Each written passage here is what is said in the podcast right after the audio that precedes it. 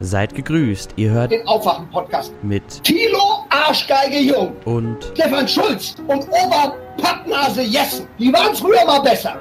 der Aufwachen-Podcast Nummer 380 wird präsentiert von Sven, Dankeschön.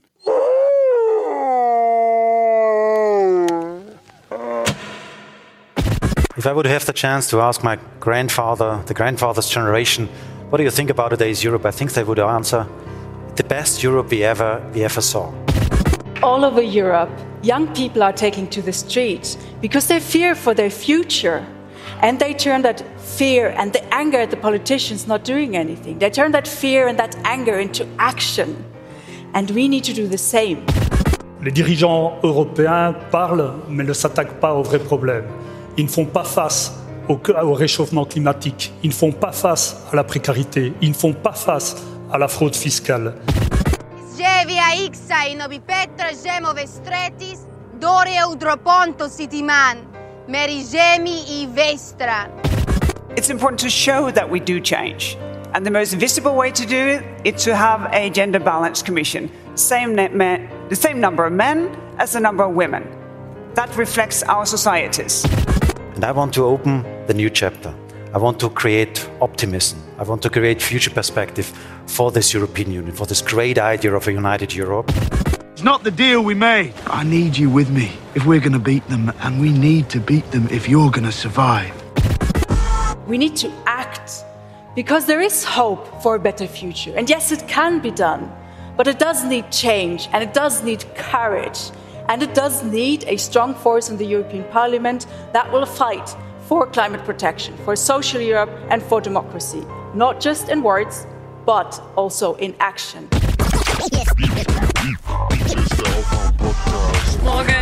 Guten Morgen. Hallo, guten Morgen. Vote in the European elections. Let your heart speak. Vote for the person or the party you believe will fix Europe's problems best. But vote. Never let yourself become indifferent. Wake up and clear your brain. Time to listen to what people are saying. Government is lying again, and the media is acting insane. It's good to stay in bed and ignore the talking heads, but you can sleep when you are dead. So wake up. Kommt hinzu, das gab starke Bilder. Das klingt jetzt sehr zynisch, aber natürlich ist auch das in einer Fernsehredaktion ein Thema. Sie sehen leider die Flüchtlinge seltenst ertrinken. Auch das ist jetzt ganz schlimm, das so zu formulieren, aber wenn Sie Menschen ertrinken sehen, wenn das gefilmt würde, abgesehen davon, dass wir dann wieder mit der Würde des Menschen abwägen müssten, was wir davon zeigen, könnten Sie diese Dramen auch besser bebildern. mhm. Mhm. Guten Morgen. Moinsen, Leute. Für den Fall, dass ihr zuguckt, ich bin ein bisschen abgehackt, keine Ahnung warum, aber wer weiß. Sieht so irgendwie gelblicher aus. Dein Bild ist auch Gelblicher. Ja, das Bild ist heute irgendwie, wer weiß. Keine Ahnung. Gut, bevor ich es vergesse, ich soll dich grüßen von ähm, Nee, ihr habt euch, ihr habt euch nie getroffen bei der FAZ, weil er ist direkt nach dir gekommen. Aber ich bin gestern in, in der Presse, in der Presse beim Anwaltstag aufgetaucht und gleich der erste war Markus Jung, der an meinem Tisch gesessen hat vor der FAZ und hat freudig über dich berichtet. Also Was er wusste, denn? wer du bist. Ja, nur Gutes. So ein Quatsch. Ja. Kenne ich überhaupt nicht. Du hast mir den Namen geschickt, ich habe ihn gegoogelt, der ist anderthalb Jahre nach mir zur FAZ gegangen. Es hörte sich aber jetzt bei ihm so an, als ob das so aufeinander folgend war. Naja, außerdem hat er wahrscheinlich mit dem Feuilleton nichts zu tun. Der ist ja irgendwie, wenn er in der BBK sitzt. Nee, ist er ja auch nicht. Ist, glaube ich, irgendwie Wirtschaftstyp oder Ja. Re Recht. Ja, aber ich nehme Liebesgrüße natürlich gerne entgegen. Eben, wollte ich ja sagen. Ja. Und es, es, gab, es gab aber auch vor Ort Leute, die uns hören, jetzt vielleicht gerade zuhören. Winke, winke. ja. Danke Was nochmal für eine Veranstaltung? Der Deutsche Anwaltstag Ah, der Leipzig. Deutsche Anwaltstag. Also. Ja, war sehr. Ich war nicht lange da. Ich bin ja quasi hin, wieder Mhm. zurück. Hab kein CO2 verbraucht. Na ja, gut, das was man mit der Bahn und mit der S- äh, S-Bahn macht. Aber ja, war ein, wie sagt man, Ein toller Nachmittag, der allen Beteiligten richtig Spaß gemacht hat. Hm, sehr gut. bei dir? Bei dir? Äh, auch gut. Es war, es war die stressigste Woche bisher, glaube ich, dieses Jahr. Mhm. Mhm. Semsrott noch aufgenommen. Gysi haben wir schon veröffentlicht. Volt 90 Minuten. Ich glaube, Ja, Semsrott ist, Sems, Semsrott ist das Beste und Wichtigste dieses Jahr, äh, dieses, die, in dieser Europawahl. Bin ich mal Mhm. gespannt, was du sagst. Du warst ja von Sonneborn schon angetan, aber ich glaube. Ja. Und er, wusstest du, dass er Soziologie studiert hat? Wer? Ja, Semsrott. Semsrott? Nee, wusste ich nicht. Finde ich Ja. natürlich gut. Eben. Finde ich natürlich gut, wobei es große Unterschiede in der Soziologie gibt, aber das ist egal in dem Fall. ja, ja, ja, sehr gut. Ja. Ich sehe gerade, du hast hier Weber, Weber Timmer. Aber wollen wir es gleich abfrühstücken? Ja, mach mal. Es mach sind mal nur gleich. zwei kleine Clips, Gut. weil ich dachte mir, ich hatte gestern wirklich äh, vor, es zu gucken. Also nicht Du, nur ich hatte, ich, ich hatte, ich hatte auch vor mir diesen Highlights Sechser, so, diesen Sechser, dieses Sechser-Ding mit Markus Preis anzugucken. Ja. Es war, es war grässlich.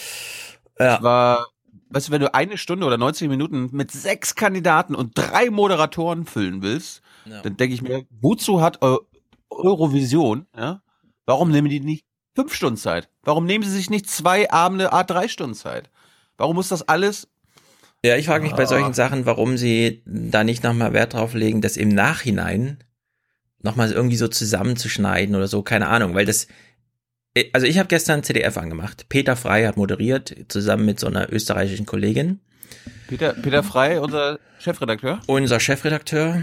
Und ich dachte mir so, okay, ich fange mal an mit der CDF-Sendung, einen Tag nach der großen AD-Eurovisionschose, weil da haben sich die Berater schon den ersten Durchlauf angeguckt, da wurde ein Ja. bisschen gecoacht.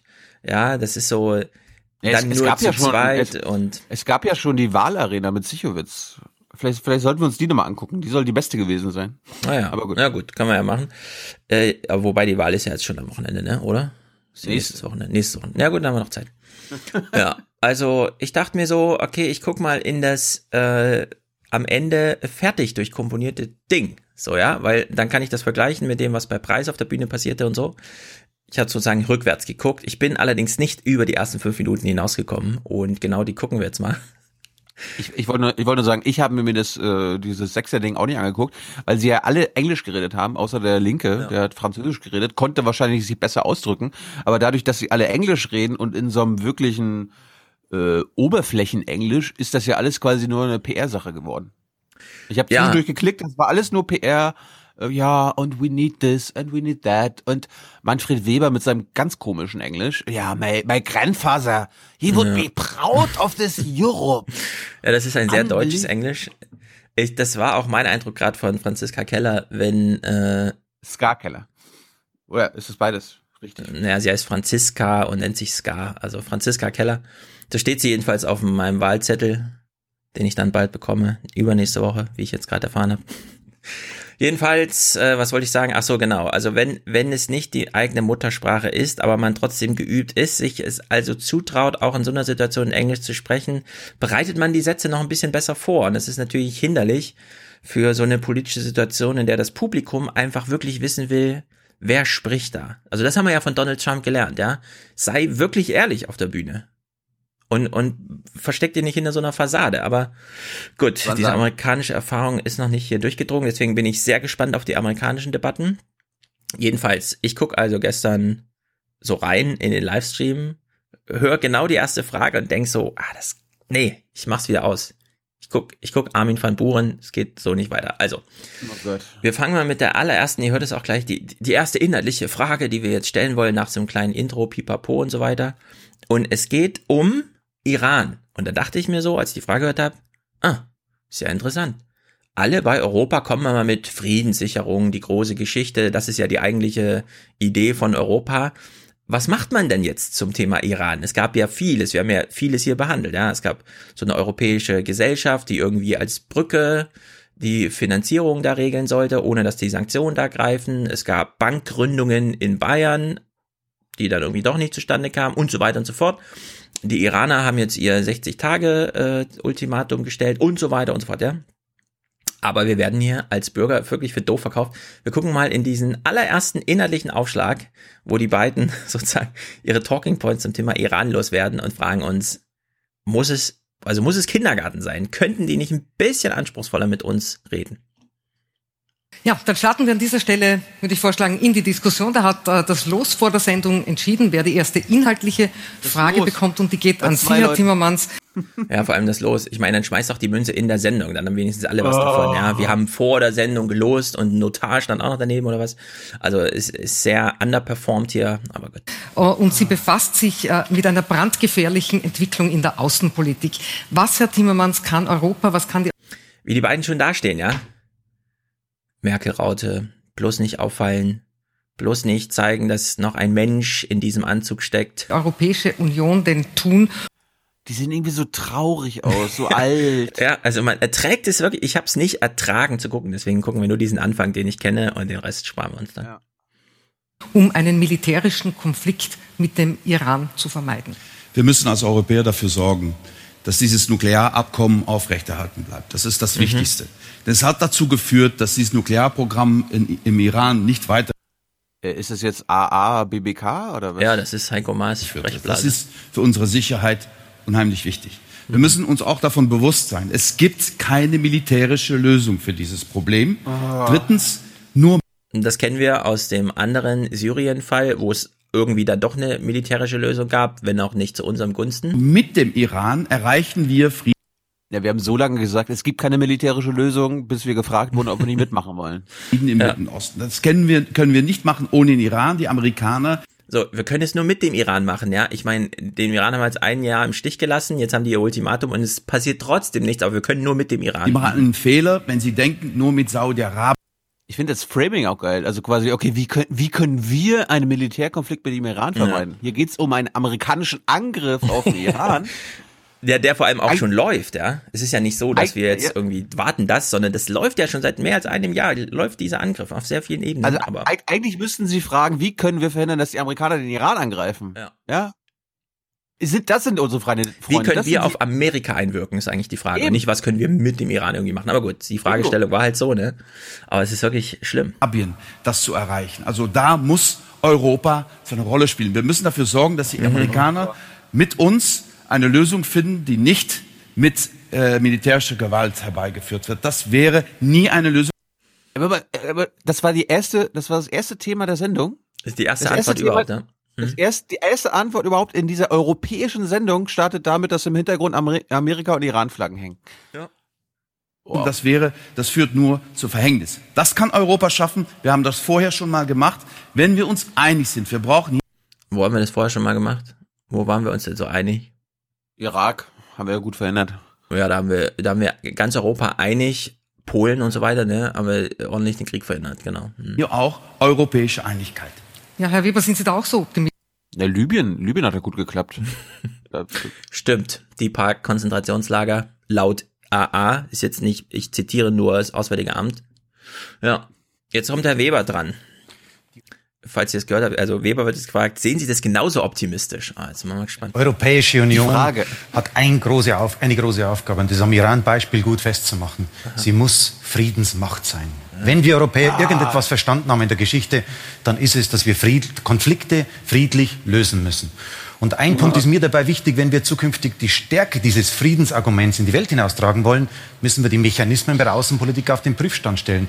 Derzeit können wir nämlich nur handeln, wenn alle 28 Staaten einstimmige Beschlüsse fassen. Und das hindert uns, unsere Kraft auf die Waagschale der europäischen und der weltweiten Politik zu bringen. Deswegen brauchen wir zukünftig die Mehrheitsentscheidung in der Außenpolitik. Ich will, dass diese Friedensmacht jetzt aufsteht, endlich erwachsen wird in der Welt und unsere Ideen nach außen trägt.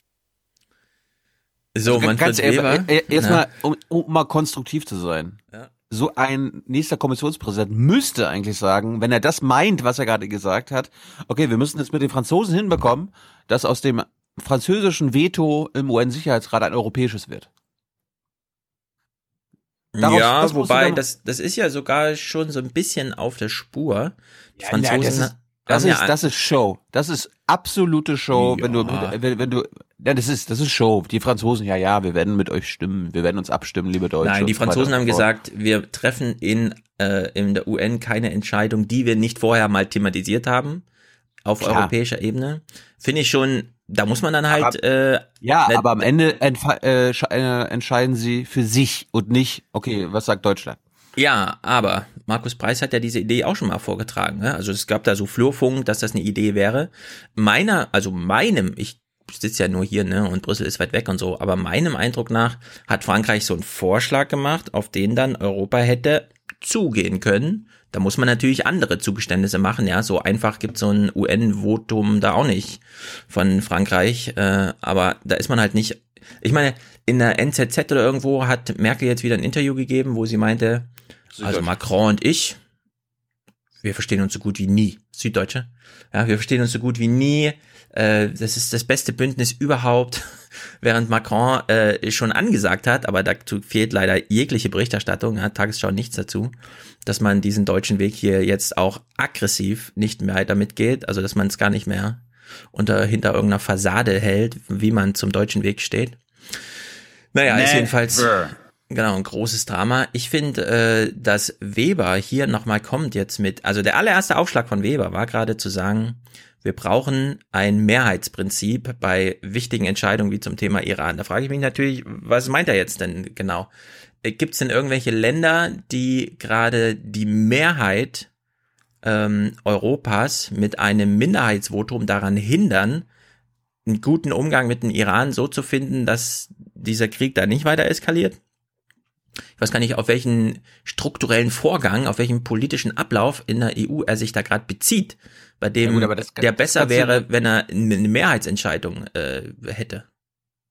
Ja, aber du kannst ja an zwei äh, oder drei Fingern abzählen, wer da in Europa quasi pro-amerikanisch agiert, außenpolitisch.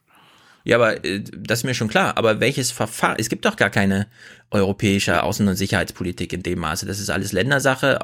Welche europäische Entscheidung äh, stand denn gar gerade an oder steht denn da jetzt an, die bei einer Mehrheitsentscheidung ein besseres äh, einen, einen besseren, friedensschaffenderen Umgang bei, der, bei dem Iran-Konflikt gewesen wäre. Also ich weiß gar nicht, was er meint. Ich weiß überhaupt nicht, wovon er da redet. Und ich bin, ich halte mich eigentlich für einen politisch interessierten Menschen und so, aber. Peter Frei wird doch gleich nachgefragt haben. Ja, wie gesagt, das habe ich dann einfach äh, nach zwei Themen, also nach zwei Minuten war das Thema auch vorbei, ja. Man ist dann zur CO2-Steuer gekommen, also wir sind immer noch in den ersten fünf Minuten. Wir hören nur kurz rein, ja, wie, wie die beiden hier handfest über konkrete Preise, was CO2 kostet. Ist ja besser strukturiert als ein Junge Naiv Interview. Ja, wer es bezahlen müsste, ähm, warum wir CO2-Steuern brauchen, welche Länder das in Europa schon haben, wie wir bei Sascha Lobe gelernt haben, bei der Republika, manche schon seit 19 Jahren wenn ich die Zahl jetzt richtig im Kopf habe, ja. Also, CO2-Steuer, was gibt's zu sagen? Und ich sage Ihnen, ich will ambitioniert sein im Klimaschutz, aber ich will nicht, dass die Rentner, die, die im ländlichen Raum, die Pendler sind, und vielleicht die Ärmsten in unserer Gesellschaft die Leidtragenden der Entwicklung Aber sind. Deswegen lassen Sie mir meine Maßnahme auch sagen, bin ich der Meinung, nicht besteuern, nicht bestrafen, sondern Innovation, neue Produkte, ja. neue kreative mhm. Ansätze sind die Lösung, wie ja. wir es bei Photovoltaik und bei Windkraft bereits machen. Das ist die Lösung, um CO2-Neutralität zu erreichen. Aber das ist doch keine Strafe. Eine CO2-Steuer heißt, dass diejenigen zahlen, die auch verschmutzen. Das ist doch klar, dass wir das so machen. Und dann kann man das wieder zurückgeben an Bürgerinnen und Bürger. Man kann doch nicht immer sagen, oh, das ist, das, das ist zu gefährlich, wir müssen das machen. Beschleunigung ist nicht möglich. Wir müssen jetzt etwas machen. Und ich würde noch etwas dazu sagen. Wer bezahlt denn den höchsten Preis, wenn wir es nicht machen? Sind das die reichen Leute? Die können sich in St. Moritz ein Appartement äh, leisten, um wegzugehen. Es sind die Leute, die sich das nicht leisten können. Die armen Leute. Wenn wir nichts machen beim Klimawandel, sind es die Ärmsten in der Gesellschaft, die den höchsten Preis zahlen. Wir achten ja, auf Redezeit. Ja. Die SPD, die SPD denkt noch an die, an die armen Menschen. Das finde ich ja. gut.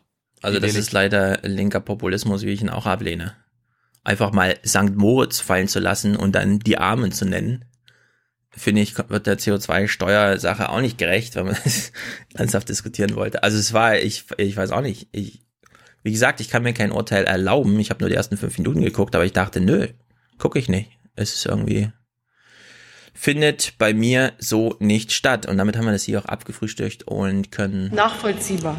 Nachvollziehbar.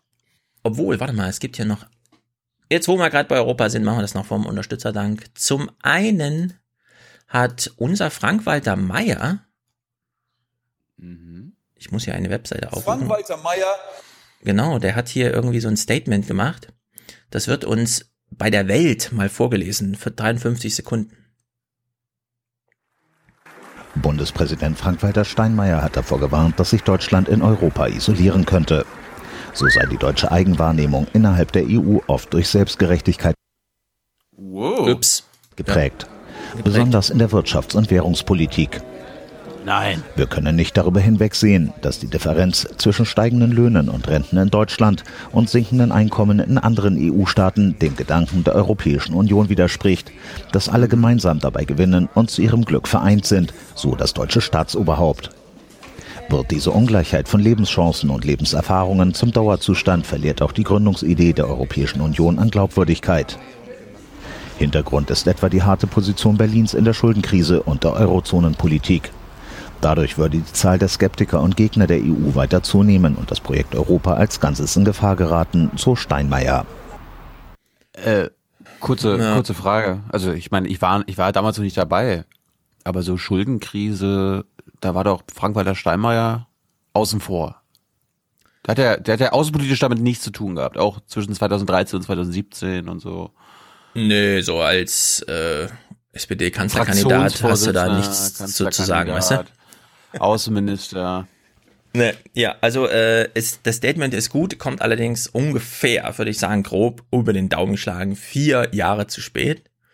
Das hätte man so 2015 irgendwie gebraucht, als Varoufakis Ja. noch im Ja. griechischen Amt war und Ich wette sogar mit dir, dass er das schon öfter irgendwo mal fallen lassen hat in den Jahren. Meinst du?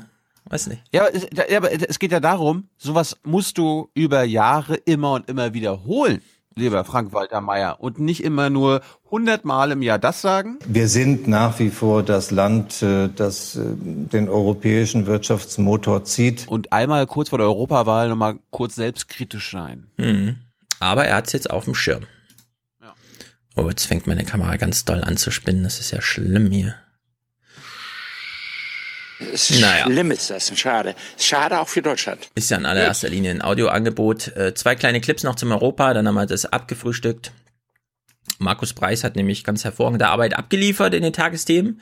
Er hat einen französischen LKW-Fahrer besucht und den vergleichen wir jetzt mal mit Timmermans und Weber. Er sieht ein bisschen aus, aber. Also, wir vergleichen es jetzt mal mit Timmermans und Weber, was die gerade super konkret uns an Zahlen, Fakten, Forderungen um die Ohren gehauen haben. Markus Preis hier in der Küche von einem LKW-Fahrer mit, glaube ich, fünf Kindern oder so.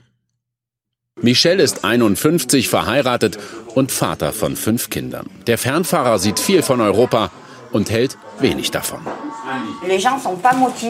Die Leute sind nicht motiviert, wählen zu gehen. Nee, wirklich nicht. Euh, Warum?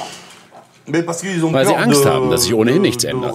Nehmen Sie zum Beispiel Glyphosat. Wir nutzen noch immer Stoffe, die gesundheitsgefährdend sind. Europa müsste, müsste das verbieten. Aber das wollen sie nicht. pas. Ach, ein Glück haben wir Deutschen daran nicht, daran keine Schuld. Also keine entsch entscheidende Schuld. Mehr Bio als erste Forderung eines Fernfahrers. Europa kann überraschend sein. Ja, also ich finde es nicht überraschend. Menschen machen sich Gedanken zu der Welt, in der sie leben, und da spielt Glyphosat nun mal eine existenzielle Rolle. Ja, wünsche ich mir ehrlich gesagt auch von Politikern so ein bisschen, also das Überraschende. Was? Timmermans hat Zahlen bei der CO2-Steuer genannt? ist ja unglaublich. Irgendwie so, ja. Naja. Was wünscht er sich denn hier fürs Europaparlament? Und diesen Wunsch, ehrlich gesagt, warum nicht? Ja, man bräuchte, man bräuchte in Europa, glaube ich, so eine zweite Kammer. Es gibt ja immer Oberhäuser, Unterhäuser, Repräsentantenhäuser und Senate. Diesen Senat haben wir schon, ja. Also alle, die in Europa so ein bisschen was mit Politik, die sind schon durch die Ochsentour gegangen und sitzen dann als politische Elite, wissend, gut ausgebildet im sozusagen Oberhaus. Vielleicht wäre das ein Vorschlag hier für eine zweite Kammer.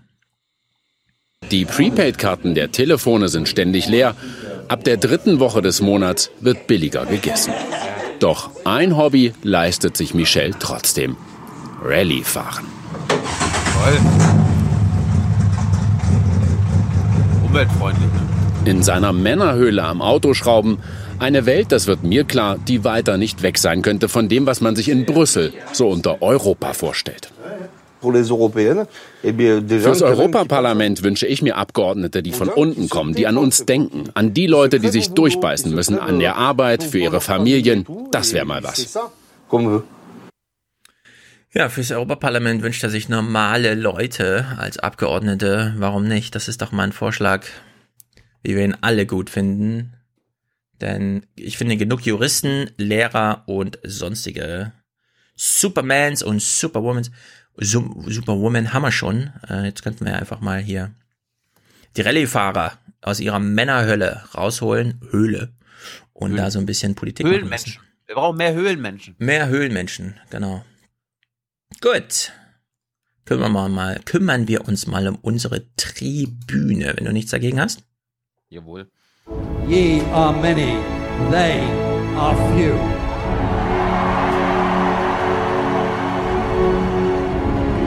Willkommen im 1% Club.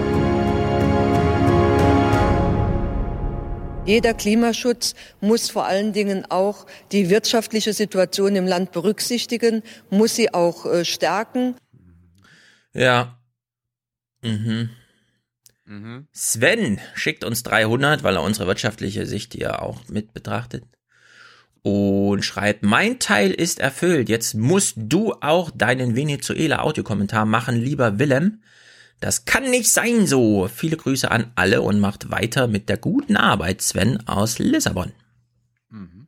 Das kann nicht sein so. Tja, Willem, Venezuela, wie von vielen Experten angesagt, nein, das ist nicht morgen vorbei, sondern es dauert jetzt Wochen und Monate, die wir jetzt auch nicht so konzentriert hingucken. Deswegen Audiokommentar zum Thema Venezuela sehr willkommen. An dich, lieber Sven, herzlichen Dank. 300 Euro macht ja auch nicht jeder. Das ist spektakulär. Das hält das Angebot am Leben.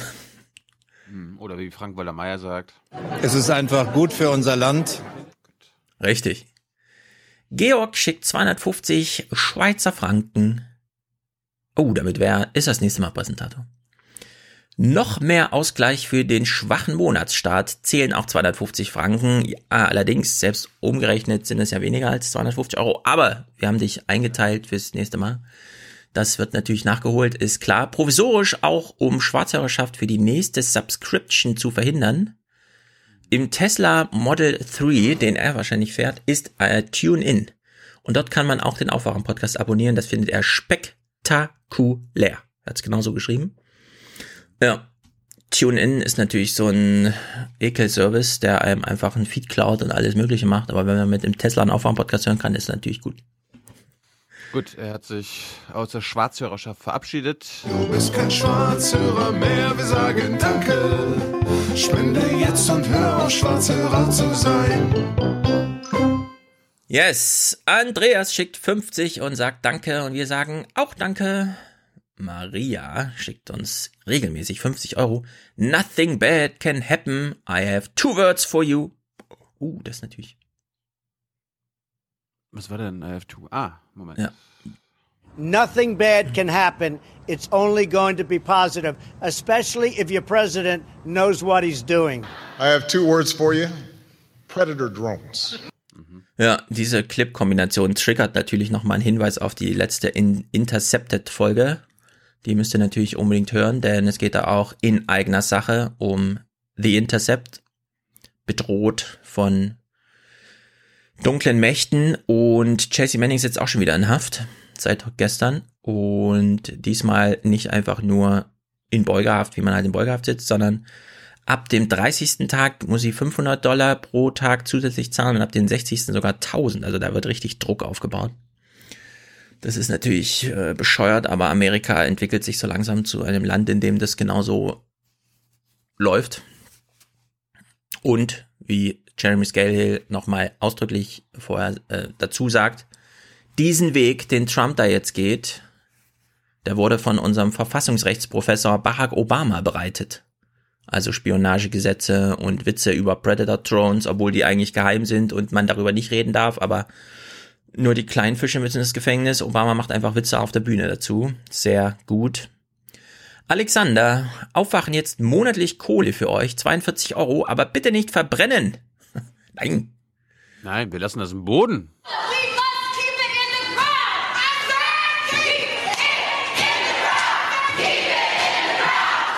Ja, Alex aus Luxemburg, Ruwan, herzlichen Dank, hier auch sehr treu. Kai, 28 Jahre alt und das erste Mal ohne Schulden. Nun an euch für gute Arbeit, ökologische Grüße. Sehr gut. Äh, für unser Land. Das ist Richtig. gut für unser Land. So eine Haltung. Ja, Manuel unterstützt uns. Dirk, Paul, schlimm ist das. Was für eine Propaganda macht ihr? Äh, was ihr für eine Propaganda macht. Vielen Dank für die vielen tollen Podcast-Stunden bei der Gartenarbeit. Sehr gut. Ich finde das schlimm, was du für eine Propaganda verbreitest. Das ist schlimm ist das. Schade. Schade auch für Deutschland.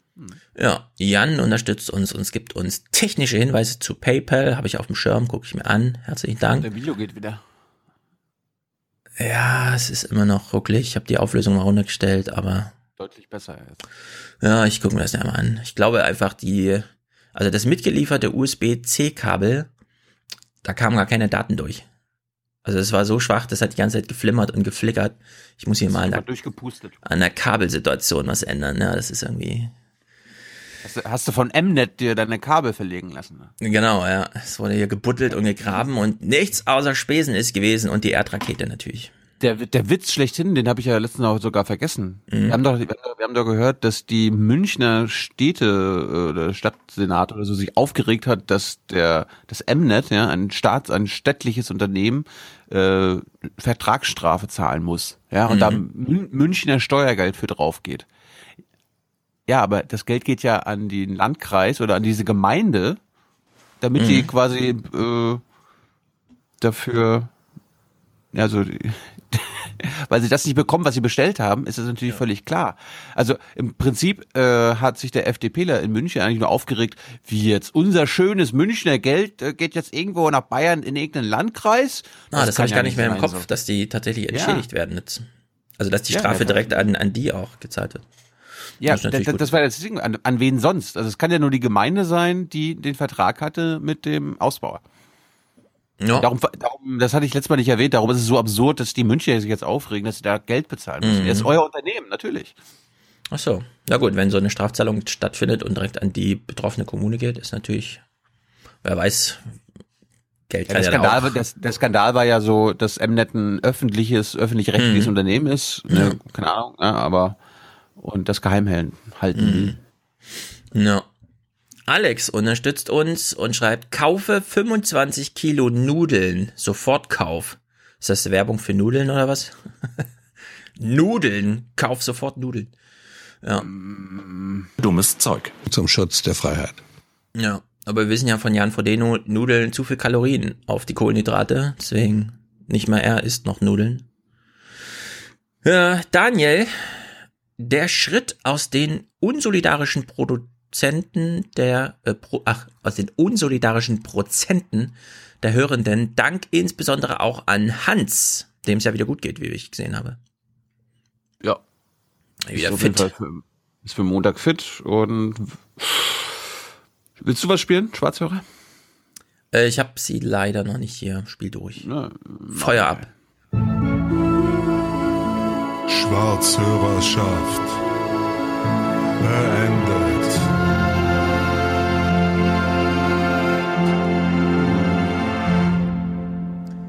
Ingmar, Grüße. Dominik schreibt, kämpfe mal wieder gegen meine Depression und Angststörung. Daher ein Shoutout an alle, denen es genauso geht. Ihr habt eine normale Krankheit. Lasst euch helfen. Ja, lasst euch helfen. Hm. Es dazu, ist, auch, ja. dazu auch Nico Semsrott ausführlich am Sonntag. Ja. Europa steckt in einer schweren Krise. Ich auch. Hat er auf Plakaten stehen. Finde ich sehr gut. Ja, in der, also ähm, meine Frau ist ja Psychologin, deswegen äh, sage ich hier, Leute, die können euch wirklich helfen. Außerdem empfehle ich äh, für alle, die sich jetzt darüber interessieren, äh, dafür interessieren. Es gibt beim Was denkst du denn Podcast eine neue Ausfolge, äh, eine neue Ausgabe zum Thema Leiber überwinden. Und da geht man das mal durch, wie der Mensch so langsam Leiber? zu Leiber, also Körper, Leiber überwinden. Und da äh, geht man so ein bisschen in die Geschichte rein, wie der Mensch so langsam feststellte, dass er dann im Ende doch nur aus Biologie und Chemie besteht und kleinste Stromschläge echte Stimmungsänderungen verursachen. Also für alle, die sich für die Frage interessieren, wie kann denn was Immateriales, also ein Gedanke, den man so hat, eine Stimmung, in der man lebt, physische, materielle Konsequenzen haben, ja? Oder auch umgedreht. Wie können denn physische, materielle Ursachen Konsequenzen für Gemütszustände haben? Da wird das so ein bisschen spontan, locker, flockig diskutiert, fand ich super interessant. Ja, weil wir besser sind als andere Tiere. Wir haben eine Seele. genau. Richtig. Luca, Hans-Joachim, Klaus. Wir in Taiwan sind die Guten. Wissen wir, wir haben uns, ich habe mich sehr gefreut über den Gogoro Audiokommentar von Klaus. Wir kommen ja heute auch zurück auf Mobilität in Städten Hm. mit Konrad in dem Falle. Und er war im Euro Eurasia Podcast zu Gast, habe ich sehr gern gehört. Hier eine kleine Empfehlung. Ich denke, Klaus, also Klaus hat so ein äh, fröhliches Reden, der sollte selber podcasten. Ja, aber erstmal. Wir sind die Guten. Ja. Fand ich jedenfalls irgendwie bezeichnet. Den Eurasia-Podcast sind halt so zwei Typen, die miteinander reden, wie es so ist in Indonesien und in Japan. Und dann kommt Klaus dazu und übernimmt das einfach komplett, das Gespräch. Und man denkt sich so, ja, wenn der Gast jetzt um so viel dynamischer ist als die beiden Gastgeber, ja, go Podcasting, Klaus. Sehr gut. Paul. Ich, ich freue ich Mhm. freu mich ja heute auf den Audiokommentar eines äh, Bussards-Opfer. Ist ja schon da, der Audiokommentar. Ich habe noch nicht gehört. Ja, ich bin gespannt. Den musst, den musst du heute spielen. Ja, werden alle gespielt. Es werden immer alle gespielt, Ja? die da sind. Nikolas hat den Ja. per Mail. Sehr gut. Per Mail? Vergi ver vergiss den nicht. Auf Warte mal, per Mail? Ich habe keine Mail bekommen. Ja. Äh, 15.05.20 Uhr 23. Momentchen, da gucke ich sofort nach. Jawohl. Ah, hier, alles klar. 16. Gut. ist da, gut. Gut, gut, gut, gut, gut. 15. Ja, wird natürlich 15. gespielt. 5. Ja. Paul, alle spenden schon, mach auch mit. Ausrufezeichen, ganz genau. Oh, Ronny, wenn der Wolf das wüsste. Ja, was denn? Dass er, dass er zu schlau ist. Es ist schön, dass der Wolf zurück ist. Das ist mit Schön. Sicherheit schön, hier wieder so ein Wildtier zu haben. Wenn der Wolf auch wüsste, ähm, dass er wild ist, er sollte, wenn er im Wald bleibt, ist gar kein Problem. Ja, ist mit Sicherheit schön, ist mit Gefährlichkeit schön. Katrin, Annette, Dominik sagt Danke, wir sagen auch Danke. Daniel sagt ebenso Danke, wir sagen auch Danke. Stefan, Ja, also, du bist immer viel zu schnell. Ich, will- ich will immer irgendwie auf Ja, dein mach. Danke reagieren. danke, danke, danke. Mhm. Bitteschön. Ja. Stefan von den beiden Stefans für Stefan und Thilo sehr gut, sehr treu jeden Monat. Miriam, Robert, noch ein Robert mit Grüßen aus Dresden. Jan, noch ein Robert. Bastian, Thomas, der sagt Danke Jungs. Wir sagen Bitte Junge. Bitteschön. Kerstin, genau, Kerstin unterstützt uns. Nora und Julia ist hier noch erwähnt und natürlich noch ein paar männliche äh, 1% Unterstützerkreis äh, Club Mitglied- Mitgliedschaftsinhaber, den wir hier auch herzlich danken. For the many. For the many, not, not the few. The few.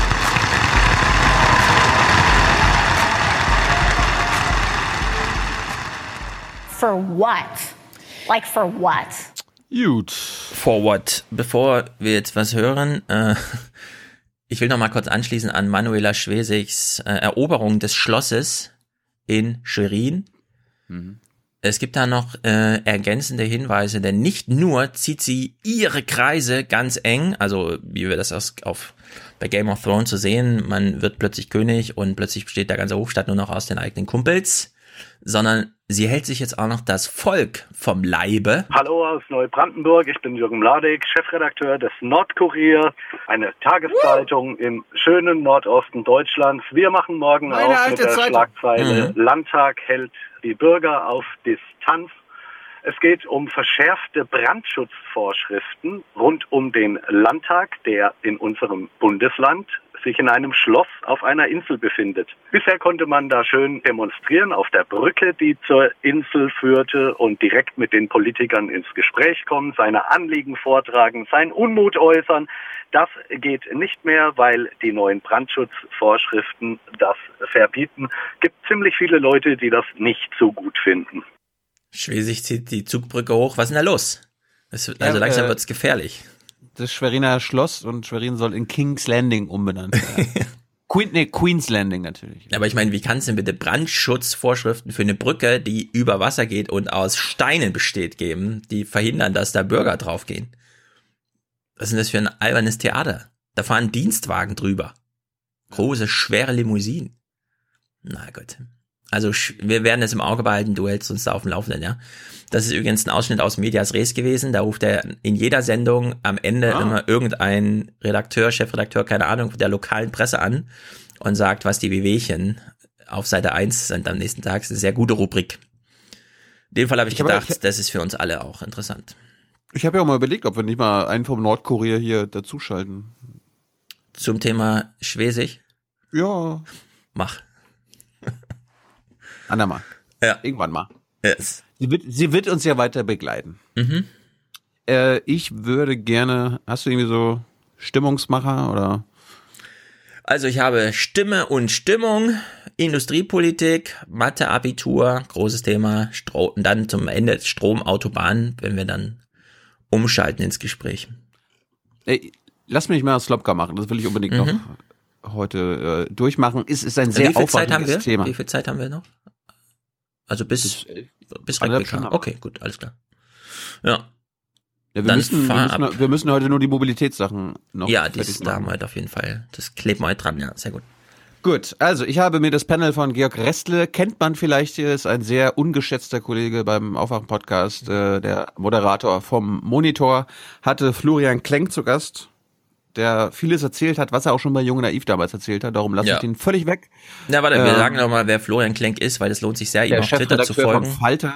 Genau, also sucht ihn auf Twitter. Er ist, die, also es gibt da doch die ein oder anderen, die sehr engagiert mittlerweile mit ihrem Laden, Land ins Gericht gehen. Er gehört beispielsweise dazu. Äh, dieser Raimon aus dem Europaparlament auch, auch ein Österreicher. Dann natürlich ähm, Musik, wie heißt er? Nee, nicht Musik. Mu Robert Dings, wie heißt er? Musik. Musik, richtig. Musik. Also Musik bei Twitter, Musik. Genau. Und irgendwas habe ich noch im Hinterkopf, äh, komme ich gleich noch drauf. Irgendwer hat sein Österreich jetzt auch nochmal äh, Wer war das denn? Irgendwer hat jetzt. Ah, fang du mal an, fällt mir wieder ein, dann komme ich nochmal drauf. Ich habe ich, ich hab ja, ich hab ja von Christian Kern leider gar nichts gehört die letzten Wochen, weil er ist doch der hm. Spitzenkandidat der Sozen Ach so? in Österreich. Ne, der will doch ins Europaparlament. Ja, ja. Wusste ich nicht. Hm. Na gut. Hm. Gut, ich äh, Vanessa Wu war auch noch auf der Bühne, lasse ich auch komplett weg. Wer es ist geht sie? hier nur um äh, Hab ich gesehen, Zeit aber kenne ich nicht. Ah, okay. Zeit online. Ähm, gesellschaftliche Themen, gute Frau. Aber wir kümmern uns jetzt nur um Margareta Slomka. Ne? Sie ist ja hier bekannt im Podcast für einen sehr, sehr guten Fernsehjournalismus. Das könnte für Deutschland sehr gefährlich werden. Und ja, sie ist berühmt für ihre harten Fragen, für die sie immer Fernsehpreise bekommt, bei denen wir dann so denken, ja Gott, okay, es geht so. Ja, aber wir möchten jetzt lernen von ihr. Und ich möchte, dass du von ihr lernst. Und äh, mhm. ich, ich finde es ganz gut, dass du es noch nicht gesehen hast, so dass du spontan reagieren kannst. Das ja. passt mir ganz, das passt mir ganz gut in den Kram. Wir fangen mal an damit. Es geht ja um Fernsehen machen, Nachrichten machen, äh, Mainstream und so weiter und so fort. Und wir regen uns ja oft auf über die Relevanzkriterien im Heute-Journal. Ne? Also mit, womit machen sie auf? Was ist die mhm. Top-Meldung? Und so weiter und so fort. Wir kommen auch nachher zu Notre Dame und so, freue ich schon mal. Aber wir fangen mal an mit den Relevanzkriterien für und von Marietta Slomka. Ähm, und das ist jetzt das große Thema. Da ist das, was Herr Palmer über die Deutsche Bahn sagt, also für mich, ich war jetzt in der Woche, als das hochkam, nicht im Moderationsdienst, aber für mich wäre es ganz sicherlich kein Thema. Ja. Ja, sondern die Frage von Relevanz ist dann, hat es eine allgemeinere Bedeutung? Oder wenn solche Themen hochschwappen, fangen wir, fangen wir an, von der anderen Seite ranzugucken und zu sagen, warum wird das jetzt so nach oben getrieben? Mit welchen Methoden wird daraus jetzt ähm, ein, ein vermeintlich allgemeines Thema gemacht? Und ich glaube, das ist auch ganz das habe ich gar nicht gemerkt die letzten Jahre, dass das heute Journal quasi ja. von andersrum sagt, ja, also Oma Anna, wir erklären dir jetzt mal, warum die Flüchtlingskrise so hoch hochschwappt. Ja, also äh, da, was, ich, was ich bis jetzt von dir gehört habe, Statement geht wahrscheinlich noch weiter, ist genau das Gegenteil von dem, wie sie tatsächlich im Heute-Journal ihre Themen auswählen. Du bist schon, du bist schon nach 32 Sekunden ja, soweit. Ja, ja. Lass mal zu Ende laufen, dann gehe ich ins Detail ganz gut ist, dass wir zwar natürlich die ähm, sozialen Medien auch bespielen als Redaktion. Das, das muss auch sein, das ist absolut richtig. Wir müssen es noch viel mehr vermutlich tun und sind da auch noch nicht aktiv genug. Aber ich glaube, dass es ganz richtig ist, sich nicht unbedingt vom Strom in den sozialen Medien den Eindruck aufdrängen zu lassen, das müssen wir jetzt auch als Thema für uns setzen. Ja, du erinnerst dich bestimmt, dass Elmar Thewissen äh, und Klaus Kleber, als sie noch im Tech-Team zusammen Terror ist Scheiße äh, Journalismus gemacht haben, beispielsweise über Übungen der GSG 9 äh, in-depth, ja, embedded Berichterstattung hatten oder, und das habe ich immer noch im Ohr, ich weiß allerdings auch nicht mehr, welche Ausgabe das bei uns war, es gab morgens um elf irgendwo eine Razzia zum Thema Terror, weil irgendwer hat wieder Silvesterknaller in zu hohem Maße und so weiter. Und daraufhin hat sich dieses Thema in der heute Journal Redaktion festgebissen. Man wollte alle Stunde neu wissen, was ist denn da gerade los. Man hat auf Twitter verfolgt, wie die Leute es diskutieren, hat es am Ende dann als Aufmacher an die Sendung genommen. Und später hat Klaus Kleber uns das in der 250 dann erklärt mit, ja, aber das hat die Leute ja den ganzen Tag über interessiert und deswegen haben wir da am Abend mit aufgemacht dass überhaupt niemand von den Zuschauern am Abend, als er die Sendung guckte, überhaupt schon mal davon gehört hatte, dass es 11 Uhr eine Razzia gab, sondern das heißt nur Journalisten, die den ganzen Tag vor News-Bildschirmen sitzen, die von der DPA bespielt werden, überhaupt mitbekommen haben. Ja, das haben die da völlig ausgeblendet, sondern sie haben sich nur dafür interessiert, was auf Twitter diskutiert wird und sie haben sich gar nicht dafür interessiert, was eigentlich passiert ist in Deutschland, ja, weil Top-Thema wäre es nicht gewesen. So, und dass sie jetzt da sitzt und sagt, also für mich wäre ja das Boris Palmer Zitat, was er da gemacht hat auf Facebook, nicht so entscheidend gewesen. Ich hätte es nicht aufgegriffen. Nee, es, es, es entspricht genau dem Nachrichtenkriterium des Heute-Journals, die Sachen aufzugreifen, die auf Twitter tief und scharf diskutiert werden und sei es so nur, dass man das in eine Moderation einbaut, ja, aber es... Das, das, du, du, wirst, du wirst dich gleich noch ärgern, dass du das gerade gesagt hast. Mhm. Pass mal auf, pass mal auf. Aber wir, wir bleiben nur ganz kurz bei der Relevanz und ihren Relevanzkriterien, weil wir kommen mal zum Klimaschutz. Georg, schmeißt mal Fridays for Future rein und Marietta, also Marietta, die war schon Klimaschützerin, bevor es Fridays for Future gab. Wie Paul Ziemiak. Relevanz ist das, was viele betrifft, nicht unbedingt immer übereinstimmen. Relevanz also ist auch das, worüber viele reden, kann ah. auch relevant sein. Also Relevanz ist ja ein Ausdruck, der immer auch im Auge des Betrachters ein Stück weit liegt und manchmal von Thema zu Thema und von Tag zu Tag, manchmal von Stunde zu Stunde ja. in einem fortlaufenden Nachrichtenflow auch anders bewertet wird. Wir finden ja, zum Beispiel Friday for Future auch relevant, oder? Ja, aber wir finden äh, den Klimawandel ja. erst relevant, wenn Friday for Future plötzlich auf die Straße geht mhm. und haben jahrelang über Klimawandel relativ wenig berichtet. Wir nicht. Wir haben relativ viel berichtet berichtet, es ist, meine, es ist meine Wahrnehmung davon, wie das in der Öffentlichkeit stattfindet. Wir haben das gesendet im Mittagsmagazin am 7. Februar 2015, war bei uns Klimawandelthema. Das auch wieder, Klaus Kleber bei uns in der 250. So, und jetzt hast du dich, du hast diesen nächsten Clip quasi schon selbst vor einer Minute anmoderiert. Mhm. Twitter, Facebook. Du meinst, die heute Journalredaktion lässt sich leiten von den Themen da draußen. Mhm. Was in den Social Media Webs Netzwerken los ist. Marietta sagt dir jetzt mal, das ist einfach alles dummes Zeug, Herr Schulz. Ja, ich wollte eigentlich sagen, dass ich das ein bisschen an. Ach so, das, ich habe ich hab jetzt mal was vorgezogen, was mhm. im später in der Fragerunde kam, aber es passt jetzt alles gut zusammen, Relevanz, weil ich weiß jetzt leider nicht, wer das fragt, aber das scheint auch eine junge Journalistin zu sein, die mal so ein bisschen Bullshit ruft. Zweifel, dass man nicht darauf achtet, was im Netz gerade trendet und was nicht. Wir alle haben ähm, schwindende Kapazitäten, wie wir unseren Journalismus umsetzen und wenn dann da ein Reporter ist und ich kann mich entscheiden zwischen zwei Themen, dann zweifle ich an, dass die Redaktionen dann nicht gucken, was gerade im Netz trendet oder nicht, bei Google Trends, bei Twitter, bei Facebook. Und ich glaube schon, dass das ein Kriterium auch für die Redaktion ist, dann zu sagen, wir setzen lieber auf das Thema, über das gerade alle reden äh, und setzen da unsere Kapazitäten ein. Also das ist zumindest der Alltag, den ich erlebe und ich finde, da sollte man auch ehrlicher mit umgehen. Jetzt in meine Richtung zielt, es ist tatsächlich so, dass wir in unseren Redaktionskonferenzen nicht darüber sprechen, was gerade bei Facebook oder Twitter trendet. Wir sprechen manchmal, es läuft online. Es ist unglaublich. Hoch, damit meinen wir jetzt aber eher Spiegel Online oder also die klassischen Medien, die quasi. Es läuft online hoch, Stefan. Ja. Online ähm, natürlich anders arbeiten. Aber ich habe auch kein Tweet-Deck bei mir offen auf dem PC, während ich tagsüber arbeite. Ich tue es wirklich nicht. Ich lese es dann später nach der Sendung, was auf meiner Timeline so los mm. war und ähm, bin da aber auch jetzt nicht unter meinem Namen unterwegs, sondern rein passiv. Und wir haben tatsächlich immer noch andere Vorstellungen davon, nach welchen Kriterien wir eine Nachrichtensendung, die auch gar nicht so funktioniert, wie es zum Teil in Facebook zum Beispiel funktioniert, nur mit einzelnen Fotos und irgendwelchen wilden Behauptungen oder Diskussionen, ähm, die sich die Nachrichtensendung zusammensetzt. Ich habe Schmerzen. Ich hoffe, sie redet nicht mehr so lange. Das heißt aber nicht, dass man nicht, die, nicht Themen auch aufgreift. Also das MeToo, Tu jetzt mit W geschrieben, ähm, Hashtag, das hat mich dann, nachdem es dann schon mehrere Tage lief, so berührt, dass ich gesagt habe, lass uns bitte eine Fernsehgeschichte daraus machen. Aber dann auch nochmal selbst nachrecherchiert. Also nicht einfach Twitter abfilmen, sondern mit zum Beispiel Kolleginnen wie Vanessa Wu Interviews führen und ähm, daraus auch dann einen eigenen Magazinbeitrag machen. Aber wir haben in unseren Konferenzen drei Stück am Tag und dann noch eine Stehung abends wirklich nicht Facebook vor uns liegen und gucken, was läuft da jetzt im Moment gerade. Das müssen Sie mir bitte auch glauben. Nee, glauben wir dir bitte nicht. Und es ist einfach, das ist eiskalt gelogen und es stimmt auch nicht und es ist einfach Bullshit, wirklich. Ich weiß auch nicht genau, was ich jetzt dazu das sagen wissen soll. wir ja nicht, das wissen wir ja nicht. Ich war ja noch nie äh, im Praktikum, also weiß ich nicht.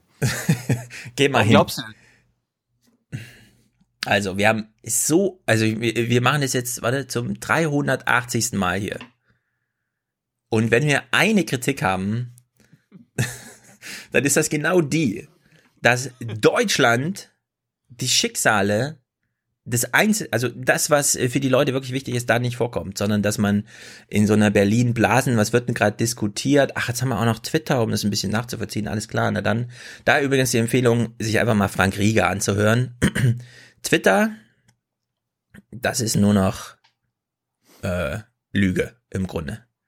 Ja, vielleicht, vielleicht, meinst, vielleicht meinst du ja quasi das, was von den normalen Leuten auf Twitter Thema ist, das wird ignoriert.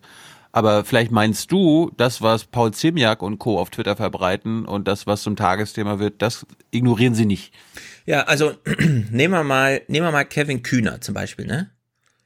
Dem wird ja nachgesagt, er hätte Enteignungen gefordert, woraufhin er den Witz macht dann Tage später, dass wenn der Tagesspiegel nachschaut, wo finden denn Enteignungen statt, dann heißt es plötzlich 200 Enteignungsverfahren laufen gerade im Verkehrsministerium, also bei der CSU angesiedelt und von ihr beauftragt.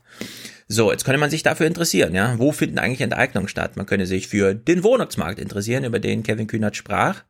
Wor worüber spricht man aber die ganze Zeit? Über das Darüber, Horse Race. Äh, wie über wer- wer Kevin da Kühnert bei Twitter diskutiert wird. Ja, völlig unabhängig davon, worüber Kevin Kühnert sprach und warum er darüber sprach, nämlich weil das Menschen betrifft. Zum Beispiel Wohnen. So, ja, und dass sie jetzt so auf der Bühne sitzt und so eiskalt sagt, wir interessieren uns für die eigentlichen Geschichten und nicht für das Gespräch bei Twitter und bei Facebook darüber, das ist einfach Ja, aber, warte mal ab. halt, halt, du hast noch sieben Minuten Material, Okay, okay, was, du, okay, bes- was, was du noch besprechen musst. So, jetzt habe ich was ab, mitge- Feuer ab. Also jetzt habe ich was mitgebracht, wo ich dachte, damit kann ich Stefan Schulz emotional abholen. Weil jetzt geht dann. um die Grundsteuer. Jetzt geht es um die Grundsteuer. Und Marietta Slomka erklärt dir mal, wie man um beim Grundsteuer. Heute-Journal, Ich bin gespannt. wie, wie man beim Heute-Journal eine emotionale Grundsteuerberichterstattung Mhm. hinbekommt. Ich glaube aber, dass die Gegenemotionalisierung, wie wir es zum Beispiel jetzt auch bei Europa oder bei einem Thema wie Klimawandel erleben, nicht in erster Linie Aufgabe von Journalisten ist, sondern eigentlich von Politikern, von Interessengruppen, von politischen Parteien, deren Botschaften dann wieder transportiert werden. Würden Sie nicht sagen, das ist auch unsere Aufgabe? Ja, aber es ist nicht meine Aufgabe, mich jetzt von morgens bis abends im Heute-Journal hinzustellen und irgendwie dauernd wahnsinnig angefasst zu sein und die Tränen in den Augen Nein, zu nein, haben. nein, und so. nein. Das macht Klaus Kleber. Notre Dame brennt. Ich bin so nah am Wasser gebaut. Ja, weiter das und so fort. Ja, ja, also sorry, das kann es irgendwie nicht sein. Nein, nein, nein. Ha, Und die. Grundsteuer, die finde ich schon wichtig, aber man kann auch einen Bericht über eine Grundsteuer ähm, zum Beispiel emotional aufhängen, indem man einen Betroffenen, ja, so nennen wir das ja immer gerne, zeigt, der jetzt seine Miete nicht mehr zahlen kann. Und schon haben sie die Emotionen. Wow, das findet sie aber erstaunlich lustig, dass es Betroffene gibt, die ihre Miete nicht mehr zahlen können. Bricht sie gleich in Lachen aus. Ist ja wirklich, ist ja also wirklich eiskalt hier, Frau Marietta Slomka. für die Bodensteuer. Und das ist auch legitim, Menschen durch Kleine Korrektur an der Stelle, sie heißt natürlich Bodenwertsteuer, für den Fall, dass ihr nachgoogeln wollt, was sie da sagt. über menschliche Themen in etwas hineinzuziehen und nicht mit einer Grafik anzufangen. Das ist dann auch äh, nicht irgendwie verwerflich, finde ich. Natürlich haben Emotionen einen Raum in, in Nachrichten und gerade auch bei, bei Sachthemen. Also das Goethe-Institut in Norwegen, Oslo, hat sich dafür interessiert, was ich zum Thema Storytelling zu sagen habe. Und äh, ich habe daraufhin einen kleinen Text geschrieben, vielleicht äh, nicht uninteressant für den einen oder anderen. Wenn Marietta Slomka hier sagt, Sollten wir verlinken, war ein guter ja, Text. äh, genau, verlinke ich. Und wenn Marietta Slomka hier sagt, wir sollten mal nicht mit einer Grafik anfangen, sondern Und dann lacht sie ja so ein bisschen drüber, ja, Betroffene wäre doch nicht schlecht, auch wenn es nicht meine Aufgabe ist, äh, bemitleidenswerte äh, Opfer äh, in den Vordergrund zu stellen.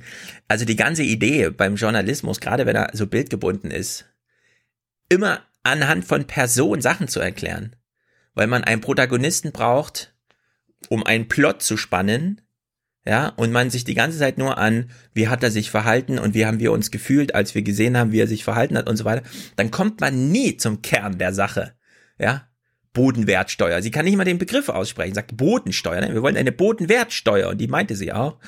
Und das ist, also, ich weiß aber auch nicht, so wie sie da schon wieder, also in dieser ganzen Haltung, wie sie da sitzt, ja, mit diesem und so, da, wo man genau weiß, also da kann Restler jetzt noch tausend Fragen stellen, ja, diesen Panzer bricht man nicht durch in dem Moment, weil die Zeit läuft einfach ab und die halbe Stunde hält sie auch noch durch, das so zu machen.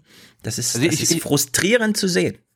Ich fand Georg eigentlich ganz gut bei dem Panel. Du hast doch zwischendurch so an der Mimik von Slomka gesehen, dass er sich manchmal angesprochen gefühlt hat, aber dann einfach sich auf die Zunge gebissen hat und sich nicht gewehrt hat.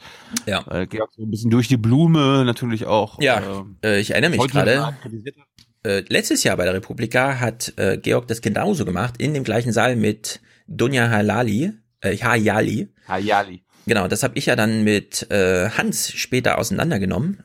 Und das werde ich auch nochmal verlinken, weil das ist im Grunde, vielleicht sollte man es mal kombinieren, was, was wir hier zu äh, Slomka sagen und was letztes Jahr auch bei Hayali, die sich ein bisschen gekonter und auch ein bisschen, sie hat den Spirit so ein bisschen mehr gefühlt, um ihre Argumente zu machen, ja.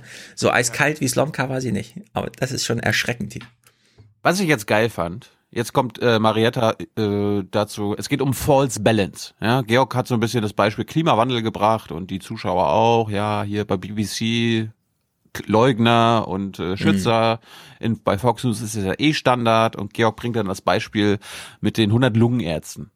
Mhm. Ja? Und da fühlt sich Marietta jetzt aber nicht angesprochen. Fehler passieren und gleichzeitig äh, sagt sie uns mal, was passiert, wenn sie mal einen richtigen Menschen bei sich in der Redaktion haben, die der Bescheid weiß.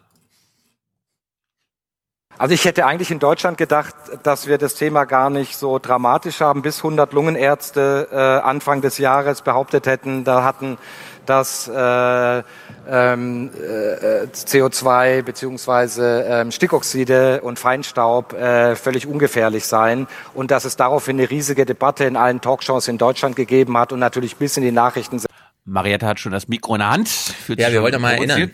Also, richtig, zeitlich, das war Anfang des Jahres. Was war eigentlich Ende letzten Jahres? Ach so, da hat das heute Journal auch schon diesen Lungenarzt die ganze Zeit im Gespräch, ja. Und hat ihn hier zu Hause abgefilmt, wie er sagte, also diese Zigarette hier und so. Wir kennen ihn aus dem Heute-Journal vor allem, ja. Wir haben den auch schon mehrfach dann nochmal in der Wiederholung gespielt. Das war im September schon, lange bevor sein Text kam, wurde er im Heute-Journal schon hofiert. Aber Sendungen hinein, obwohl es wissenschaftlich nachweislich Mumpitz war, der da behauptet worden ist. Also insoweit sehe ich schon auch für deutsche Medien eine Gefahr, dass man aus einem falsch verstandenen Drang nach Ausgewogenheit oder weil man müde wird, weil da irgendwelche Kampagnen laufen und die sagen, jetzt lass doch auch mal die anderen zu Wort kommen, dass man da anfällig wird dafür, diese False Balance dann doch eben einzunehmen. An der Stelle hilft es natürlich, an der Stelle hilft es natürlich auch sehr, wenn eine Redaktion bisschen selbst rechnen kann und feststellt, hm, 100 Lungenärzte sind aber ganz schön wenig. Ja, und nicht eine große Anzahl, die man jetzt wahnsinnig viel Raum ein. Es ging ja lange. Ich meine, es ging Ja, es ging lange, weil es natürlich politisiert wurde und wenn etwas dann so politisiert wird, sind sie auch, wenn sie dabei sind, dann zu erklären, dass das Quatsch ist, ähm, natürlich mittendrin in der in der Berichterstattung. Aber Ich erinnere mich noch, wie Marietta Slomka uns erzählt hat, wie, was für ein Quatsch das ist. Ja, das haben wir nicht äh, er erklären müssen, sondern das hat Marietta gemacht. Genau. Ich glaube, dass es wichtig ist. Ich will Ihnen ein anderes Beispiel nennen, um in diesem Wissenschaftsbereich zu bleiben. Letztens die Geschichte Brustkrebs künftig mit einem einfachen Bluttest erkennbar. Das war nun wirklich ein Beispiel dafür. Ja, das ist auch ein tolles Beispiel für dieses schöne Derailing, ja. Lungenärzte, ja, da waren wir im heute natürlich mh, und so. Pass mal auf. wo ich einfach auf Knien dankbar war, dass wir eine sehr, sehr gute Medizin- und Wissenschaftsredakteurin bei uns in der Redaktion haben, die auch immer da ist und nicht nur mal eben eingekauft wird, wenn wir sie brauchen und die auch immer Geld kostet, ja, klar.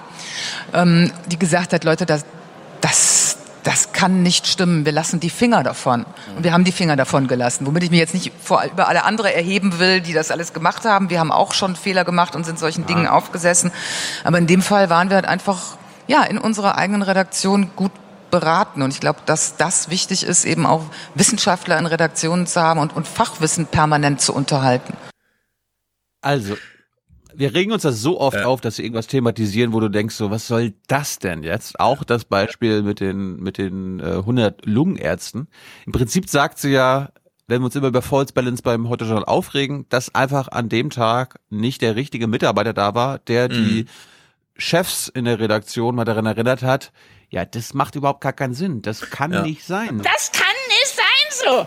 Dass Georg hier False Balance so als äh, Grundbegriff einführt, finde ich gut. Den sollten wir auch nochmal erklären, denn er ist ja, würde ich sagen, auf Augenhöhe mit Horse Race zum Beispiel. Also False Balance ist ja dieses amerikanische Prinzip, man klärt alles nur noch in Talkshows. Man schaltet sich zehn Leute irgendwie gleichzeitig dazu und wenn der eine eine Meinung hat, hat der andere halt eine Gegenmeinung.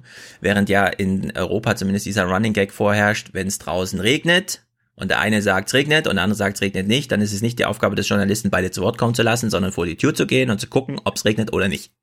So, ja. Und das finde ich hier eben auch problematisch, wenn, und das muss man eben auch nochmal dazu sagen, wenn, ohne dass das Wissen schon vorherrscht, dass da ein Fake drin steckt, ja, wenn Ärzte sagen, sie haben jetzt einen Test, der Brustkrebs schneller prognostiziert oder vorhersagt oder wie auch immer. Und dann sitzt eine Wissenschaftsredakteurin in der Redaktion und sagt, naja, ist ja ganz schön, dass da irgendwie drei Institute, eine Uni und 17 Wissenschaftler, die daran arbeiten, eine Meinung zum Thema, wir haben jetzt ein Verfahren entwickelt, um das schneller zu machen.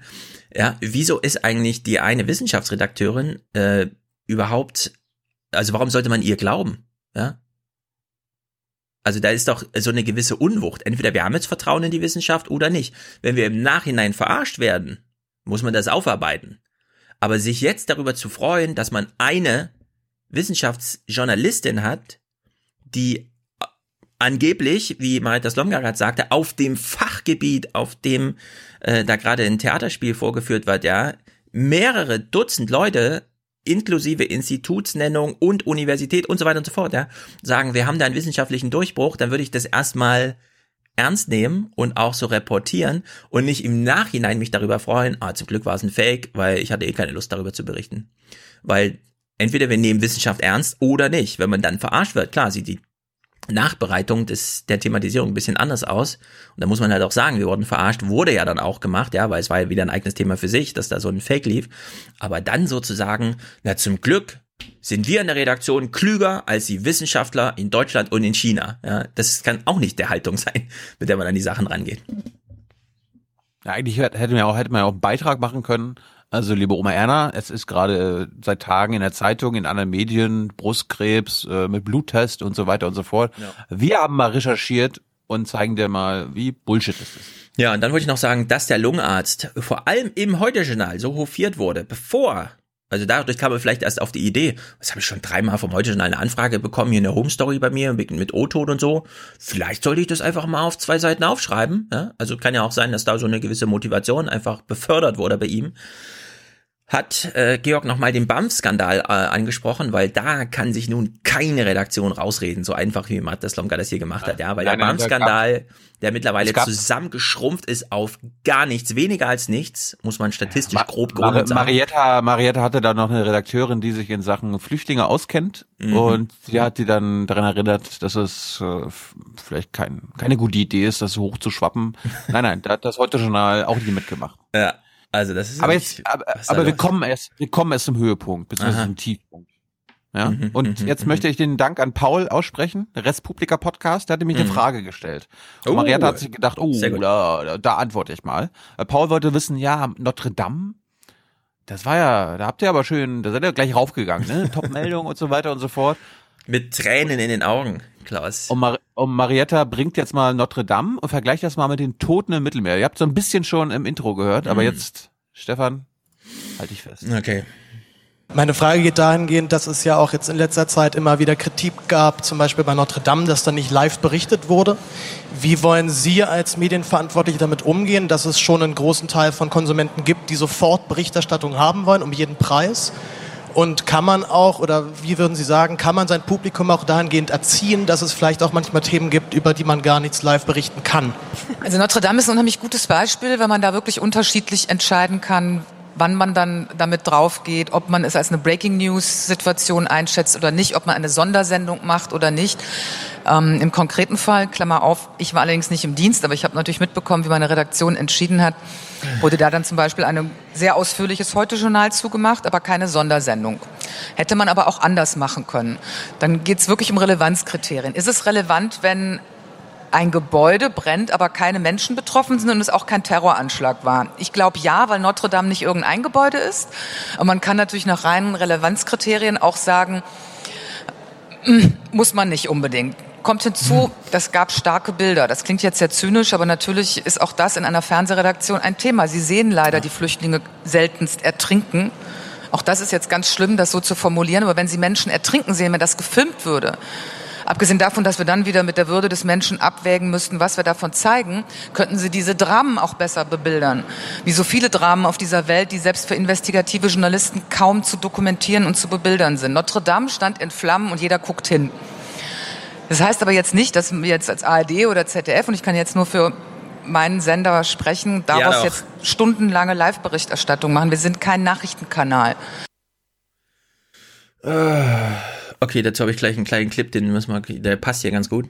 Also, äh, es gibt äh, ganz eindrucksvolle Bilder von. Mal, mal ganz kurz. Also sie bestätigt damit, dass das politische Kalkül der Bundesregierung, der italienischen Regierung, der Europäischen Union keine Rettungshelfer mehr auf dem Mittelmeer äh, zu Mhm. haben oder so wenig wie möglich, damit es keine schrecklichen Bilder gibt, die du, wo wir durch müssen, wie Thomas de Maizière sagen würde. Das klappt vollständig, weil sie sagt ja gerade, ja, hätten wir jetzt die Bilder von den sterbenden Menschen, dann würden wir darüber reden. Aber jetzt haben wir sie nicht und äh, Ja, also zum Thema Bilder, es gibt natürlich unfassbar viele äh, Bilder, die das wirklich im Detail erklären. Wir haben diesen großen Film über Flüchtlinge von Ai Weiwei und wir haben sehr viele äh, Aufnahmen von Rettungsbooten. Also Leute sind mit, ähm, wie heißen sie hier, 360-Grad-Kameras auf den Rettungsbooten mitgefahren. Also auf den Flüchtlingsbooten. Äh, die sind in Afrika mit eingestiegen und haben das gefilmt, äh, wie das so zugeht auf dem offenen Meer selbst wenn man noch nicht zeigt, wie so ein Boot in Seenot gerät, sondern einfach nur, wie es nachts auf so ein Boot ist. Wenn da 100 Leute auf, jeder hat 30 Quadratzentimeter irgendwie so, ja. Und dann hat, hast du irgendwie Wellengang und so. Das hätte, wenn man das nur einmal zeigt, ja, ist die Stimmungslage eine andere und dann interessiert man sich auch anders ich, fi- dafür. Ich, ich, also jetzt mal ehrliche Frage, Stefan Schulz. Ist es für Oma Erna egal oder nicht? Angenommen, es äh, an einem Tag gehen 250 Menschen äh, von Mhm. Bord, sterben im Mittelmeer. Muss Marietta Slomka da unbedingt von diesem Tod, von diesen Toten die Bilder haben?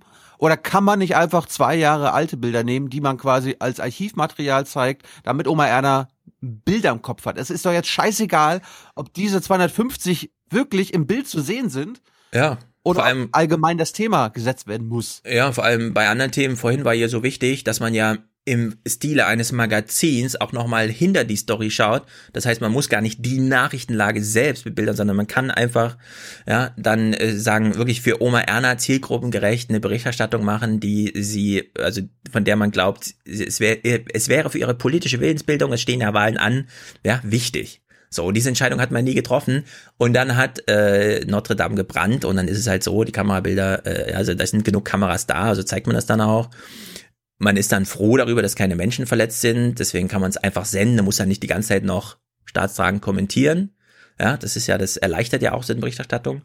Allerdings, äh, kurzer Einschub hier, es gibt derzeit eine große Diskussion darüber, beispielsweise in der ARD, wie ist es nun so insgesamt, ja? Also, wenn es wenn man mal von seinem hohen Ross der Nachrichtenredaktion runterkommt und sagt, anders als Marietta Slomka eben zugestehen wollte, aber wie es tatsächlich ist, wenn Menschen über Sachen diskutieren, zeigen wir ihnen die Bilder dazu. Ja, also wenn Notre Dame brennt, zeigen wir die Bilder. Man hat Tagesschau 24, man hat das Internet, keine Ahnung, ja. Also man kann die ganze Zeit Live-Bilder senden, die sich dann unterscheiden von sehr viel anderem, was im Internet läuft, indem man einfach sagt, das ist aber hier ARD aktuell, das ist nicht irgendwas, ja, sondern wenn du ein Interesse hast Und sei es nur die gemeinsame Trauer mit anderen, die sich auch dafür interessieren, ja, dass das Gebäude da irgendwie brennt. So, dann hast du da einen Anlaufpunkt öffentlich-rechtlicher Natur und nicht hier, ja, connecting the dots im Internet, wo man noch irgendwie Auswertungen, Live-Auswertung macht, welche Leute da auf dem Dach gerade rumrennen und eventuell das Dach angezündet haben. Und da gab es bei Medias Res in diese Diskussion eingreifend ein Gespräch mit Fritz Pleitgen, der nochmal zurück sich erinnert, der war ja damals ARD-Vorsitzender, 2001 beim 11. September. Ja, er blickt nochmal zurück auf dieses Ereignis, denn es ist jetzt 18 Jahre her und man hat sich damals plötzlich Gedanken gemacht und wollte eigentlich was ändern. Man hat es bis heute nicht geschafft. Jetzt hören wir mal 36 Sekunden in dieses Gespräch und du sagst mir danach mal, was du auffällig fandest bei Fritz Pleitgen. Immerhin Top-Journalist, interessiert an der Welt, bisschen alt mittlerweile, okay, aber wir hören es mal kurz. Damals äh, dieses Ereignis, der Angriff auf äh, die Zwillingstürme in äh, New York, das war natürlich ein Welt äh, Ereignis. 11. Wir haben das damals 11. September, das war glaube ich 2001. Also äh, damals hat die ARD äh, sehr schlecht ausgesehen. Das war ein unglücklicher Tag. Der Korrespondent in New York äh, war nicht am Platz. Der kann ja nicht ewig am selben Platz äh, sitzen. Er ist ja dafür eingestellt worden, dass er sich im Land umsehen. Er befand sich in Kanada, konnte nicht zurück. Ja, er war in Kanada und plötzlich war die Luftraum gesperrt und er wollte eigentlich nach New York. Ja, es ist natürlich blöd, kann er da nicht berichten. Und damals hat man sich überlegt, nee, wir machen so für Hotspots und so, wir bauen jetzt mal was auf, dass wir unabhängig des Korrespondenten, ja, dann hat man ja auch dieses große Bilder teilen, also was bei CNN gesendet wird, darf man in der ARD immer einfach senden, da muss man gar nicht vorher nochmal fragen und Verträge unterschreiben und so weiter und so fort. Nee, da, dafür haben sie ja Verträge. Oder haben halt so pauschale Verträge am Anfang, genau. Was ich hier aber bezeichnet fand, dass Fritz Pleitgen nochmal so, ja, das war glaube ich 2001 sagt.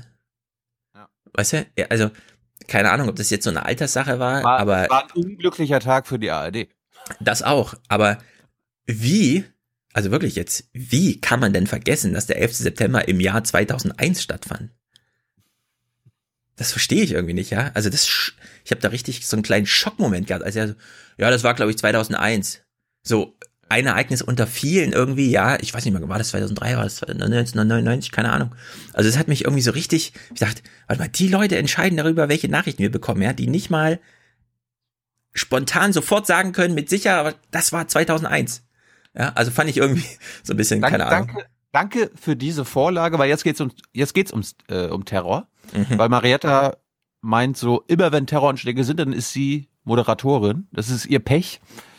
Und jetzt geht's um den Breitscheidplatz Mhm. und die Abwägung damals der heute Journal Redaktion, angeführt von Marietta Slomka. Und kann sein, dass ich jetzt übertreibe und sage, das ist der Tiefpunkt ihrer Argumentation. Kann auch sein, dass ich es völlig falsch verstehe und du das anders aufnimmst. Aber wir hören da mal rein. Mariette über den Breitscheidplatz.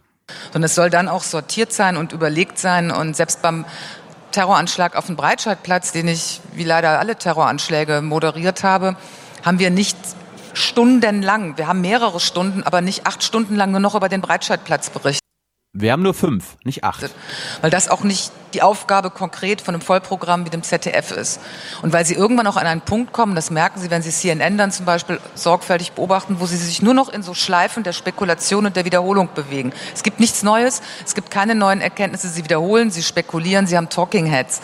Das ist für mich dann auch keine Nachrichtensendung im Englischen. Das kennt man gerade aus den USA-Berichterstattungen des ZDF heute Journals nicht. Nee. Sinne. Und vor allen Dingen glaube ich, dass es uns gut zu Gesicht steht und sich da wirklich nicht treiben zu lassen. Und hey, das fällt schwer, nicht immer sofort schon direkt drauf zu gehen, nur weil das Netz voll ist. Natürlich saßen wir in der Redaktion und es kam die erste Agenturmeldung, LKW, Unfall fährt in Weihnachtsmarkt in Berlin. Da können Sie sich vorstellen, dass ich auf dem Tisch gestanden habe, weil ich ahnte, was auf mich zukommt und wir wussten, das ist wahrscheinlich ein Terroranschlag, aber wir wussten es noch nicht sicher und wir haben uns diese halbe Stunde genommen, bevor wir auf den Sender gingen und sagten, ja, es gibt diese Katastrophe hier in Berlin.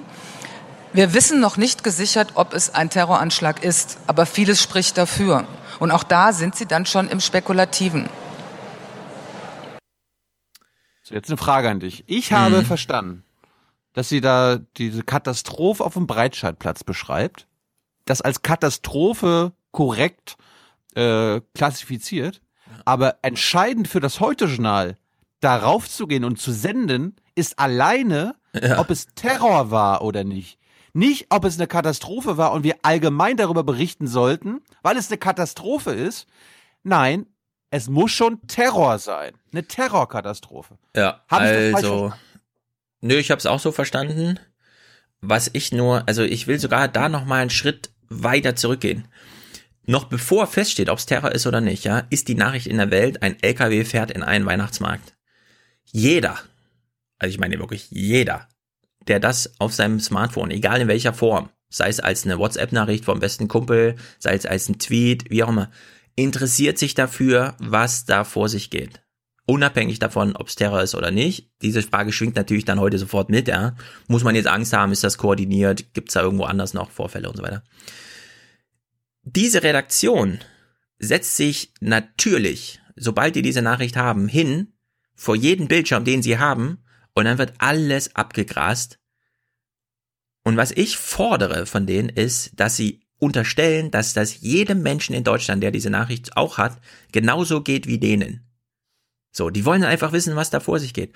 Und wenn sie dann sagt, wir haben aber dann noch vernünftigerweise eine halbe Stunde gewartet, das Internet nicht. Also wenn man da jetzt äh, ein gutes Gegenprogramm machen will, dann muss man das Programm auch machen. Es muss nicht im ZDF, ja, das Programm dafür unterbrochen werden. Dafür ist das Internet groß genug. Dafür kann man noch, was weiß ich, für Drittsender irgendwie mobilisieren, ja. Aber in den Momenten, wo äh, Notre Dame brennt, wo was weiß ich, äh, Terror, Breitscheidplatz und solche Sachen passieren, ja. Vielleicht habe ich da auch meine Meinung geändert zuletzt, aber da könnte man durchaus drüber nachdenken, ob man auch die Spekulation in den Redaktionen, von denen ich ja denke, sie handeln einfach verantwortungsbewusst und gehen da einfach die Sachen durch, ja, aber die, dass die das auch wirklich live senden, dass sie da einfach eine Kamera in ihre Redaktion stellen, so wie äh, Ottaviani äh, die, die Webcam in sein äh, Studio stellt und die Musik. Ja, also ich, ich würde gerne, also jeder, also der menschliche Drang, sich sofort dafür zu informieren und die ganze Zeit Twitter zu aktualisieren, der ist einfach gegeben. Und ich finde, man sollte jetzt so ehrlich sein und äh, Marita Slomka sollte ihr eigenes Interesse an dieser Sachlage auch allen anderen in Deutschland unterstellen. Und wenn man diese Leute erreichen kann in dem Moment mit einem öffentlich-rechtlichen und sei es die andauernde Schleife, ja, das ist ja auch Nachrichtenwert, wenn man hört, ah, schon wieder alle fünf Minuten das gleiche, ja, ich kann jetzt auch so langsam ausschalten, da passiert jetzt erstmal nichts, dann sollte man dieses Interesse der Leute auch bedienen, denn das Interesse wird auf jeden Fall bedient. Die Frage ist nur, von wem? Und wir haben eine öffentlich-rechtliche äh, Anstalt in Deutschland, die sowas leisten kann, also sollte die dann auch einfach auf dem äh, Live gehen damit, ja, warum nicht? Im Internet einfach oben bei heute.de für alle, die sich dafür interessieren, so ein Ding einschalten. Und dann sieht man halt einen Redakteur, der wie Peter Klöppel neun Stunden lang vom 11. September 2001 berichtet. Ohne Information. Aber Information ist in dem Fall nicht so wichtig. Nee, aber wir haben doch damals genau das kritisiert, dass sie stundenlang immer dasselbe berichtet haben. Sie hätten Nee, alles, ja. was, was wichtig war, innerhalb einer Viertelstunde im Heute-Journal versenden können und sagen, Genau. okay, alles weitere auf heute.de, bei Phoenix live Ja, oder genau. gehen Sie auf die Privatsender. Ja, aber das meine ich das, Okay. Nee, das, ich, das CDF-Programm dafür unterbrechen würde ich nicht. Aber ich würde unten kurz einen Hinweis geben, äh, wenn Sie sich dafür interessieren. Phoenix ist Ihr Ansprechpartner, ja. Und dann schaltet man auf Phoenix und dann sieht man da zwei Leute am Tisch, die sich darüber Gedanken machen, was da passiert. Und wenn die nichts Neues zu berichten haben, ist das halt so. Aber das will man dann auch selber feststellen. Also die haben gerade nichts zu berichten. Und auf Twitter finde ich auch nicht mehr, die mir sagen, okay, ja, und dann kühlt man so langsam wieder runter. Aber mh, wir haben das ja auch beim Terror da in Christchurch gesehen und so. Mittlerweile ist das Publikum da einfach aktiv. Ja? Die, man will da einfach wissen, was da vor sich geht. Diese Videos werden nicht nur viel angesehen, sondern die werden auch viel, viel geteilt. Millionen und Millionen Mal werden die geteilt. Und dieses Interesse, dieses spontane Interesse muss und da haben wir eine öffentlich-rechtliche Anstalt, die eben ja, der Facebook-Logik gegenübersteht, kann man dann einfach bedienen. Man hat dafür Phoenix, man hat Tagesschau 24. Es reicht völlig, wenn da fünf Leute ja, in der Zentralredaktion auf Bildschirme gucken und sagen, was sie äh, sehen. Ja, aber äh, man kann jetzt die Facebook-Twitter-Logik nicht länger, finde ich, bei sowas alleine laufen lassen. Und man muss also das fordere ich einfach von Merta Slomka, das Interesse, was sie an der Nachrichtenlage hat, muss sie auch allen anderen, Oma Ernst und Opa Ennis unterstellen. Und wenn sie da verantwortungsvoll mit umgehen will, finde ich, sollte man sich auch überlegen, wie man das bedient.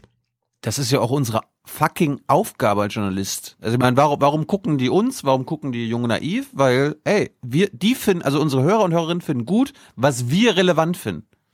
Ja. Ja, ich meine, man hat das Publikum auf Terror getrimmt und wenn er dann stattfindet, ja, kann man ja nicht da sitzen und sagen, so wie sie jetzt, ja, dann haben wir erstmal ganz verantwortungsvoll nur intern bei uns die Köpfe heiß geredet und uns äh, und Angst entwickelt und so weiter, um Das- dann eine das- Stunde das- später auf den Sender zu gehen mit einem Das fertigen fand, Stück. ich, ja, das fand ich gerade auch interessant. Also sie bekommt die Nachricht vom Breitscheidplatz und springt dann auf den Tisch. Also hat sie Ja. sich quasi terrorisieren lassen von der Nachricht. Ja, jeder in Deutschland springt da auf den Tisch. Also. Ja, in Anführungszeichen. Ja, es kühlt jetzt so langsam, es könnte sein, dass es in fünf Jahren wieder so ein, ach Terror, ja, alles klar, lese ich morgen nach und so, ja, es kommt so, aber derzeit haben wir noch so eine Lage, wenn du äh, diesen Winter dann wieder hörst, ein, ein LKW ist ein, ja, dann willst du einfach wissen, was da los ist. Gut. Letzter Clip, den habe ich nur für dich mit drin gelassen. Mhm. Es ist nicht nur Klaus Kleber, der die New York Times als äh, Messlatte für das Heute-Journal legt, sondern auch Marietta Slomka und sie vergleicht sich auch mit denen.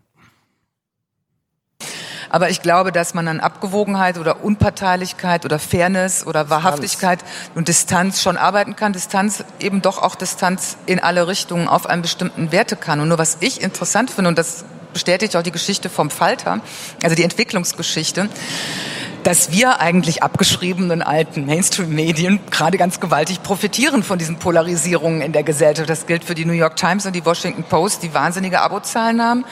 Es gilt offenkundig für den Falter. Ich glaube, bei der Zeit läuft's auch nicht schlecht. Und im Heute-Journal haben wir jetzt zurzeit Marktanteile und Zuschauer wie seit Mitte der 90er Jahre nicht mehr. Tendenz weiter nach oben, obwohl man doch eigentlich sagt, too long didn't read. Ja? Äh, wahnsinnige Abrufzahlen.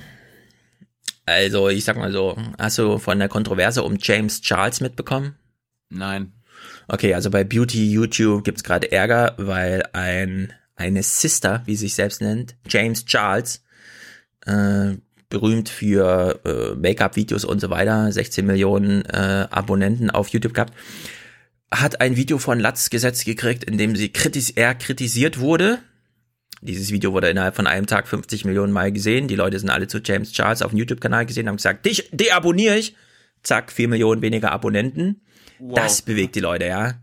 Gut, jetzt kann man natürlich sagen, oh, die New York Times hat aber auch zwei Millionen Abonnenten und so. Und beim Heute-Journal gucken sogar drei Millionen Oma Ernas zu. Aber in den Dimensionen Journalismus gegen die restliche Medienwelt, ja, muss man wirklich nicht äh, in Freude darüber ausbrechen, dass im Journalismus irgendwie Abozahlen explodieren. Also die Welt beispielsweise, ja, minus 17 Prozent innerhalb eines Jahres. Äh, es ist ich weiß nicht genau, wovon sie da spricht, ja. Der Journalismus findet im ganzen Gefüge medialer Realität quasi gar nicht mehr statt. Das interessiert so im 1%-Bereich irgendwie Leute. Gut, wenn es da mal so einen kleinen Peak gibt, weil irgendwo was passiert ist. Aber ansonsten als Journalismus echt schwer. Ja? Die Leute gucken zehn Stunden am Tag auf Bildschirme und Journalismus spielt da absolut keine Rolle mehr. Alles andere als Journalismus. Aber gut, man kann es natürlich auch sich immer äh, hindrehen, wie Klaus Kleber ja bei uns schon sagte. Er ist erfolgreich in der Altersgruppe der 60-Jährigen und keine wächst schneller als diese in Deutschland. Ist natürlich ein tolles Babyboomer-Argument, ja, so strukturell bedingt, aber Aussagefähigkeit für die Rolle des Journalismus und seine Bedeutung ist null, wenn nicht negativ. Gut. Tja, schlimm ist das mit Marietta. Ich bin ganz erschüttert. Ja. ich wollte noch so, nachreichen. Ja. Äh, und zwar war es Daniel Kehlmann, den kennen wir ja alle von seinen tollen Büchern, der nochmal das eine oder andere Zitat bei einem Preisempfang in Österreich losgelassen hat, nämlich Ich möchte unseren schweigenden Kanzler, kurz, fragen, ob er sich darüber klar ist, dass künftige Geschichtsbücher ihn als den Mann bewahren werden, der es einer rechtsextremen Partei ermöglicht hat, diesem Land in seinem äußeren Bild und seinem inneren Gefüge Schaden zuzufügen, der sobald nicht mehr in Ordnung zu bringen ist. Und dann fügt er an, draußen in der Welt wird Österreich zwischen zuverlässig, äh, inzwischen zuverlässig neben Trumps Amerika, Orbans Ungarn und Bolsonaros Brasilien genannt. Finde ich ehrlich gesagt eine gute Einschätzung von außen. Nicht aber, tags aber bitte seien Sie mir nicht böse. Genau, mal nicht tagesaktuell, sondern hier einfach mal im großen Bogen. Wie hat sich's entwickelt seit Regierungsübernahme blau-schwarz oder lila-blau oder wie auch immer. Nicht gut. Lass uns zum Thema Mobilität kommen. Damit nee, kein- warte. Ja, ja, es Ja. ist erst 31, wir haben noch ein bisschen. Ich weiß ja nicht, wie viele Clips du hast. Zum Thema Mobilität. Also eine Sache ist mir wichtig. Wir gucken mal kurz Mathe-Abi. Denn die Frage ist, ist es Mathe-Abi zu schwer gewesen? Ist ja nicht eine ganz Ich hab 13 unbedeutende Punkte Frage. Ja, ist ja nicht eine ganz unbedeutende Frage. Wir hören mal hier, es gibt jetzt eine Petition. Sie hat auch unterschrieben, die Online-Petition für ein faires Mathe-Abitur. Zu schwierig, teils nicht machbar seien einige Aufgaben gewesen. Zoe McDonald aus Hamburg hatte Mhm. sich sehr gut vorbereitet, sagt sie, sogar einen externen Intensivkurs belegt. Doch vergangenen Freitag verzweifelt auch sie am Mathe-Abitur. Und dann habe ich halt irgendwann gemerkt, hm, das ist ja viel anspruchsvoller als die Übung, die ich zuvor gemacht hatte. Und dann bin ich halt direkt zu einer anderen Aufgabe gesprungen, jetzt in den Bereich Stochastik, weil mir das eigentlich immer recht gut lag. Und ähm, da war ich dann auch überrascht, als ich mir die ersten Aufgaben durchgelesen habe. In Ja. den sozialen Netzwerken wird das Mathe-Abi heiß diskutiert. Aus Bayern kursieren einige Aufgaben schon im Internet. Zu viel Text, zu kompliziert, das habe zu viel Zeit gekostet, heißt es. Ja, sie hat jetzt gesagt, es war zu kompliziert und im Bericht hieß es, es war zu viel Text. Natürlich erstmal zwei ganz unterschiedliche Formen äh, von Problemen, die das verursachen kann. Und dann ist es halt, mhm. Ich habe jetzt gerade ganz gedacht, äh, wäre hilfreich, wenn sie sagen würde, ob in Hamburg ein Zwölfjahresabitur gemacht wird, also ob sie eine Zwölf-Klassen-Abiturientin ist, Hm. weil da wäre ja eine Antwort, es war einfach zu wenig Zeit. Also hätten sie noch ein Jahr länger gemacht, hätten sie wahrscheinlich mehr Ab äh, Mathestoff machen können. wer weiß, ja. Die Lehrer müssen sich jetzt aus einem Pool bedienen. Es gibt ja jetzt, soweit ich weiß, überall Zentralabitur, oder? Auch in Westdeutschland ist es angekommen. Jedenfalls hatten sie hier dann in der, in den Tagesthemen ein Nachhilfelehrer. Und das finde ich, also jetzt beginnt es auch so ein bisschen problematisch zu werden. Er kennt die Sorgen der Schüler. Milad Fahimi, Gründer und Leiter eines Nachhilfeinstituts. Für das Mathe-Abi entwickeln die Bundesländer eigene Aufgaben. Zusätzlich bedienen sie sich aus einem deutschlandweiten Fragenpool. Problematisch sei, wenn die Prüfungsaufgaben am Unterricht vorbeigingen. Also man kann eindeutig von einem systematischen Fehler reden, weil wenn permanent über schlecht, ab, äh, schlecht ausfallende Mathe-Abiturs in ganz Deutschland geredet wird, dann ist das nicht jedes Mal zufällig, sondern da funktioniert etwas nicht. Kurzfristig gesehen ist das vielleicht eine Aufgabenstellung, die schlecht gestellt wurde. Langfristig gesehen ist das ein schlecht vorbereiteter Schüler. Ja, dass jetzt ein Nachhilfelehrer einfach darüber reden darf, äh, dass es hier systematische Probleme in der Schule gibt, weshalb man Nachhilfe beispielsweise braucht, um sich aufs Abitur vorzubereiten, ist natürlich so, ein, so eine Art von Hypernormalisierung, die ich nicht okay finde. Äh, dann doch lieber den Schülern, denen es zu kompliziert ist, sagen, naja, es muss ja nicht jeder ein Abitur schreiben, ja. Also Jahrgänge über 50 Prozent Abiturquote ist vielleicht dann auch ein bisschen übertrieben und dass die Selektion dann erst so spät stattfindet, mit schlechten Noten in der abschließenden Klausur des Abiturs. Finde ich auch ein bisschen problematisch. Naja, jedenfalls haben wir gehört, er ja, bietet hier einfach an, Nachhilfe zu machen. Die Schülerin, die wir vorhin gehört haben, die hat auch schon äh, ergänzenden Unterricht genommen. Also es sind schon asiatische Verhältnisse, ja, in denen es quasi normal ist, dass man neben der Schule dann nachmittags nochmal in die Schule geht, die man dann auch noch bezahlt. Jetzt kommt der Schulsenator aus Hamburg hier kurz zu Wort, Thies Rabe. Die Kultusministerien der Länder wollen reagieren, haben angekündigt, die Beschwerden der Schüler ernst zu nehmen. Die Hamburger Ah. Schulbehörde hat die Gymnasien angeschrieben, will sich die Klausurergebnisse genauer ansehen. Und müssen jetzt erstmal nachgucken, was das nun wirklich war. Und ob was schiefgelaufen ist, gilt es auch nochmal abzuwarten. Denn der erste Protest ist zwar da, aber wir wissen auch, Online-Petitionen sind so eine Sache. Wir haben deutlich mehr Petitenten online als überhaupt Menschen, die Mathematikaufgaben mitgeschrieben haben. Und deswegen gilt es jetzt, glaube ich, erstmal in Ruhe genau hinzugucken. Ja, ich will eine ich will eine Liste hier von change.org, wer hier wirklich Abiturient dieses Jahr ist. Ja, es und welche ist aber- 100.000 Leute da einfach nur solidarisch sind. Ja, genau. Ist nicht eine ganz unberechtigte Kritik, weil Online-Petitionen sind halt Online-Petitionen. Man müsste halt doch qualitativ einsteigen in die Kritik derjenigen, die auch wirklich die Prüfung geschrieben haben. Machen wir auch gleich. Im SWR 2 Forum wurde vom Moderator, als das Thema aufkam, am 15.05., nochmal äh, eine Beobachtung vom letzten Jahr geteilt, die ich ganz interessant fand. Vergangenes Jahr hatte ein Berliner Lehramtsstudent nachgewiesen, dass das Mathe-Abi für die Berliner Leistungskurse leichter war als das bayerische Abi, das dort jeder Schüler schreiben muss. Ja, das ist natürlich ein echtes strukturelles Problem, wenn irgendwo das Leistungskurs-Abi leichter ist als das Grundkurs-Abi woanders, wo es nämlich Pflicht dann beispielsweise auch ist. Es gibt ja nicht, oder mittlerweile vielleicht, aber es war ja nicht immer in allen Bundesländern Pflicht, Mathe-Abi zu schreiben, ne? Also man kam irgendwie drumherum, habe ich so mitbekommen, als ich so nach Nordrhein-Westfalen kam. Also, du hast ein Mathe-Abi geschrieben, also wir mussten das, ne? Fand ich dann schon ein bisschen, also der Hinsicht. Du musst, du musst, also bei uns war ja auch vier Prüfungsfächer.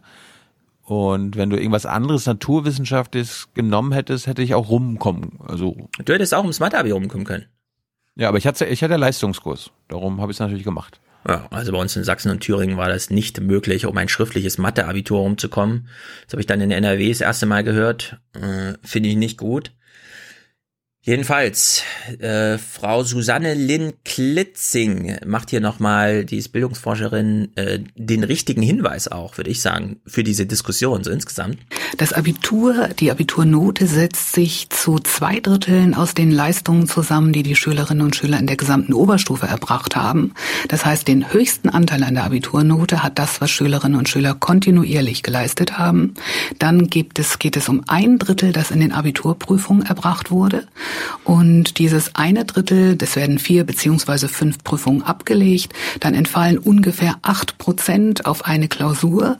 Und jetzt müsste man sich überlegen, also maximal acht Prozent, um die geht es jetzt, aber nicht mal um die, weil die Frage ist ja, ähm, ein Punkt mehr oder weniger oder zwei Punkte mehr oder weniger müssten ähm, dann eben nochmal in ein entsprechend prozentuales Verhältnis gesetzt werden. Von daher glaube ich, da ist ganz viel Prüfungsaufregung drin, die man gut verstehen kann. Es ist aber auch so ein gesellschaftlicher Hype da drin. Man hört ja auch, dass bei diesen Petitionen die Eltern alle ordentlich mit unterschrieben haben.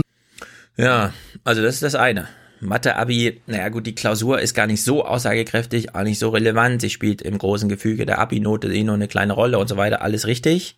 In der Hinsicht muss man auch, das ist, erinnert mich so ein bisschen an die Yoga-Studenten, die ich in Bielefeld kennengelernt habe. Die durften nämlich erstmal einfach so vor sich hin studieren und dann hieß es plötzlich, ach so. Yoga-Studenten? Yoga, genau. Nee, Jura, die saßen, also in Bielefeld ist Jura und Soziologie eine Bibliothek gewesen. Deswegen saßen die Juristen immer bei uns, haben die ganzen Tische blockiert und da studiert man halt erstmal vor sich hin, ja, bis dann so die Staatsexamen kommen und dann plötzlich äh, nicht, also die Prüfung völlig entkoppelt ist vom eigenen Studium, was den ja, Ablauf, den das Personal und sozusagen be betrifft, dann ist man plötzlich so, hat man so einen Realitätsschock, der vielleicht manchmal ein bisschen spät kommt. Ja, also sie bettet das hier so ein. Allerdings in der Süddeutschen Zeitung kam ein Physiklehrer zu Wort, der als Zweitprüfer äh, das Matheabitur äh, kontrolliert hat und der seinerseits, um sich auf die Korrekturen vorzubereiten, selber die Aufgaben durchgerechnet hat. Der wurde dann gefragt, was haben Sie festgestellt? Und dann sagt er, ich habe mich gleich am Samstag den sämtlichen Aufga äh, an die sämtlichen Aufgaben gesetzt, die den Schülern vorgelegt wurden. Als unabhängiger Zweitkorrektor muss ich mich ja vorbereiten auf die Klausuren, die auf mich zukommen, zumal ich zurzeit nur Physik und kein Mathe unterrichte. Und wie lange haben Sie gebraucht, wurde er gefragt. Dann sagt er 15 Stunden. Verteilt auf drei Tage. Montagabend war ich fertig. Die Schüler wählen zwar nur die Hälfte der Aufgaben aus, aber sie hatten auch nur fünf Stunden Zeit dafür. Ich habe also länger gebraucht, als ihnen Zeit gegeben wurde. Also wenn dein Prüfer länger für deine Aufgaben braucht, als dir für die besten Note zugestanden wird, ja, finde ich, ist das schon so ein bisschen, steckt vielleicht doch ein bisschen was drin, finde ich jedenfalls problematisch. Und sie konnten lange Pausen einlegen, noch mehr zur Zeit zum Denken, ja, fragt dann die Süddeutsche und dann sagt er, es gab noch einen Unterschied. Ich hatte die Lösung, ich konnte kiebitzen. Also er meinte mal kurz, ja, spicken. Haben Sie das gemacht? Klar, wenn ich mal nicht weiter wusste, habe ich in die Lösung geguckt. Äh, das ist äh, die ist nie umfangreich, aber Anhaltspunkte für die Lösungswege gibt es schon und wenn ich mir noch unsicher bin, ob mein Lösungsweg gangbar ist, rufe ich meine Tochter an, die ist Profi-Mathematikerin. So, also wir haben einen Prüfer des Matheabiturs, kein Schreiber, kein Prüfling, sondern einen Prüfer, der seinerseits feststellt, warte mal, ich brauche für die Aufgaben länger, ja, also ich hätte hier nicht beste Punktzahl erreichen können, wahrscheinlich nicht Martinus 13 Punkte. Und er hatte den Vorteil, selbstbestimmt zu Hause, ja, also nicht die Prüfungssituation, fünf Stunden am Stück und so weiter, sondern er konnte selbstbestimmt. Er hatte die Lösung, musste also nur, ja, den Lösungsweg findet man ein bisschen einfacher, wenn man die Lösung kennt. Und wenn er Fragen hatte, konnte er noch seine äh, Profi-Mathematikerin aus dem Familienkreis anrufen. Und wenn das alles so zusammenkommt, finde ich, weiß auch nicht. Dann scheint mir das Matheabitur vielleicht doch ein bisschen schwer gewesen zu sein. Aber. Wissen Sie, was ich das weiß. Halte? Ich halte das für inhuman. Oh Gott. Ja, also dieses Matheabitur-Sachen, so sehr ich dafür bin, die Aufgaben hart, hart, hart zu machen, weil wir mussten auch hart, hart, harte Aufgaben machen. Aber vielleicht sollte man hier doch nochmal nachgucken. Also, ich finde auch eine 5-Stunden-Prüfung, es ist die längste Prüfung, die es überhaupt gibt. Die begegnet einem nie wieder im Leben. Also sowas wie Mathe-Abitur bereitet dich auf gar nichts vor, Deutsch-Abitur, ja, Leistungskurs-Abitur. Das ist einfach eine Prüfungssituation, die bereitet dich auf gar nichts vor, weil die kommt so nie wieder. Du hast nur nirgendwo fünf Stunden Prüfungssituation. Wird äh, weiterhin so praktiziert. In dem Falle wurde hier mit Umfang um sich geworfen. Vielleicht, keine Ahnung. Also in dieser Radiosendung beim SR2 Forum war noch so ein Schüler aus Baden-Württemberg, glaube ich, oder Rheinland-Pfalz. Der meinte so, die werden auch nochmal vorbereitet auf die Art der Prüfung. Die bestehen halt aus drei Teilen und am Ende gibt's auch nochmal ausdrücklich so ein, das ist ein Franz Transfer, äh, den man hier leisten soll. Da geht es jetzt nicht um die Lösung, sondern da kommt auf jeden Fall was dran, was du in der Schule noch nicht gelernt hast. Und dann ist die Frage, kriegst du es trotzdem irgendwie hin? Ja, und solche Sachen muss man vielleicht nicht in fünf Stunden langen Sitzung machen, sondern das reicht dann auch weniger, wenn die Aufgaben dafür cleverer sind oder so, keine Ahnung. Aber vielleicht ist das mal ein, ein Anlass, um das Mathe, äh, das Abitur selbst in seiner langen Sitzungsprüfungszeit einfach mal zu hinterfragen, weil so richtig okay finde ich das auch nicht. Ich hatte meine Geschichtsabi-Prüfung ähm, das Thema DDR. Mhm. Das Problem war, dass wir bis, zur, bis zum Ende der Schulzeit mit meinem Geschichtslehrer, wir sind nur bis zum Zweiten Weltkrieg gekommen. Also wir haben, glaube ich, irgendwie Potsdam-Konferenz noch und Gründung DDR und BRD miterlebt, aber ab 1949 war nichts. Und dann war das Ja. die Abi-Prüfung. Ja, das ist halt ein Und- Problem. Das ist einfach, Genau. das geht nicht. Wenn es einen Lehrplan gibt, muss er eingehalten werden. Ich, ich habe es akzeptiert. Ich, also ich hatte ja, ich hatte ja keine andere Wahl. Ich habe dann, glaube ich, trotzdem irgendwie noch zwölf oder so äh, geholt, weil du kannst ja da vieles quasi anwenden, was du aus den äh, Gründen für die DDR und so weiter ähm, gelernt hast. Aber das war auch scheiße.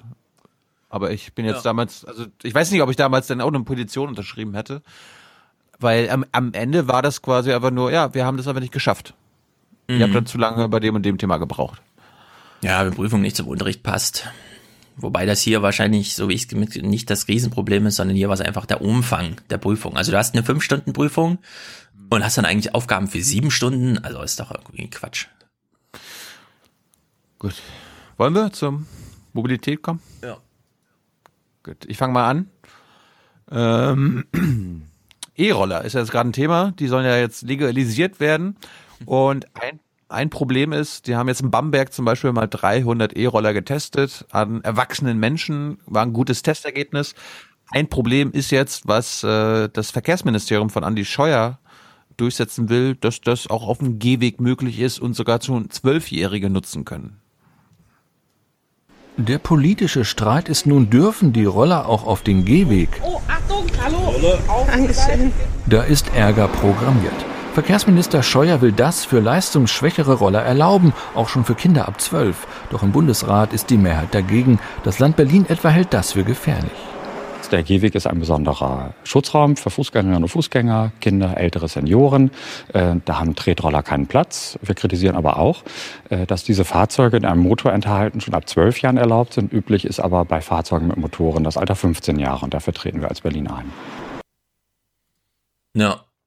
Wir reden ja nachher mit Konrad, das haben wir schon vor einer Woche aufgenommen. Da optiere ich dafür einfach äh, wie Fahrräder, ja, auf der Straße. Zack. Spur anmalen, grün, ist jetzt für Roller. Darf ein Auto nicht mehr drauf fahren. Auf dem Gehweg wird geschoben, nicht gefahren. So, aber so ein Thema, was kann man da als ZDF-Redaktion machen? Man muss mal wieder mal Oma Erna fragen, man muss mal auf die Straße gehen und ich bringe das jetzt einfach nur mit, weil die das vor meiner Haustür gemacht haben. Und da- das hat mich natürlich, das hat mich natürlich angesprochen. Was sagen, was sagt meine Peer Group? Was sagen meine Nachbarn, zum Thema E-Roller? Die Autofahrer müssen aufpassen, die Scooterfahrer müssen aufpassen. Ich glaube, das ist, äh, ist kein Problem. Ich finde es gut, dass es gibt. Ich wohne am Alex, ich sage nein. Außengebiete ja. E-Scooter finde ich ist okay, aber nicht auf dem Fußgängerweg, passt überhaupt nicht.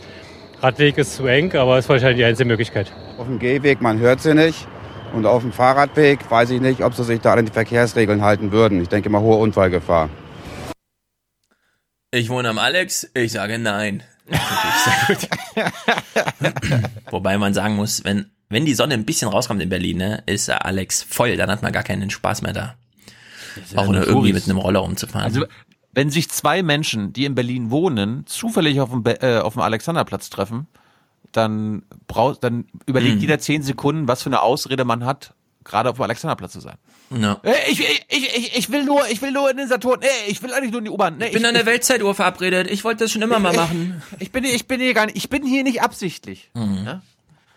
Ja. Gut, und jetzt, jetzt kommen wir zum Thema, was ich gedacht hat, hey, das, das ist doch Stefan Schulz Thema.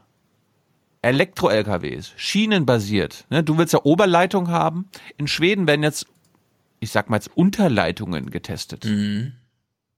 Lastwagen mit E-Antrieb. Bisher scheitert das an der geringen Reichweite. In der Nähe von Stockholm wird an der Lösung geforscht. Auf der weltweit einzigen Teststrecke für schienenbasierte Elektro-Lkw.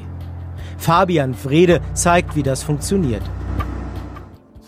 Über diese Schiene bezieht der Lkw während der Fahrt Strom. Der soll später ausschließlich über erneuerbare Energien gewonnen werden. Ein kostengünstiges und einfaches System. Der Lkw kann ohne Probleme wieder aus der Schiene ausscheren. Bislang müssen Elektro-Lkw mit tonnenschweren Akkuzellen ausgestattet werden, um längere Reichweiten zu erzielen. Mit dem schwedischen System reichen kleine und leichte Batterien. Äh, kleine technische Frage. Diese Schiene steht aber nicht unter Strom dann einfach, oder was? Oder wie, wie genau ist das gesichert davor, dass ein Fußgänger da einfach drauf tritt und. Ich glaube, da muss, äh, da muss natürlich Strom drauf sein, aber es wird wahrscheinlich wie bei einer Steckdose sein, dass äh, der Strom fließt erst, wenn A und B. Ja, aber dann muss sich der LKW so richtig einhaken, dann kommt da irgendwie Schmutz rein in diese Vertiefung der Schiene und dann. Ja, darum wird ja getestet. Darum wird ja getestet. Äh, um Ja, wir gucken gleich auf die da A5, da ist der Test anders. Aber das fand ich hier so, hm, weiß nicht. Also das Ja, widerspricht das mal meinem Intuitiven. Ach, sch- schade. Aber die werden sich ja was dabei gedacht haben. Hm. Auf jeden Fall will Schweden äh, in Sachen Elektrotechnik auf dem neuesten Stand sein und Deutschland uns was beweisen. Ja, hier äh, emissionsfreier Verkehr. Schweden will und kann. Während Skandinavien voll auf Elektro setzt, ist Deutschland noch Dieselland. 2017 gab es insgesamt 37.606 Erstzulassungen von Zugmaschinen, davon die meisten Diesel. Mit reinem Elektroantrieb wurden ganze 10 Lkw zugelassen. Wie es anders geht, zeigt 10 von 37.000. Ja. Läuft. Wir gucken gleich, wo die 10 fahren. Hier wird schon der Müll voll elektrisch abgeholt. Bis 2035 will Schweden den CO2-Ausstoß um 20 Prozent reduzieren. Wir wollen eines der ersten fossilfreien Wohlfahrtsländer der Welt werden. Deswegen setzen wir sehr auf den Transportsektor. Ich finde es wichtig zu zeigen, dass das geht. Dann kann man dem Rest der Welt sagen, seht her, das alles kann man machen.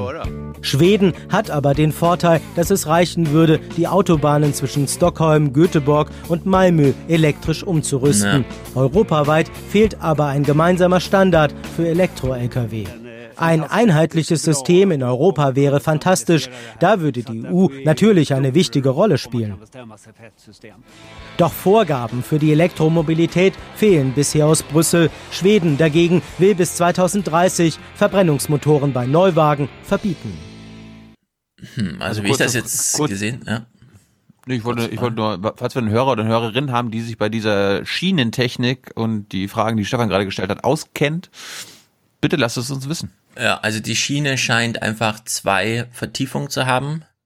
Und dann ist da einfach so ein, so ein Ding oben, dass das gleichzeitig frei kratzt und sich von unten den Strom abnimmt. Aber naja, gut, ist ein Testlauf. Testläufe gibt's auch in Deutschland. Diese zehn LKWs mit E-Motor, wo fahren die? Na, sie fahren nicht in Schleswig-Holstein, denn dort gibt es zwar schon Oberleitung, allerdings Sind die LKWs noch nicht da dafür. Also man wollte eigentlich den Testbetrieb starten, aber es war, wurden leider, es durften nur zehn zugelassen werden. Die müssen jetzt hier auf der A5 fahren bei uns. Mhm. Jedenfalls ist die Teststrecke A5, über die ich ja nun auch schon mehrfach sprach, weil ich immer also einmal drunter durchgefahren bin. Sie ist hier Richtung Darmstadt, glaube ich, wenn man in den Süden rausfährt. Und sie ist jetzt in Betrieb. In Hessen ist die erste E-Autobahn Deutschlands in Betrieb genommen worden. Auf einer fünf Kilometer langen Teststrecke können Hybrid-Lkw jetzt in beiden Fahrtrichtungen mit Strom fahren. Dazu koppeln sie sich an eine Oberleitung an und laden so ihre Batterien. Fünf Speditionen wollen das bis 2022 testen. Mit dem Feldversuch soll geprüft werden, ob Waren so klimaschonender und leiser auf der Straße transportiert werden können. E-Highway nicht gut. Ja, der E-Highway. Also, ich finde es eine bemerkenswerte Anlage. Äh, ich finde, die Technik selbst ist sehr bewährt. Alle, also wirklich alle superschnellen Züge, Japan und so, die haben uns auch wieder so einen Shinkansen-Nachfolger vorgestellt mit 550 kmh und so ein Kram. Das funktioniert alles mit diesem Stromabnehmern oben. Also da gibt es anscheinend keine Geschwindigkeitsbegrenzung oder Reibung oder so, ist alles kein Problem. Man kann einfach drunter durchdüsen, tausende Kilometer lang und es funktioniert. Deswegen finde ich das auf einer Straße ganz gut. Mit der Schiene unten, wenn dann, da ist dann Regen und Schnee, keine Ahnung, dann verliert einer Ladung, dann ist da irgendwie Öl drin, oder so, keine Ahnung, was da so alles passieren kann. Oben den Strom abzunehmen, scheint mir irgendwie schlüssig zu sein. Die Anlage zu bauen, gut. Ist halt mehr als, also man kann natürlich auch erstmal Hotspots in Deutschland miteinander verbinden, so wie in Schweden den Rest dann mal gucken, aber dass man erstmal die hunderten Autobahnkilometer, die man so insgesamt zurücklegt, es gibt ja äh, Wege, die einfach mehr gefahren werden. Die kann man, mit denen kann man ja anfangen. Also alles, was zum Frankfurter Flughafen führt oder so, keine Ahnung. Finde ich schon mal ganz gut. Mal gucken, was daraus wird. Und ob man aus einem 5 Kilometer Test überhaupt irgendwas ableiten kann, was nützlich ist. Aber gut, kann man ja dann durchrechnen äh, weitere Informationen zum Thema, bevor wir jetzt gleich äh, talken. In Düsseldorf. Hm, in Düsseldorf haben wir doch äh, gelernt, da gibt's jetzt so eine eigene Spur, ne, auf denen E-Roller und Fahrgemeinschaft nicht fahren dürfen, aber der Bürgermeister mit seinem Dieselbus dann doch und so. Äh, die CDU-Fraktion hat jetzt, also die Düsseldorfer CDU-Fraktion, ja, hat jetzt gefordert, Parkgebühren für Fahrräder. Es kann doch wohl nicht sein, dass die alle ihre Fahrräder hier mitten in der Stadt abstellen. Das kostet jetzt Gebühren. Also manchmal greift man sich an den Kopf, liebe CDU, was soll der Scheiß? Wie gesagt, ja, wenn ihr sie wählt oder jemanden kennt, der die wählt, sofort Schläge ins Gesicht, bitte. Wählen CDU, CDU, wer auch du, CDU. Ja, und Schläge ins Gesicht meine ich natürlich metaphorisch. Wer was Lustiges lesen will, alles zum Uber-Börsengang. Also mhm. größter Fail aller Zeiten, würde ich sagen. Ja, und Fridays for Future war bei der VW Hauptversammlung. Ich kenne die Rede allerdings nicht. War bestimmt gut. Wird Luisa vielleicht am Montag darüber berichten? Ne, 20. Ja. Mai 19 bis 22 War aber in dem Fall nicht Luisa, sondern jemand anders da. Ja, das. Äh, Eine richtige Schülerin, keine Student. Mhm. Nein, alle dürfen kurz sich das Thema einsetzen. Kurz nochmal das Thema autonomes Fahren. In Braunschweig wird gerade getestet von der Uni, ähm, wie sich denn das autonome Abbiegen managen lässt. Und das fand ich dann ganz interessant. So, wir befinden uns jetzt in der Anfahrt auf die Forschungskreuzung und ich werde jetzt das automatisierte Fahrsystem aktivieren. Forschungskreuzung. Jetzt übernimmt hm. das Fahrzeug automatisiert Gas, Bremse und Lenkung. Ich nehme die Füße vom Pedal, die Hände vom Lenkrad und wir nähern uns jetzt automatisiert der Kreuzung an. Das System kommuniziert dabei mit der Infrastruktur, also mit der Ampel und empfängt zum Beispiel gerade, dass die Ampel auf Rot gesprungen ist. Ähm, wir sehen es jetzt angezeigt. Es ist unübersichtlich an so einer Kreuzung. Die Fahrradfahrer haben grün, der Gegenverkehr auch und man selbst auch. Wer darf nun fahren? Ziemlich schwierig für ein automatisiertes Fahrzeug, das zu entscheiden. Deshalb hat Testfahrer Florian Krauns auch zur Sicherheit immer den Fuß am Bremspedal. Jetzt halten wir an einer virtuellen Haltelinie an. Das Fahrzeug hat erkannt, dass wir Gegenverkehr haben und wartet jetzt so lange, bis die Fahrt frei ist. Alleine würde das automatisierte Fahrzeug diese Abbiegesituation derzeit noch nicht beherrschen können. Es ist auf Daten von außen angewiesen. So muss die Situation auf der Straße mit dem Auto vernetzt werden. Deshalb haben die Forscher diese Kreuzung besonders ausgestattet. Hier sehen wir verschiedene Kamerasysteme. Hier zum einen äh, das System, das so ein bisschen aussieht wie ein Blitzer, ist es aber nicht. Das ist ein Kamerasystem, mit dem wir hauptsächlich Fußgänger und Fahrradfahrer identifizieren können. Und äh, diese Informationen können wir in die automatisierten vernetzten Fahrzeuge schicken, sodass diese wissen, ob sie gerade abbiegen können oder ob da ein Fußgänger gerade quert oder nicht. Ich frage mich, ob die Kameras nur erkennen, ob es ein Mensch ist und ob das schon reicht oder ob er das gerade wortwörtlich gemeint hat.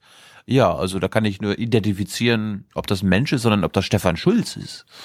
Ja, das Problem ist vor allem, wenn dein Auto auf externe Infrastruktur angewiesen ist, um autonom zu fahren, dann ist es auch fast wertlos, weil du müsstest dich sowohl auf die externe Infrastruktur verlassen, sonst bleiben auf einmal alle Autos stehen, ja. Also stell dir mal vor, die Ampel funktioniert nicht mehr und dann kommt nicht ein Polizist und regelt den Verkehr, sondern plötzlich kann gar kein Auto mehr fahren überhaupt, ja. Also das geht natürlich auch nicht.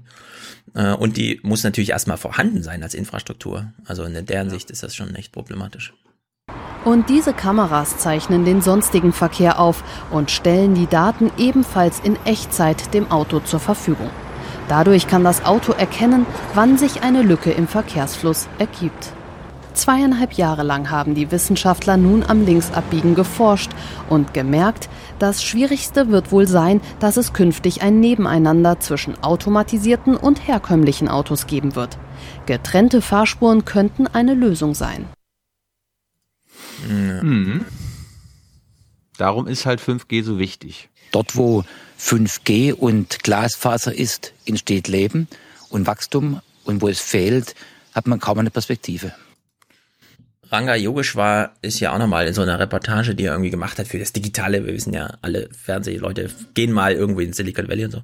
Er hat auch nochmal so ein paar Testfahrten gemacht. Ich habe den Clip jetzt nicht mehr ganz im Kopf, aber ich glaube, der ist auch nochmal interessant, um zu sehen. So richtig gut funktioniert es alles nicht. In der einfachen Laborwelt funktioniert es schon. Doch in der Wirklichkeit sind die Algorithmen hoffnungslos überfordert. Doch die Werbung schert das nicht. Mercedes. Bei unseren Testfahrten gab es ausnahmslos eines. Pannen. So. Mal eine unerklärliche Vollbremsung, auch beim zweiten Versuch.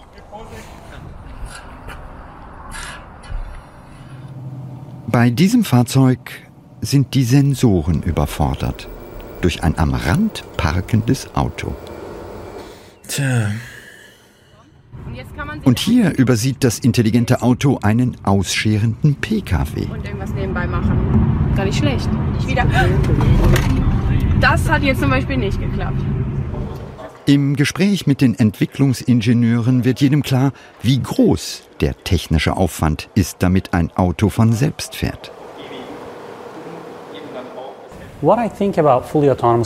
Was ich von vollautonomen Fahrzeugen denke, es würde mich überraschen, wenn es die bereits in den kommenden zehn Jahren gibt.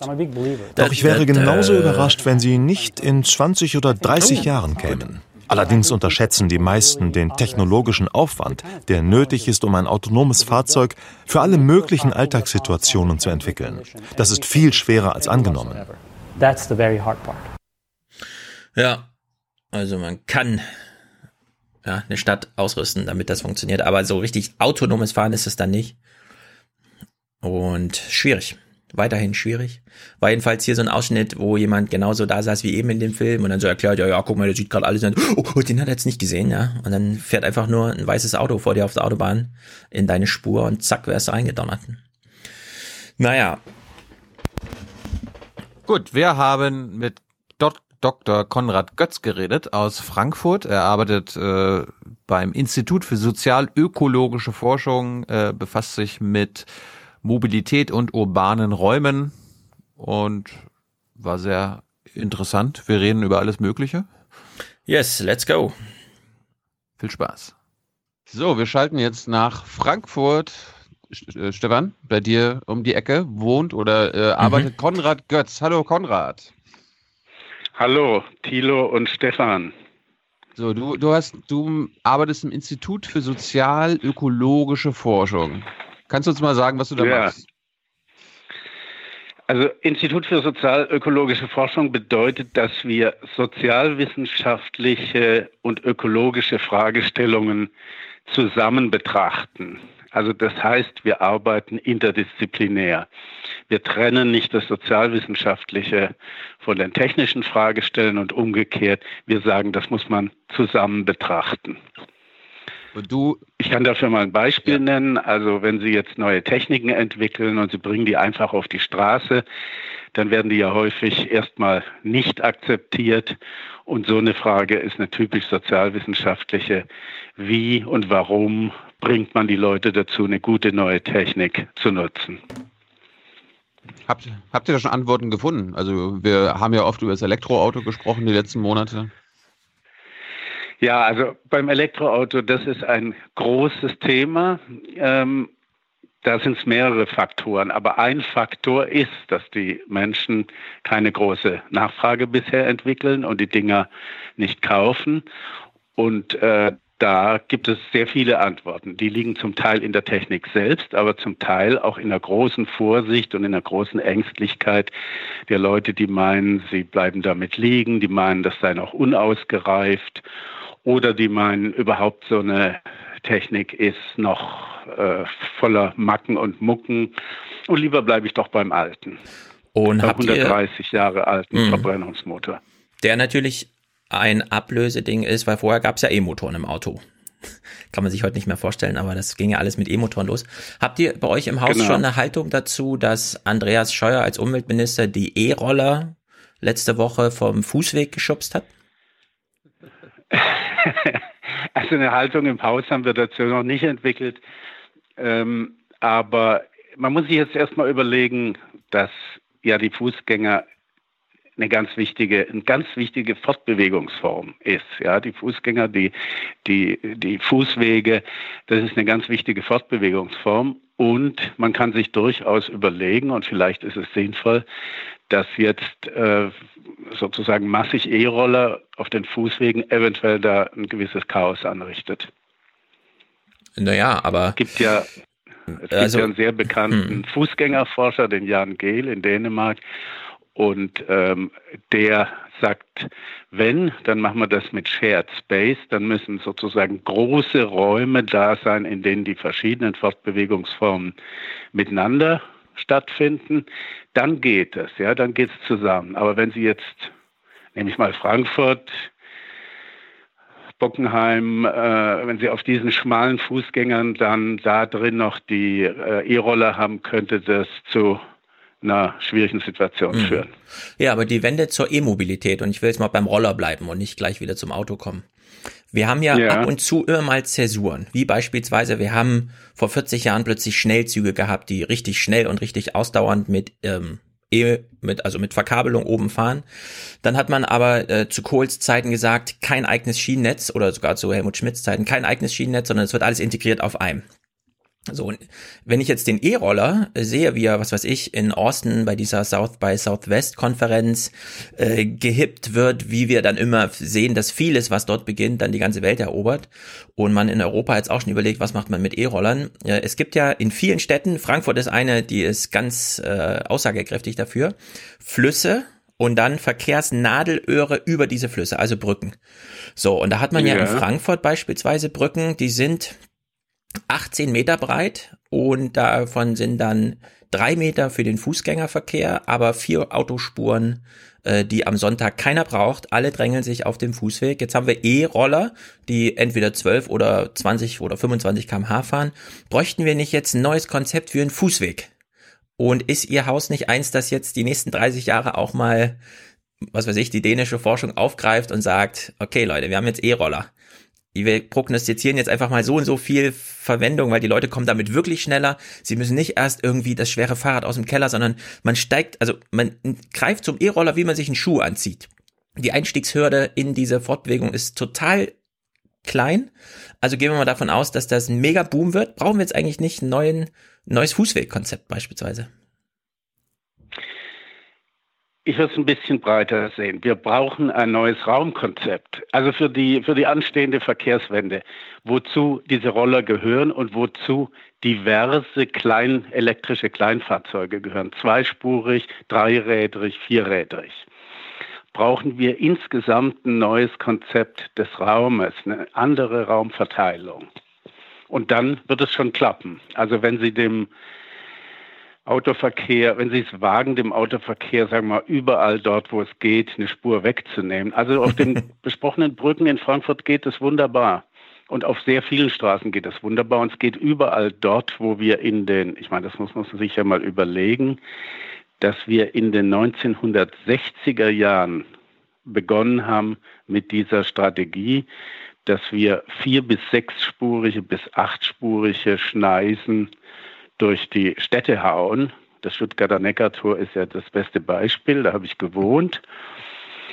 Und da können Sie ganz leicht den Raum neu verteilen. Und dann gibt es auch keine Konflikte zwischen Fußgängern, Rollern und Fahrradfahrern, wenn Sie den Raum neu verteilen und sagen, der erste Schritt ist eine Spur frei für alle Null-Emissionsfahrzeuge. Die kriegen eine eigene Spur. Und dann sind wir einen Schritt weiter. Mhm. Ich würde nur sagen, ähm, wir müssen ein bisschen die älteren, äh, nicht so schnell laufenden schützen davor, dass sie jetzt, ähm, sagen wir mal, in einem relativ verblüffenden Chaos mit Rollern, Fahrrädern und so weiter gelangen. Aber wenn, wenn wir genug Raum haben, dann ist dieses die Gefahr des, der Konflikte äh, gebannt und dann können wir locker so etwas Ähnliches wie Shared Space machen. Das heißt, wir teilen uns den Raum zwischen ähnlich sich fortbewegenden, ich sage jetzt mal Null-Emissionsfahrzeugen. Also es wäre durchaus denkbar, dass wir Fußwege haben, die wir wie Autobahnen in drei Bahnen einteilen, links für die Überholer, rechts genau. für gemütliches Jogger. Laufen und Ausfahren.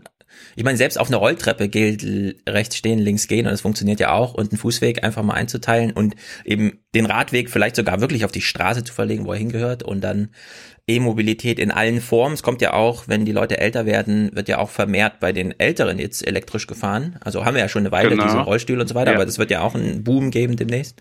Muss ja auch alles auf dem Gehweg eigentlich. Ja, es ist eigentlich schon einer. Ich meine, an dem, an dem E-Bike-Boom kann man wunderbar sehen, wie sich eine neue Technik ausdifferenziert, wie da jetzt die Konkurrenz und die Kreativität der Entwickler und der Firmen losgeht und wie unterschiedlich die Angebote sind und ich war, also bereits in den 1990er Jahren gab es bei uns Projekte zu Elektro-Zweirädern und damals war das Image dieser Fahrzeuge, das sind, ja, das sind eigentlich keine ernstzunehmenden Fahrzeuge. Das ist eher was nur für Alte und äh, das sollte, ist also war überhaupt nicht schick und jetzt ist es so, dass es sich völlig geändert hat durch diese vielfältigen Angebote und auch natürlich durch eine riesige Nachfrage. Hm. Außer Bevor von äh, eine Frage noch, Tilo. Außer äh, hinsichtlich der Attraktivität, also es macht Spaß, auf dem E-Roller zu fahren. Welche ja. Konzepte gibt es, um Akzeptanz vom Auto weg? Also gehört ja auch eine sozusagen eine Demobilisierung der Akzeptanz des Autos dazu. Äh, ja. Äh, welche Konzepte werden da bei Ihnen so ausgebrütet, wie man wie man sowas hinbekommt? Wir duzen uns hier, haben wir doch schon mal gesagt. Äh, äh, ja, Konrad, sorry. also äh, wie sehen so Akzeptanzbeförderungskonzepte bei euch im Haus aus? Also das stärkste Akzeptanzbeförderungskonzept ist, wenn der Raum anders tatsächlich anders aufgeteilt wird, wenn sie nahräumlich sich gut fortbewegen können. Das heißt, wenn sie also nehme ich jetzt wieder mal die verschiedenen Stadtteile in den, sagen wir mal, in den Gründerzeitvierteln, Frankfurt, Stuttgart, München und so weiter. Dort können Sie ja super zu Fuß gehen und mit dem Fahrrad und Roller und so weiter sich fortbewegen. Und wenn das gewährleistet ist und gleichzeitig ein guter ÖPNV da ist, dann haben Sie erstmal so eine Art Grundakzeptanz. Mhm. Und wenn Sie dann noch die entsprechenden Zielgruppen dort haben, die damit beginnen, ohne Auto gut leben zu können, dann haben sie so eine Basis. Und dazu kommen muss aber, dass die Kommunalpolitik wirklich ernsthafte Schritte geht in Richtung Abschied vom Auto. Und diese müssen nicht nur gut kommuniziert sein, sondern die müssen mit den Bewohnern in den Stadtteilen Schritt für Schritt durchgeführt werden, damit nicht hier plötzlich eine neue Planung durchs Hintertürchen kommt und die Leute plötzlich äh, mit Verärgerung und Widerstand reagieren, sondern sie müssen die Planung partizipativ mit den Leuten vor Ort machen. Das klingt jetzt so, als müsste es immer von oben kommen. Aber mhm. das genaue Gegenteil ist oft der Fall. Die ganze die ganzen Ideen, zum Beispiel des Carsharings, sind ja von unten geboren. Ja, also das waren ökologische Leute, die angefangen haben, Autos zu teilen. Und solche Initiativen und gute Ideen, zum Beispiel im gemeinschaftlichen Wohnen, gibt es heute viele. Und man muss im Grunde von zwei Seiten die Akzeptanz fördern. Die eine Seite ist, dass sie bei denen, die noch nicht ganz so weit sind und die noch auf ihr Heiligsblechle stehen, dass sie denen die attraktiven Alternativen zeigen, dass sie sie ausprobieren lassen. Aber die, die es schon anders machen, dass sie das fördern. Und das, da gibt es viel mehr Initiativen, als man eigentlich glaubt. Mhm. Also gerade in den, in den, in Berlin, in den äh, Initiativen des gemeinschaftlichen Wohnens, die versuchen, das zu koppeln mit Mobilitätskonzepten und von denen kann man sehr viel lernen. Ja, beim Thema Bewegung von unten da denke ich immer so ein bisschen auch an Kampf. Also man muss jetzt beispielsweise, beispielsweise die Straße zurückerobern. Wenn jetzt angenommen sonntags beginnen jetzt Leute, die in Sachsenhausen wohnen, aber mal in die Innenstadt wollen, die, die würden einfach auf einer Autospur auch zu Fuß in die Stadt gehen. Also sonntags einfach sagen, das ist jetzt ja. unser Weg. Finden Sie das gut oder würden Sie da auch sagen? Ja, wunderbar. Es, ja? es ist ja wunderbar. Es gibt ja immer dienstags in Frankfurt ähm, kommen alle Skater, das ist jetzt ja schon mhm. uralt, ähm, kommen alle Skater. Ich habe das zufällig vor zwei Tagen wieder beobachtet, ja. Es werden plötzlich drei Spuren gesperrt. Das war äh, direkt in der Innenstadt am, an der Paulskirche. Die Polizei kommt, sperrt drei Spuren. Die Autofahrer hupen, sind verrückt, werden sauer. Dann wird es ihnen erklärt. In dem Moment, wo es ihnen erklärt wird, fahren sie rechts ran, warten, stellen Motor aus und dann wird relativ lange kommen diese ganzen Skater. Und so könnte man sich vorstellen, Fußgänger, Fahrradfahrer, ja, schrittweise erobern sich den Raum zurück, könnte man sagen. Konrad, du, du beobachtest eine gute Aktion. Hm. Konrad, du beobachtest wahrscheinlich auch die, die politischen Aktivitäten rund um die Verkehrswende. Jetzt äh, haben wir ja bei der Klimaschutzpolitik Greta, die ja uns immer ermahnt, okay, es gibt das, das, was notwendig ist zu tun und das, was politisch möglich ist. Wenn wir nur daran denken, was politisch möglich ist, können wir unsere Hoffnung einstellen. Dann es gibt es keine Hoffnung mehr. Wie ist das denn bei der Verkehrswende? Also wo, wo siehst du dort, äh, was notwendig ist und was die Politik nur für möglich erachtet? Ja, also die Politik war ja jetzt über Jahrzehnte eingeklemmt oder ist es noch, also in dem, in dem, in dem Totschlagargument Automobilindustrie Arbeitsplätze plus große libidinöse Besetzung, also lustvolle Besetzung des Automobils durch die User. Und das zusammen hat im Grunde die ganze Situation verfestigt. Also man kann sagen, die, die über Jahrzehnte war das Auto einfach das Rückgrat der gesamten Mobilität und das war klar. Und wer das irgendwie angezweifelt hat, hat, ist sofort mit dem Argument der Arbeitsplätze sozusagen äh, stillgelegt worden. Und das war ja auch ein sinnvolles Argument, denn über diese Arbeitsplätze werden ja über die Steuern wird das ganze Sozialsystem finanziert. Findet, das darf man auch nicht vergessen, findet sehr viel soziale Integration statt. Also zunächst mal ist es auch verständlich, dass die Politik sehr, sehr lange so gearbeitet hat und im Grunde heute noch so arbeitet. Die ist immer noch in diesem Modus. Und jetzt ist es langsam unabdingbar, dass diese Verkehrswende stattfindet, aus den verschiedensten Gründen.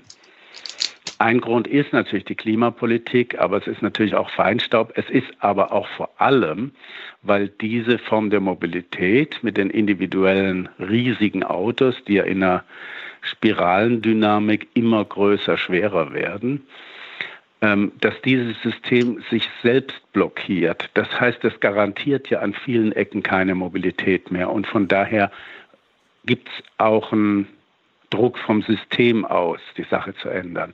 Also nicht nur von außen oder von irgendwelchen Minderheiten, die wollen, dass die Verkehrswende stattfindet. Aber wie war nochmal die Frage? Aber, aber siehst, siehst, du, dass die Politik äh, das, das bereit ist umzusetzen, was notwendig ist und nicht nur, was sie quasi für politisch für möglich halten? Ähm, in Sachen Verkehr. Ich würde sagen, in den Kommunen, in den Kommunen ja, da gibt es Ansätze, da gibt es äh, deutliche Versuche, sehr viele. Es läuft meistens in Pilotprojekten ab, das muss man ehrlich sagen. Aber in den Kommunen gibt es relativ viele Pilotprojekte und wird vieles versucht. Und äh, allein schon dem Carsharing jetzt mehr Platz zu geben und eigene, eigene Plätze einzuräumen, ist ein ganz wichtiger Schritt. Der ÖPNV wird tendenziell auch besser. Also der öffentliche Verkehr ist in seiner Qualität. Ich meine, Hamburg strebt jetzt an, einen Fünf-Minuten-Takt zu machen.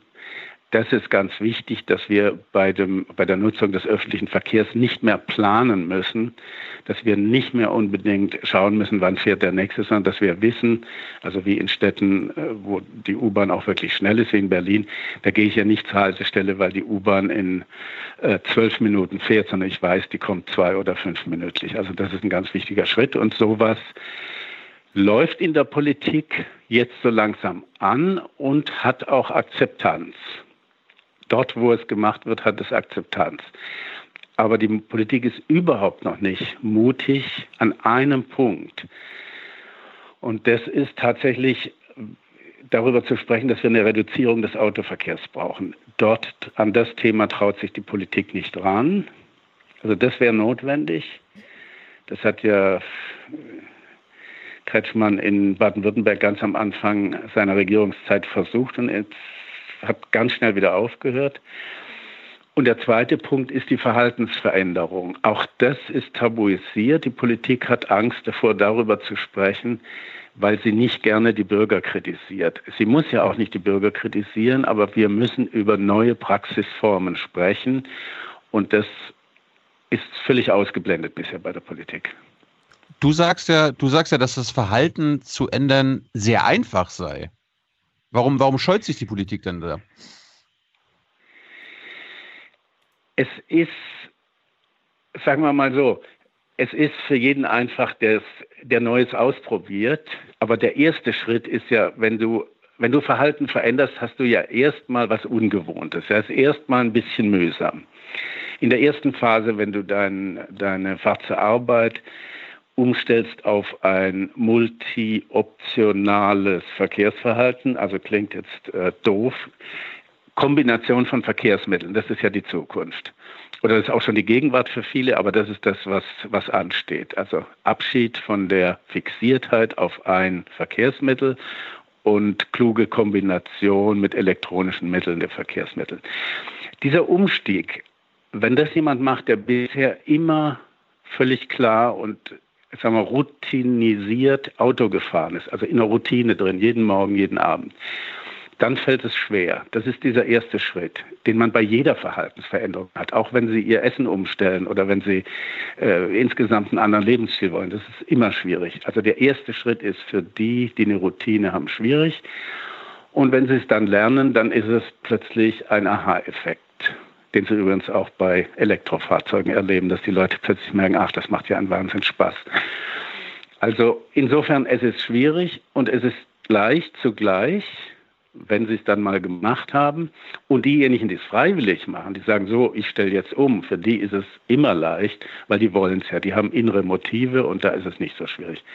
Aber darüber, das in die Kommunikation zu bringen, da scheut, scheuen eigentlich alle zurück, kann man sagen. Aber warum? Das, das, das hören wir, das hören wir ja lieber von den Grünen und den, und den Linken. Das hast du ja gerade angesprochen mit Kretschmann. Warum trauen sich die Grünen das nicht? Ähm, ich glaube, die Verhaltensänderung geht sehr stark an einen Grundwert unserer liberalen Gesellschaft. Es ist die Angst, dass die Menschen glauben, es würde Klammer manipulativ, Klammer zu, in ihren Lebensstil eingegriffen. Also das ist meine Interpretation, dass jeder Eingriff in, den, in, den, in die Freiheit des Individuums äh, oder das, das Sprechen über Verhaltensänderung als Eingriff in die Freiheit des Individuums begriffen wird. Und das ist ja in gewissem Sinne auch zu Recht tabu, ja, also wenn es irgendwie manipulativ wäre. Es gibt ja eine Diskussion über das Nudging, ob man die Leute per Nudging an der, äh, das Verhalten ändert. Das sind kleine Stupser, wo ich unmerklich zu was hinmanipuliert wäre. Nein, wenn, dann geht es um eine ganz offene Kommunikation der Verhaltensänderung und die ist ja tatsächlich notwendig.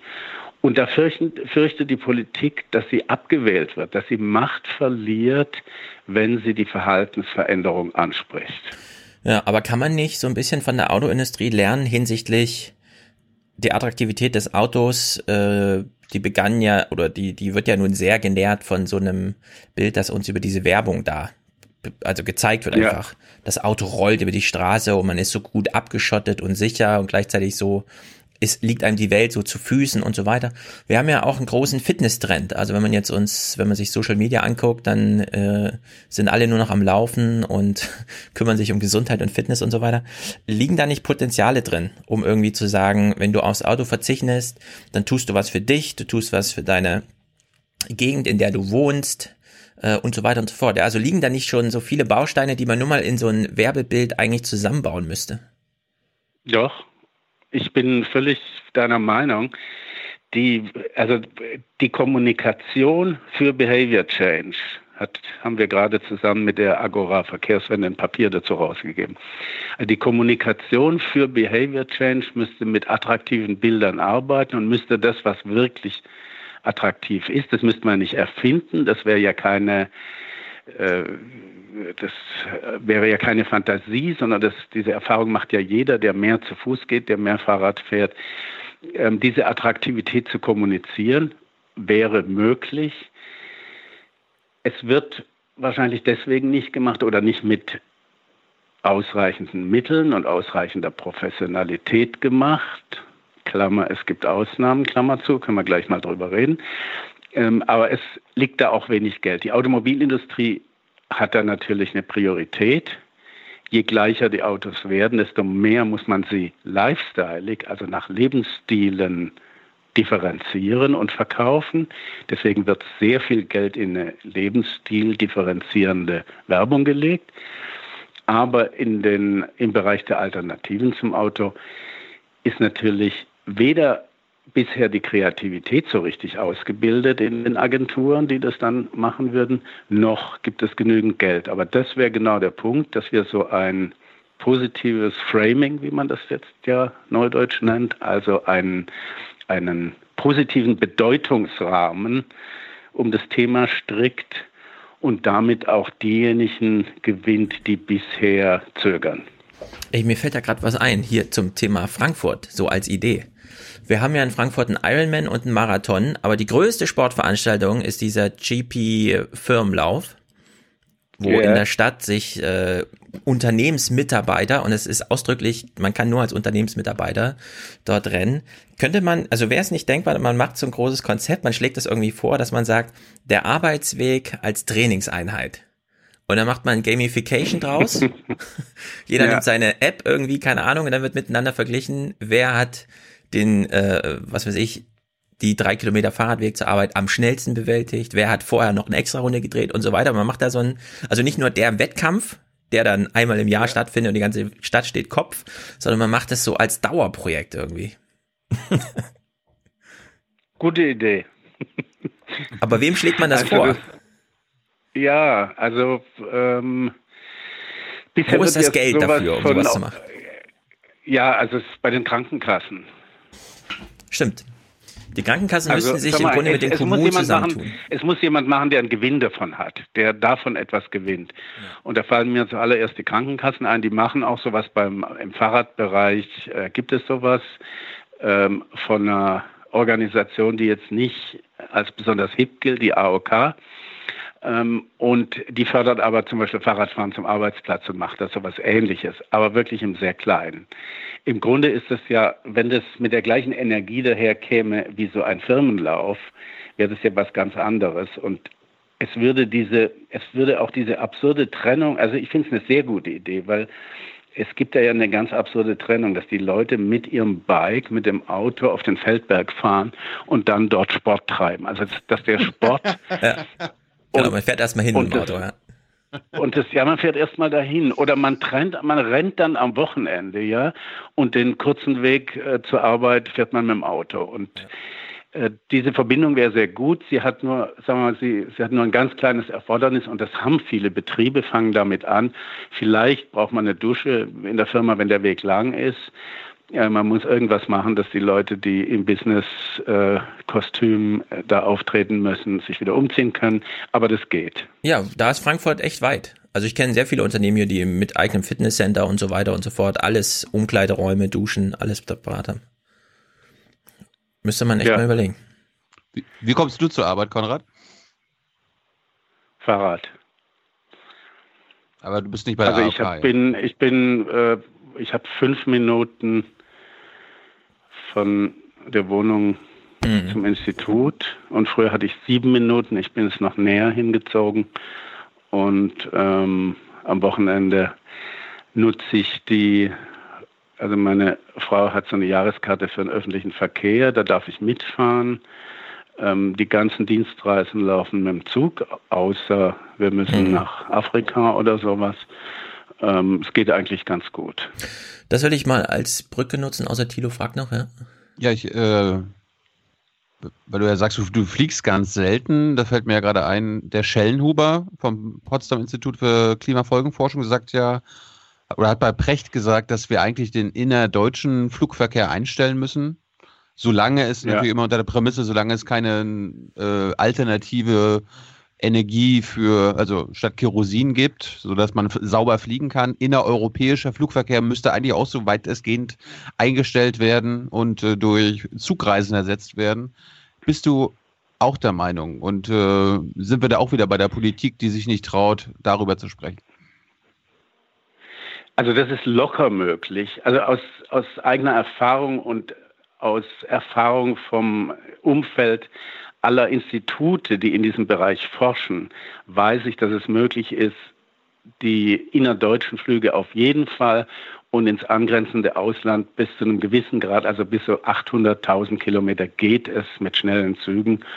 Und wie gesagt, am Ende des, ähm, der Strecke kann man ja ein Carsharing-Fahrzeug nutzen, falls man aufs Land muss. Das ist aber sagen wir, dienstlich eher selten. Wenn man das privat muss, gibt es immer die Möglichkeit, am Schluss ein Sharing-Fahrzeug zu kriegen.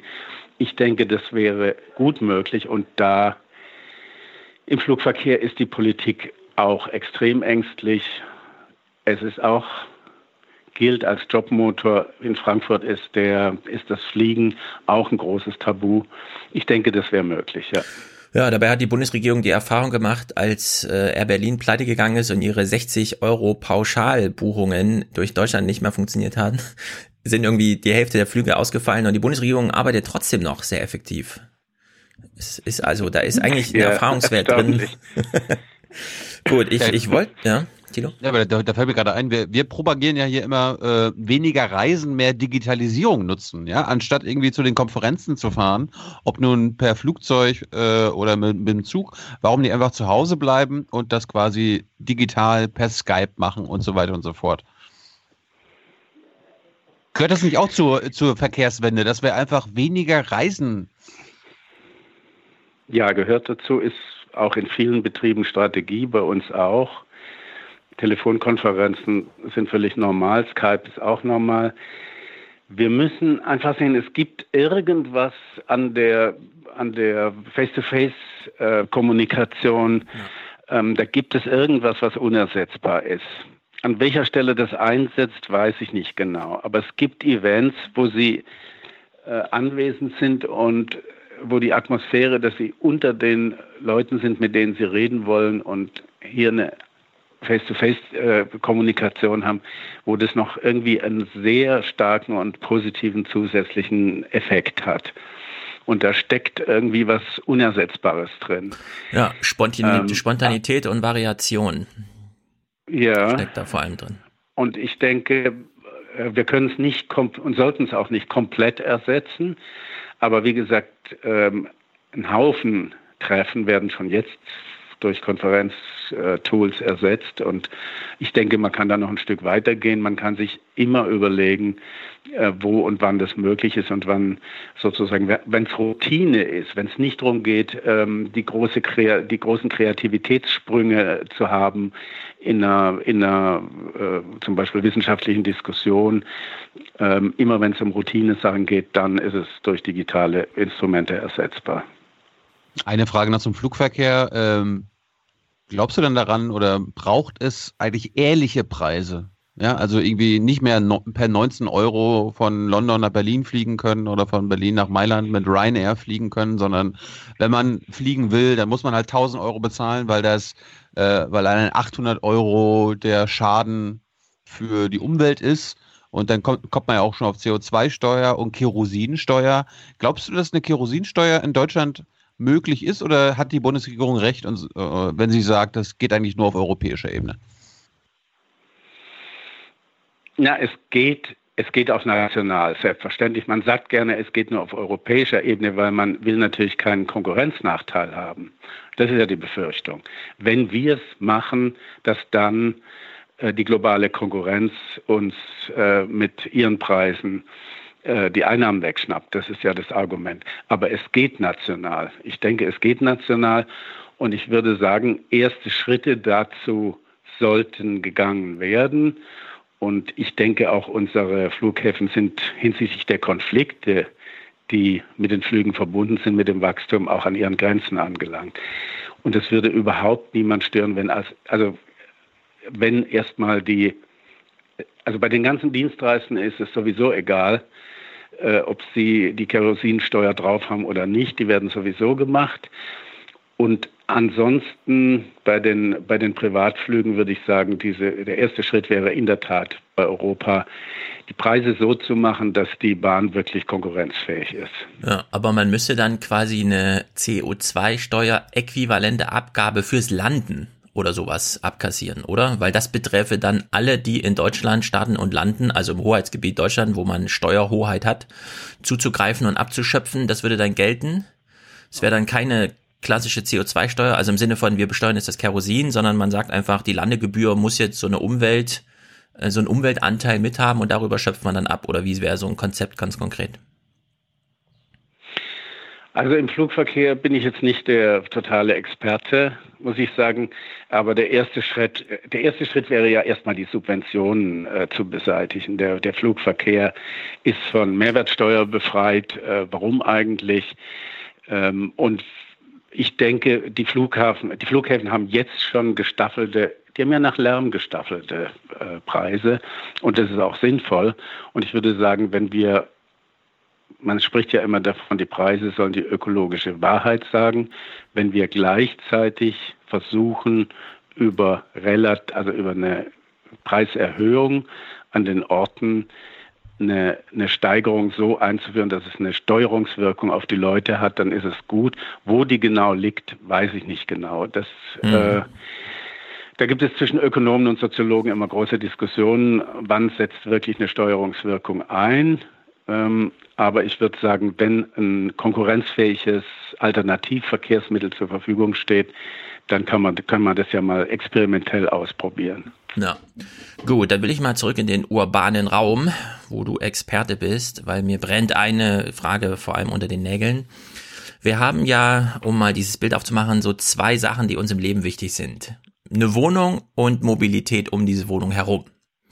So, und jetzt erleben wir ja gerade, dass auf der einen Seite beim Wohnen nämlich wir so eine riesige Katastrophe haben durch, was weiß ich, Verdopplung der Neumieten innerhalb von zehn Jahren und so weiter und so fort. Also vor allem der dichte urbane Raum ist ja davon betroffen. Mobilität ist aber, wie wir es besprachen, noch ziemlich frei, weil einfach jeder besitzt sein eigenes Auto. Also der ist völliger Herr über sein Auto. In Berlin dagegen 85 Prozent Mieter. Also die, da haben viele ihr eigenes Auto, aber nicht ihre eigene Wohnung. Und genau wenn die mhm. Wohnung einem nicht selber gehört, ist das plötzlich ein Mega-Problem, weil man will umziehen und kostet die Wohnung plötzlich doppelt so viel. Wenn wir jetzt so Mobilitätskonzepte haben, wir haben ja über Sharing und so weiter gesprochen, in dem das Gerät, mit dem man sich fortbewegt, immer weniger das eigene Eigentum ist. droht dann nicht äh, sowas ähnliches wie auf dem Wohnungsmarkt? Also dass wir irgendwann nachts in 20 Jahren vom Theater nach Hause wollen und weil es gerade regnet und die Nachfrage hoch ist, kostet meine Fahrt nach Hause plötzlich 75 Euro?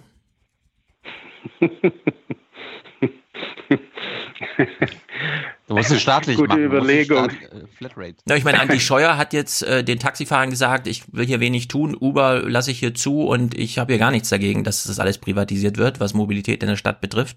Wenn man das konsequent weiterdenkt, heißt das ja, in 20 Jahren ist der Nahverkehr so eine kleine Säule für die Pendler, aber wenn man nachts mal nach Hause will irgendwie, dann muss man auf einen privaten Dienstleister zurückgreifen, der das eiskalt ausnutzt, dass es minus 10 Grad sind, weil ich trete die Fahrt dann auch für 75 Euro an.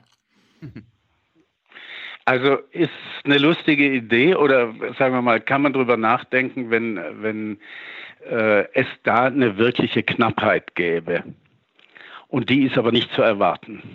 Wir haben im, Gegend im Moment das gegenteilige Problem in New York und in Deutschland, dass die zusätzlichen neuen Mobilitätsangebote, Sharing-Angebote, äh, Mitnahmeangebote, Uber, eher dazu führen, dass wir ein Überangebot neuer Möglichkeiten, sich fortzubewegen haben und die Leute das obendrauf neben ihrem privaten Pkw nutzen. Also im Moment haben wir eher ein Überangebot, äh, was zu noch mehr Automobilität führt und äh, die Welt, eine Welt, in der sozusagen diese Angebote so knapp werden, dass ich hier ausgenommen werde, weil ich gerade in einer ganz schwierigen Situation kein Fahrzeug bekomme, kann ich mir ehrlich gesagt noch nicht vorstellen. Ja, aber in zumal, ja.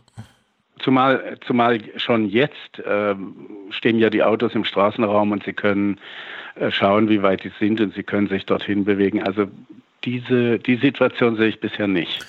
Also vor 15 Jahren hat man auf dem Wohnungsmarkt in Berlin auch gedacht, ach, hier gibt's keine Knappheit, alles ist zu viel, wir hauen mal die Wohnung für 9000 Euro das Stück raus. Und jetzt nur 15 Jahre später hat man plötzlich so eine Knappheit, dass man Milliarden und Milliarden braucht, um diese Wohnung wieder also zu, ver, ähm, zu vergesellschaften, um die Mietpreise ein bisschen runterzuhalten. Und bei der Mobilität also es gibt ja Rush-Auern und wenn man jetzt sagt, okay, du kannst dir ein Auto für 30.000 plus kaufen oder eben auf so einen Sharing-Dienst zurückgreifen, der sich dann durchmonopolisiert, wie wir das bei Uber und Lyft schon, Lyft schon sehen. Die, also da gibt's doch Marktmechanismen, dass die das einfach ausnutzen, wenn dann, was weiß ich, ja. anderes ausfällt gut, und so. Das ist richtig. Also die, die Gefahr und der Wunsch, äh, das zu monopolisieren ist da. Also die wollen das monopolisieren und damit die Preise hochsetzen. Das muss aber, da, da braucht es unbedingt Regulation. Man muss in diesem Markt Konkurrenz erhalten. Man muss auch nicht kommerzielle weiterhin zulassen und denen Chancen geben. Aber wenn Sie, also Sie haben ja vorhin die Elektrorolle angesprochen, wenn man sich vorstellt, dass wir flächendeckend überall auch Kleinstfahrzeuge zur Nutzung haben, dann ist es wahrscheinlich schwierig, dort tatsächlich so zuzuschlagen, wie Sie es jetzt äh, hm. gemalt haben in dem schrecklichen Bild dieser Monopolisten, die mir plötzlich meine Mobilität sehr teuer machen.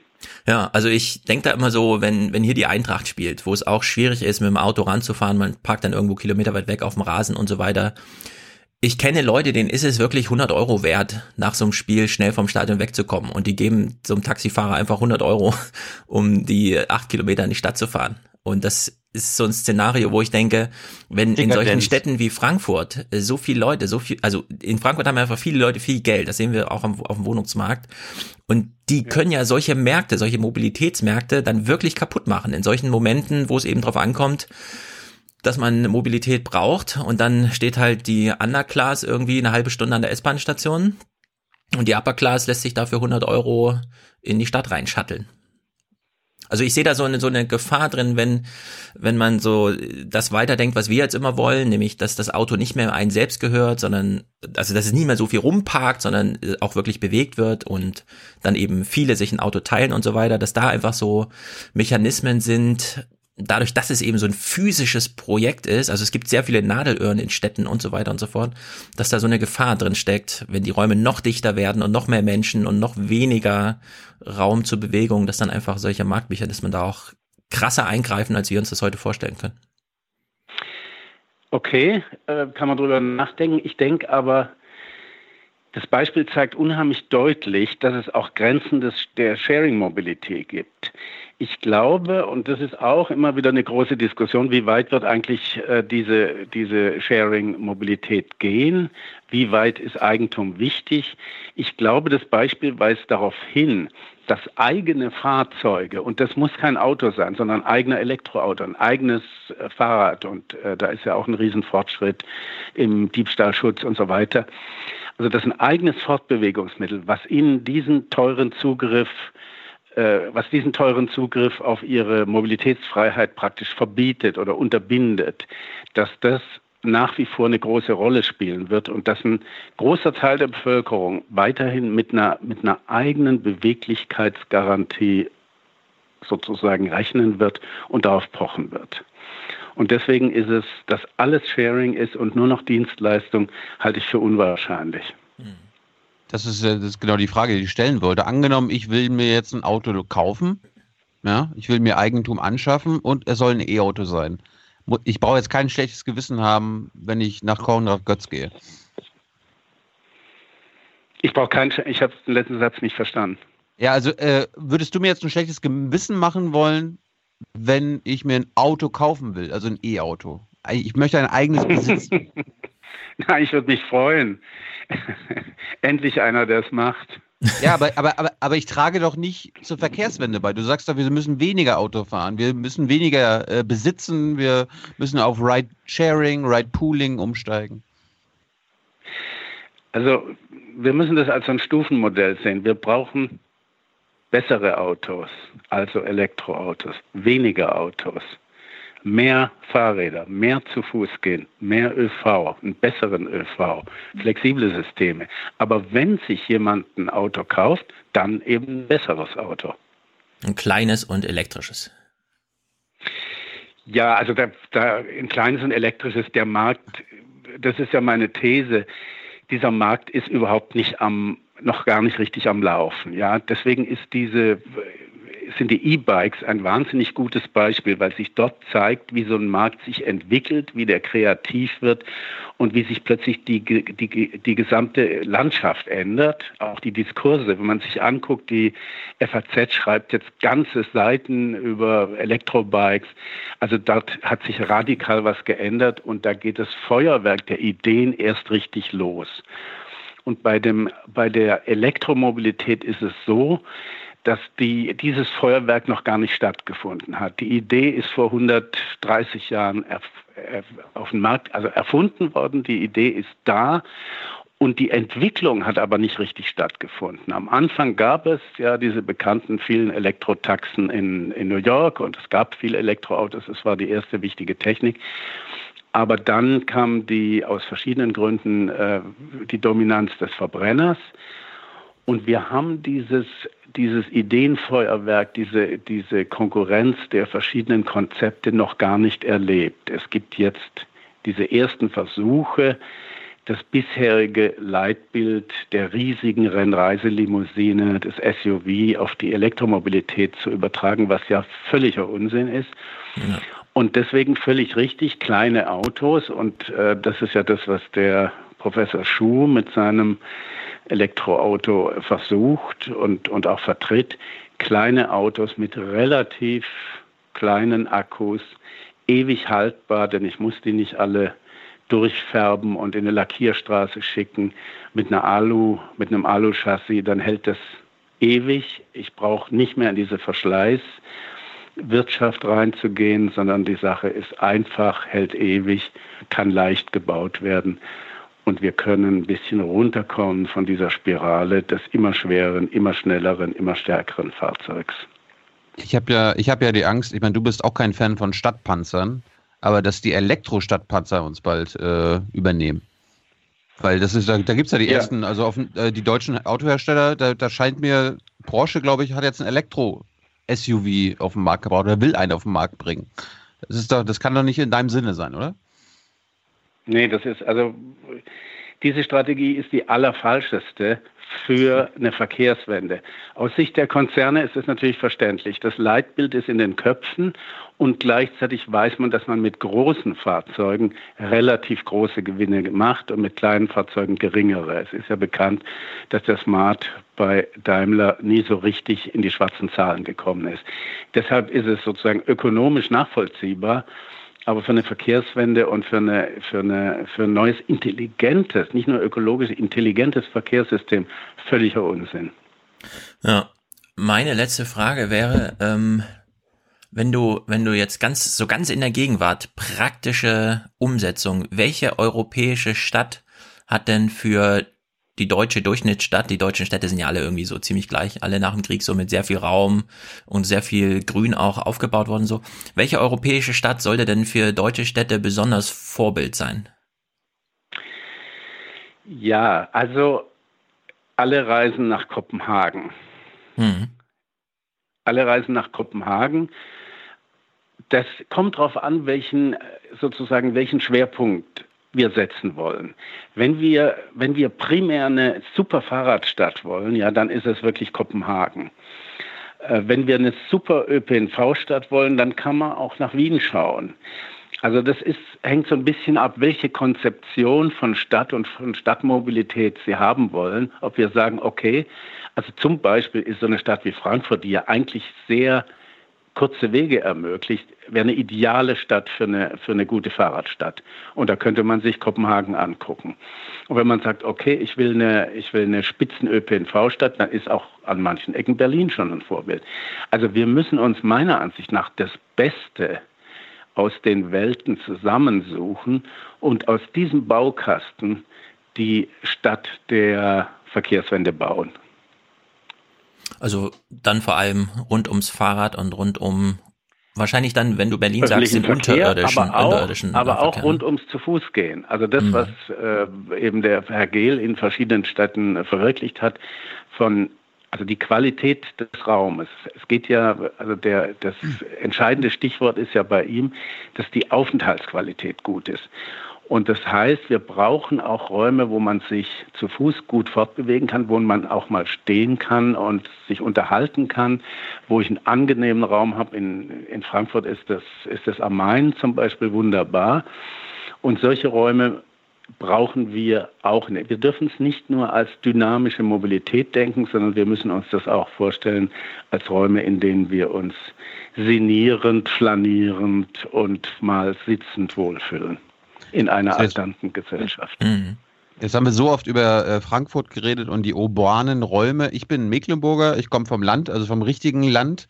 Wie, wie ist denn da die Verkehrswende? Also äh, was, was, worauf müssten sich meine Eltern einstellen? Die haben immer noch ihr Familienauto, die brauchen das Auto, um zur Arbeit zu kommen. Äh, Ladestationen, Elektroladestationen, die gibt's, die kann man sich an einer Hand abzählen in, in MacPom. Also was, welche Herausforderungen erwarten uns auf dem Land im Vergleich zur Stadt? Also gerade auf dem Land, es gibt ja eine Riesendiskussion um autonomes Fahren und es ist schwierig offenbar, es in den Griff zu bekommen. Aber es ist eigentlich nicht sinnvoll, dass das autonome Fahren auf der Autobahn A9 primär betrieben wird. Wenn es irgendwo sinnvoll ist, dann könnten wir, also Sharing-Konzepte auf dem Land scheitern ja bisher daran, dass wir zu wenig Nutzungen haben oder dass die Dichte zu gering ist. Und gerade auf dem Land wäre es äußerst sinnvoll, wenn ich mir mein Sharing-Fahrzeug per Knopfdruck holen würde und es würde autonom anzuckeln und mich abholen. Also solche Konzepte kann man sich auf dem Land vorstellen. Ansonsten wird das Auto auf dem Land weiterhin eine große Rolle spielen. Dass der ÖPNV auf dem Land ständig ausgedünnt wird, ist ein Fehler. Auch da kann man von anderen Ländern lernen. Wir könnten sagen, okay, auf dem Land muss es eine Mobilitätsgarantie in einem bestimmten Takt geben. Unter länger als eine halbe Stunde dürfen Sie nicht warten oder eine Viertelstunde, je nachdem, was man da äh, anlegen will. Aber wir müssen eine Mobilitätsgarantie für die Leute auf dem, auf dem Land zur Verfügung stellen. Und das ist, das müssen wir einfach als Versorgungssystem sehen. Ja, das muss natürlich bezuschusst werden, aber das ist ein Versorgungssystem, das sich wie Essen und Trinken oder eine Arztversorgung einfach braucht und einfach zur Verfügung gestellt werden muss. Und das kann anders gestaltet werden, wenn wir mit kleineren, wie die der öffentliche Verkehr spricht immer von Gefäßen, also mit kleineren Gefäßen, die sich auch autonom fortbewegen können und die gerufen werden können und die vor allem flexibel fahren, die auch die letzte Meile, also die Fahrt nach Hause und wieder zurück, ähm, besser bewältigen können. Ähm, da sind neue kreative Ideen gefragt, aber die werden zum Teil ja auch schon ausprobiert. Und äh, können, können wir was von China lernen, von der chinesischen Verkehrswende? Oder müssen wir schon, haben wir schon, müssen wir ein paar Gefahren schon erkennen, weil die scheinen ja weiter zu sein. Ja, also in der, in der Elektromobilität sind die deutlich weiter. Ähm, die Chinesen, also was wir vielleicht nicht übernehmen sollten, ist, es wird ja immer gesagt, das große Vorbild, die planen schnell und ziehen das Ganze durch und dann ist es da. Und wir können natürlich auch ein bisschen beschleunigen. Wir sind manchmal wirklich ein bisschen zu langsam. Aber bei uns hat man ja relativ gute Partizipationsprozesse, Bürgerbeteiligungsprozesse, bei denen sollten wir bleiben. Also von den Chinesen sollten wir die, das Durchziehen nach harter Hand, das sollten wir nicht übernehmen. Aber dass man, wenn man einmal beschlossen hat, eine Strategie zu gehen, daran auch politisch konsequent festhält, das kann man eigentlich schon verlangen. Und da würde ich einfach nicht von den Chinesen lernen, sondern von den Schweizern, die eine Riesenroutine drin haben, langfristige Ziele, also die, die vereinbaren Ziele in einem Konsens unterschiedlicher politischer Fraktionen, dann wird, weil die immer die Befürchtung haben, dass sie in einer Volksabstimmung dann verlieren, dann wird die Bevölkerung systematisch einbezogen und dann können sie Schritt für Schritt dicke Bretter bohren. Und das wäre eher, meiner Ansicht nach, eher das Vorbild als das chinesische. Also bei mhm. der Planung. Die Schweiz und das hat andere, vieles. Was wir, mhm. Und das andere, was wir auf keinen Fall übernehmen sollten, ist natürlich der Einsatz äh, künstlicher Intelligenz äh, zur Gesichtserkennung und Steuerung und Bepunktung der Bürgerinnen und Bürger. Ähm, das ist ja, das ist so eine Methode des Nudging, die wir in Europa, glaube ich, ablehnen. Weißt du was? Ja. Der Datenschutzbeauftragte der Bundesregierung war diese Woche in der, in der Bundespressekonferenz und hat seinen Tätigkeit, Tätigkeitsbericht vorgestellt. Und er hat unter anderem davor gewarnt, dass das Elektroauto zu einem neuen Überwachungstool werden kann. Ja, also dass quasi das Elektroauto dem Staat mit einer Blackbox und so weiter alles über mich und meine Fahrgewohnheiten und meine, keine Ahnung, ich habe eine Ampel bei Rot überfahren oder hab, äh, bin im Dorf äh, 60 gefahren statt 50. Siehst du die Gefahr? Ist das äh, das, das ist hat, auf seinem Radar. mit dem, ja, das hat mit dem Elektroauto gar nichts zu tun. Ja. Schon heute sind in den, in den, sagen wir mal, relativ hochcomputerisierten Fahrzeugen GPS-Module eingebaut.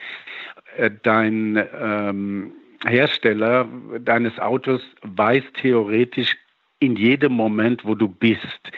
Diese Daten werden einfach für schlechte Zwecke bei uns nicht genutzt. Man könnte diese ganzen Daten dazu nutzen, die Verkehrsteilnehmer dazu zu zwingen, äh, besser zu fahren und dann die Versicherungsprämien danach anzupassen, die Krankenkassenprämien danach anzupassen und diese und damit eine Verhaltensmanipulation äh, herzustellen.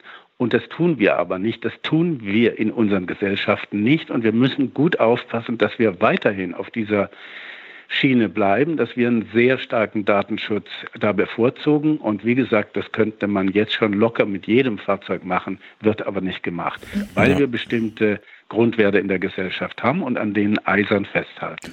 Ja, also in jedem neuen Auto, das man heute ab Werk kauft in Deutschland, sind mehrere SIM-Karten verbaut, die auch die ganze Zeit funken.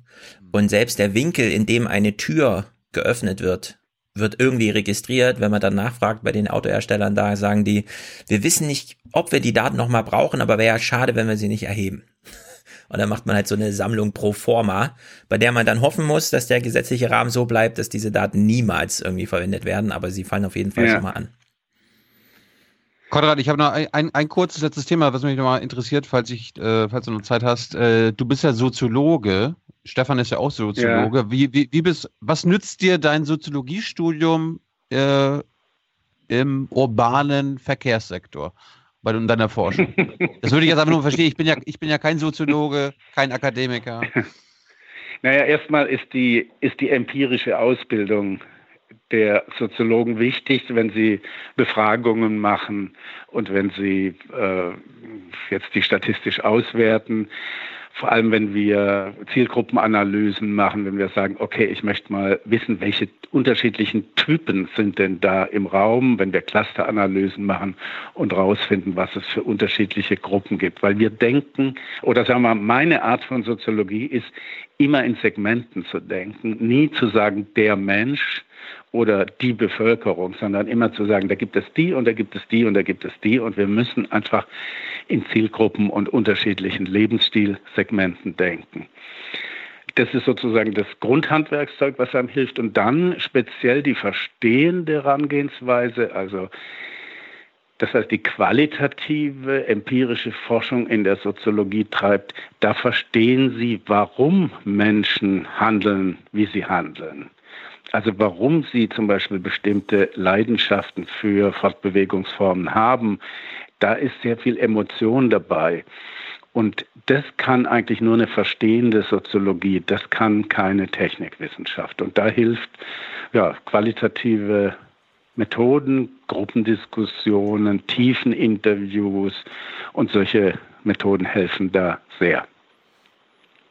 Gab es irgendeine Erkenntnis, die du bei den Qualitätsbefragungen gemacht hast, äh, die dich überrascht hat? Also wo du was verstanden hast, womit du nicht gerechnet hättest? Ja, wir haben Interviews durchgeführt und früher hieß es doch immer, das Auto ist ein Statussymbol. Ja, und bei vielen ist es das auch immer noch. Aber als wir dann äh, Leute befragt haben, und es waren vielleicht zufällig, vielleicht nicht zufällig Frauen, äh, die wir mit der Idee konfrontiert haben, ohne Auto, Auto zu leben. Und dann haben die gesagt, ja, ich habe mir das schon öfter überlegt und es ging ja auch. Und, und dann haben wir nachgefragt, ja, und warum geht es denn nicht? Und dann kamen also von unterschiedlichen Leuten Antworten in die Richtung, dann bin ich nicht mehr so richtig drin, dann bin ich nicht mehr so richtig dabei. Und unsere Interpretation war, aha, das Auto ist nicht so sehr ein Symbol des Status, also des Oben und Unten, sondern eher des Drinsein und Draußensein. Also in bestimmten sozialen Milieus, also sozialen Gruppen, ist es quasi unmöglich, das Auto zu verlassen, äh, weil ich dann nicht mehr dabei bin. Und das fand ich eine, eine sehr gute, sehr gute Erkenntnis. Hm. Gut. Konrad, vielen Dank für deine Zeit. Ja, bitteschön, hat Spaß gemacht. Wir, find, wir finden dich viel zu selten in den deutschen Medien, ist uns aufgefallen. Du bist uns nur bei Dreisat äh, mal aufgefallen, ansonsten so im Heute-Journal, Tagesthemen finden wir dich leider viel zu selten. Ich bin bei WDR 5 dann untergebracht, ja. Ja, also das ist, ähm, sagen wir mal, die, die Auswahlpolitik der äh, großen Sender ist da greift ja relativ selten auf Wissenschaftler zurück. Mhm. Man versucht Vielleicht. ja meistens zu, sehr zuzuspitzen und ähm, bei den Zuspitzungen wird dann meistens eher auf äh, engagierte Laiendarsteller zurückgegriffen. Vielleicht hört ja die eine oder andere Redaktion hier auch mal wieder zu. Da, Konrad, danke für deine Zeit. Grüße nach Frankfurt. Ja, bitteschön. Vielen Dank. Danke. Ciao, ciao. ciao. So, das war Konrad. Ja. Leider nicht Kommt auf Twitter. nach Frankfurt. Hier tobt die Zukunft. Oder Berlin. Oder MacPom. Ja. Nee, wir brauchen hier, ich rufe auf, äh, sonntags bitte die Brücken über den Main einfach zum Fußweg machen. Eine Autospur reicht. Jawohl. Gut, dann wünschen wir euch ein tolles Wochenende. Game of Thrones Finale Bundesliga-Finale. Was will man mehr? Ja, Dann Frankfurt, was los? Das Eine Woche später. Ich setze auf Frankfurt. Hoffentlich kann Frankfurt in die München. Bayern schlagen. Ja. Na dann. Tut mir leid, Max, aber die Bayern sollten diesmal nicht Meister werden. Wie, warte mal, Bayern spielt noch um die Meisterschaft. Die müssen gewinnen, um Meister zu werden? Ja, wenn Frankfurt Ah. Bayern besiegt, dann kann Dortmund Meister werden. Ah. Ich dachte, die Bayern, die sind schon durch und es wird so ein, Nein. vielleicht besteht eine Chance, aber wenn Bayern Wenn noch gewinnen Frankfurt- müssen, Frankfurt muss gewinnen, um in die Champions League zu kommen. Und nee, um überhaupt muss international zu spielen. Ja, wenn sie verlieren, dann kann es passieren, dass sie nicht Na. Europapokal spielen. Ja.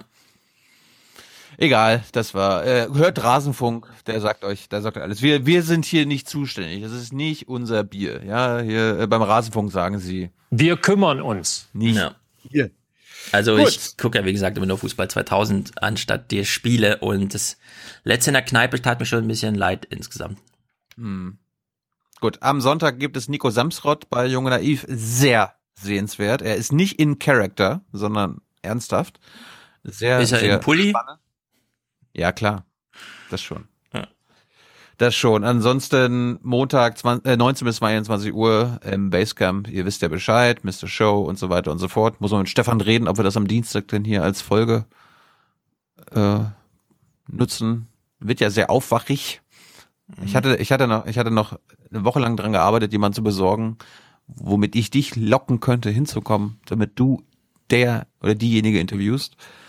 Aber hat leider nicht geklappt. Wir quatschen drüber, ansonsten hören wir uns nächsten Donnerstag hier zu einer normalen Aufwachenfolge. Yes. Und Freitag, wie gesagt, in Heidelberg beim Symposium. Genau, äh, 1000 Fragen. Also das heißt heidelberger-symposium.de und ist am Freitag um 14.45 Uhr für anderthalb Stunden. Hm. Kostet, glaube ich, 18 Euro Eintritt oder so. Ja, das, das war, ich habe mich gestern geärgert beim Anwaltstag. Ich habe ja auch hier gesagt, komm vorbei. Hätte 120 bis 220 Euro gekostet.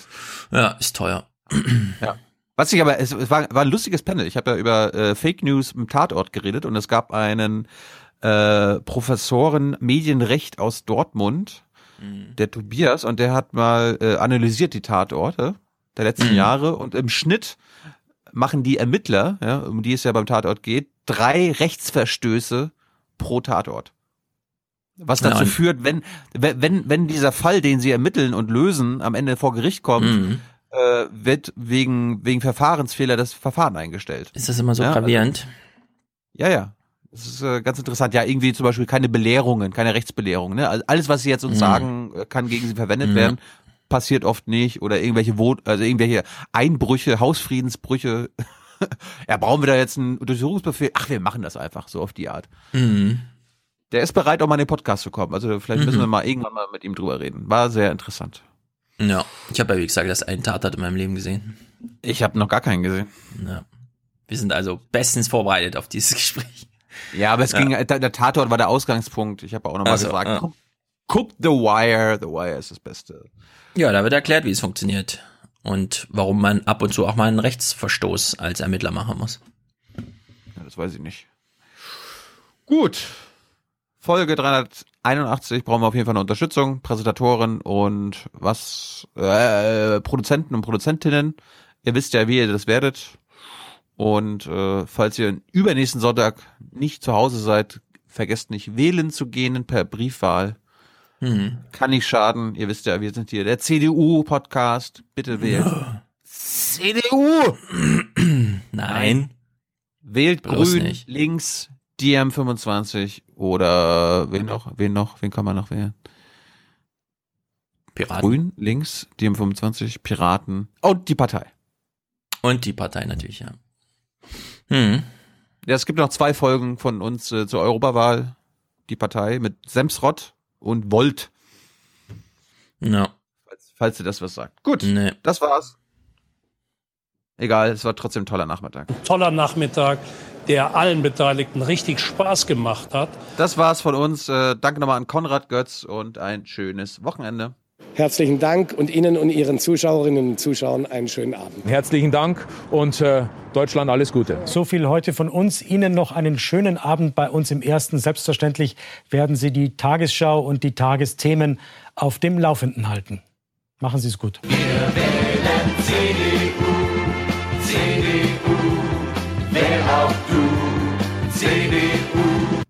Die Podcast-Landschaft wird von zwei ungleichen Gruppen repräsentiert. Circa ein Prozent der Zuhörer unterstützen Podcasts finanziell. Die anderen 99 Prozent sind Schwarzhörer. Dies sind ihre Geschichten.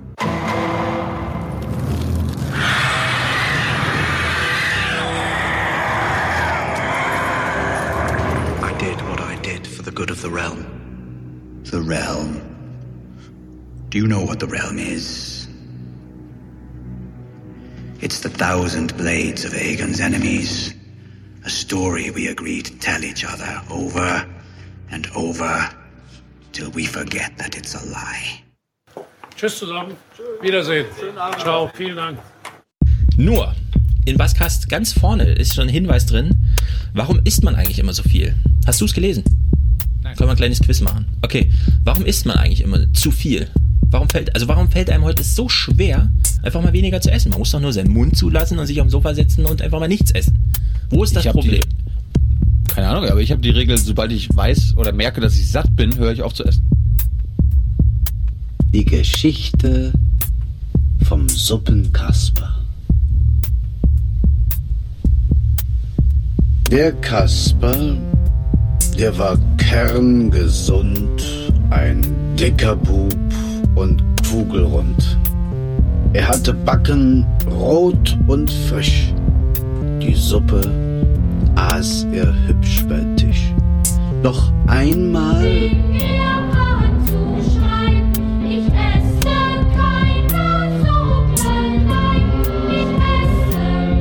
Ich esse meine Suppe nicht.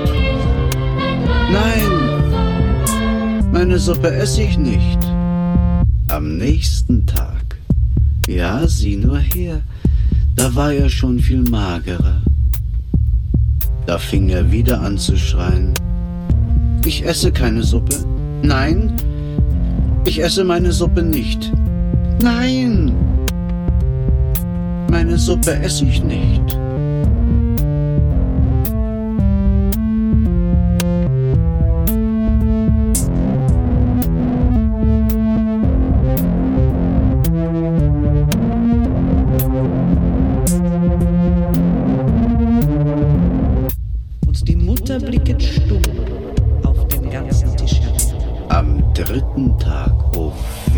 Und ach, wie ist der Kasper dünn und schwach. Doch als die Suppe kam herein, gleich fing er wieder an zu schreien, ich esse keine Suppe, nein, ich esse meine Suppe nicht. Nein, meine Suppe esse ich nicht. Am vierten Tage endlich gar der Kasper wie ein Fädchen war. Er wog vielleicht ein halbes Lot.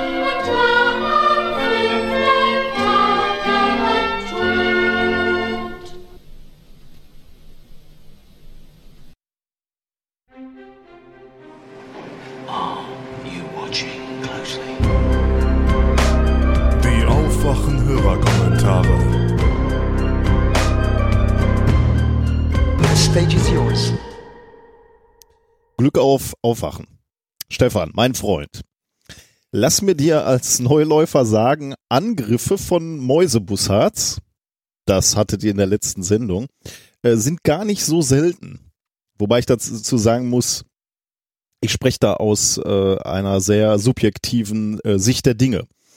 Ähm, und man muss dafür wirklich nicht Ultramarathonläufer sein, wie du es in der letzten Sendung gesagt hast.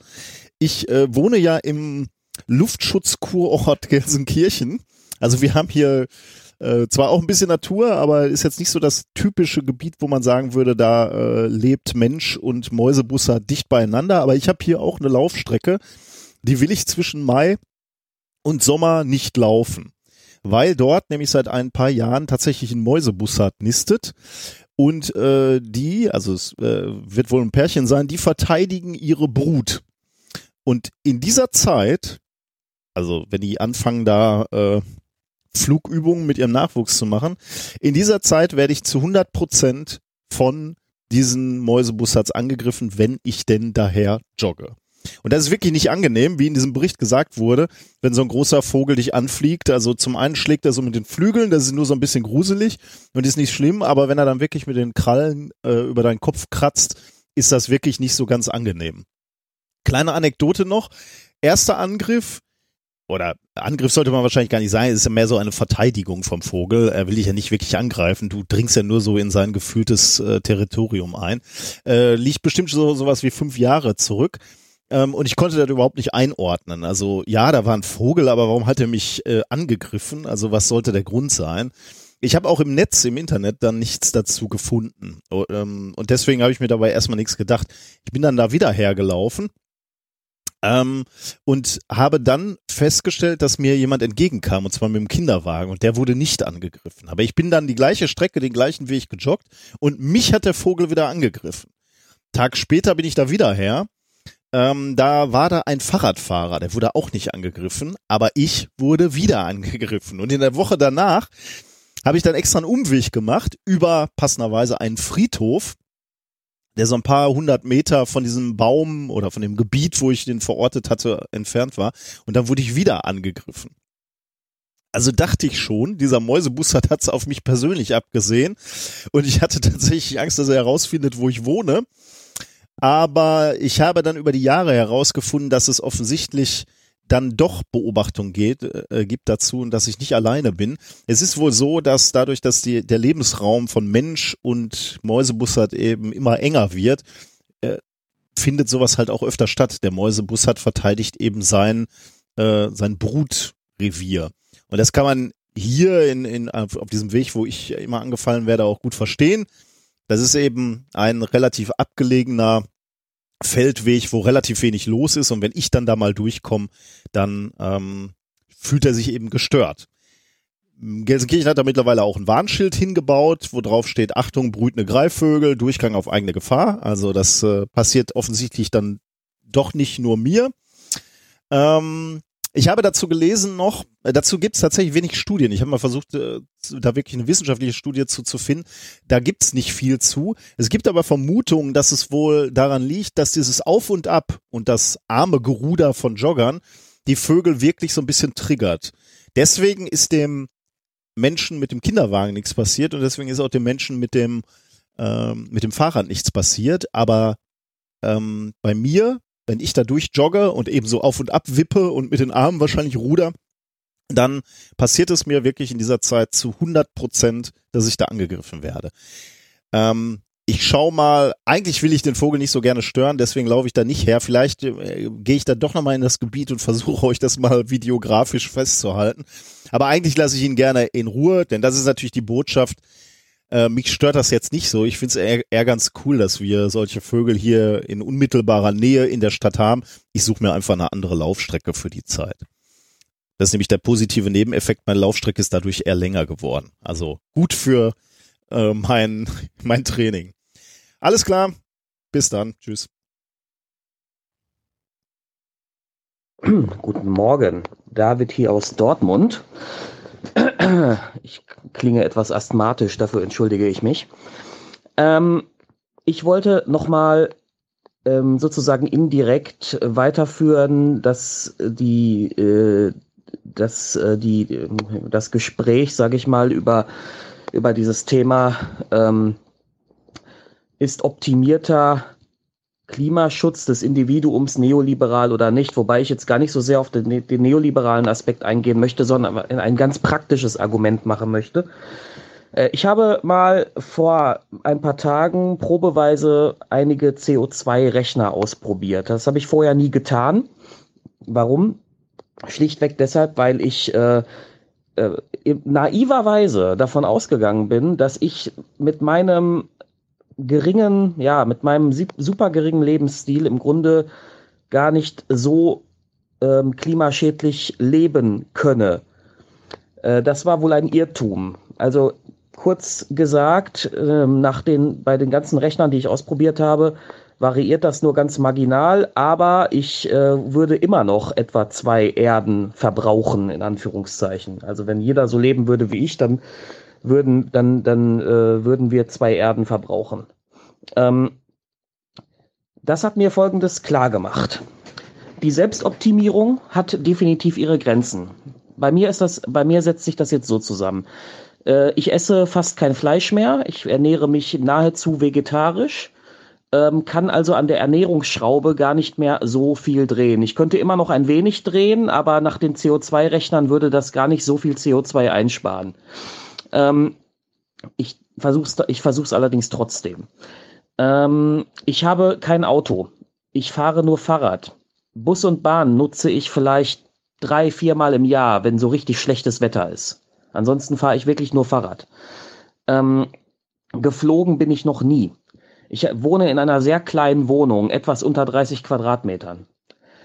Ähm, jetzt kommen wir, jetzt komme ich zu einem Treiber bei mir. Das ist nämlich die, die Heizungsanlage mit Nachtspeicher und so. Das verbraucht ist tatsächlich ein großer CO2-Treiber. Aber aktuell lässt meine, äh, ich sag mal, studentische Lebenslage es auch gar nicht zu, dass ich mir äh, irgendwie eine andere Wohnung suche mit, einer, mit einem anderen Heizungssystem. Zumindest werde ich hier in Dortmund äh, keine Wohnung in dieser Preisklasse finden, die das erheblich besser machen wird. Die Wahrscheinlichkeit ist jedenfalls unglaublich gering. Also an dem, an der, an der Stellschraube kann ich gerade auch nicht viel drehen. Ja, was, was kommt dann noch drauf? Ähm, die CO2-Rechner rechnen noch eine Grundernährung drauf. Also ähm, das, was ich essen muss, um gesund und ausgewogen ernährt zu sein. Das ist so eine Art Fixwert, den kann man, der, der, der wird da pauschal draufgerechnet und den, an den kann man im Grunde auch nicht ändern, weil ähm, wenn ich, wenn ich den, äh, wenn ich dann weniger oder schlechter esse, dann bin ich ja nicht mehr gut ernährt und das kann ja nicht zielführend äh, sein. Ja, und dann kommt noch ein großer Wert drauf, nämlich ähm, äh, nämlich mein Anteil an der Infrastruktur. Also, mein Anteil am Energiesystem, mein Anteil am öffentlichen Verkehrssystem, mein Anteil an Straßenbau und so weiter und so fort. Und der macht bei mir auch nochmal sehr, einen sehr großen Anteil aus. Und an dem kann ich ja mit direkter Selbstoptimierung auch gar nicht verändern. Das heißt, man hat hier nochmal ein Pro-Argument für die Fridays for Future Aktion, weil man da nämlich dann offenbar erkannt hat, dass eine Veränderung, ähm, eine Verbesserung im, im nicht ausreichend herbeigeführt wird durch Selbstoptimierung, sondern eben auch äh, zwingend erforderlich macht, dass das, was sich an der, dass die Infrastruktur nachhaltiger gestaltet wird. Ähm, und ähm, das bedeutet dann, äh, ja, das, äh, Entschuldigung, ist noch früh am Tag. Das bedeutet dann, dass die, äh, dass dieses Selbstoptimierungsgedöns einfach irgendwann ganz stark an seine Grenzen trifft und ähm, man und und das legitimiert wiederum die Demos, die sich ja auch für bessere für bessere Infrastruktur und das Einhalten von Klimazielen und so weiter einsetzen. Das nur ganz kurz dazu. Ich wünsche noch einen schönen Tag.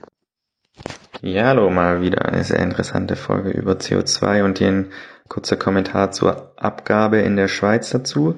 2019 hat man hier 6 Franken 40 pro Monat zurückbekommen, sind im Jahr knappe 77 Franken. Die Tonne kostet dort gerade 96 Franken. Ähm, das bezieht sich ja auch hier nur auf den Bereich ähm, fossile Brennstoffe für Wärme- oder Stromerzeugung. Ähm, in diesem Bereich verbraucht man in Deutschland so circa 15 Prozent des CO2s, was eben ja bei 10 Tonnen pro Kopf circa 1,5 Tonnen sind. Von diesen 1,5 Tonnen sind dann quasi in der Schweiz 0,8 ähm, umsonst die andere, die anderen 0,7 werden dann eben besteuert.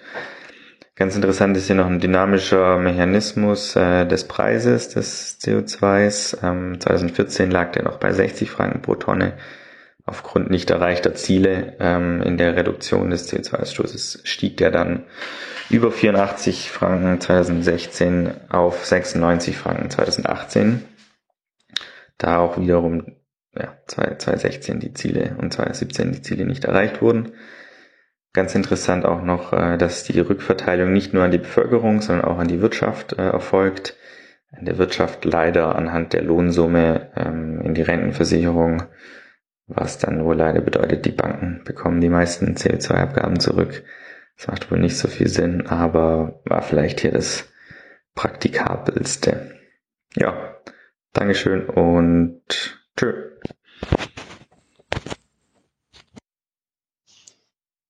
Hallo Thilo, hallo Stefan, Henning hier. Ähm, ich wurde in eurer letzten Folge ein bisschen getriggert von äh, dem Herumstochern zum Thema Artensterben und äh, welche Arten denn vor den Dinosauriern ausgestorben seien. Deswegen wollte ich mich da als Biologielehrer kurz ein bisschen äh, einmischen. Also eine der wesentlichen Erkenntnisse von Darwin war ja, dass Arten andauernd aussterben. Und das bedeutet, wenn hier vom großen Artensterben, also beziehungsweise dem sechsten Aus Artensterben die Rede ist, dann meint man damit große Aussterbeereignisse, bei denen viele Arten auf einmal aussterben. Im Unterschied zu dem ansonsten permanenten Aussterben, was immer so sukzessive stattfindet. Ähm, und als die Dinosaurier ausgestorben sind, eventuell durch einen Meteoriteneinschlag am Ende der Kreidezeit, also vor 60 Millionen Jahren, ähm, war das eben eines dieser großen Aussterbeereignisse.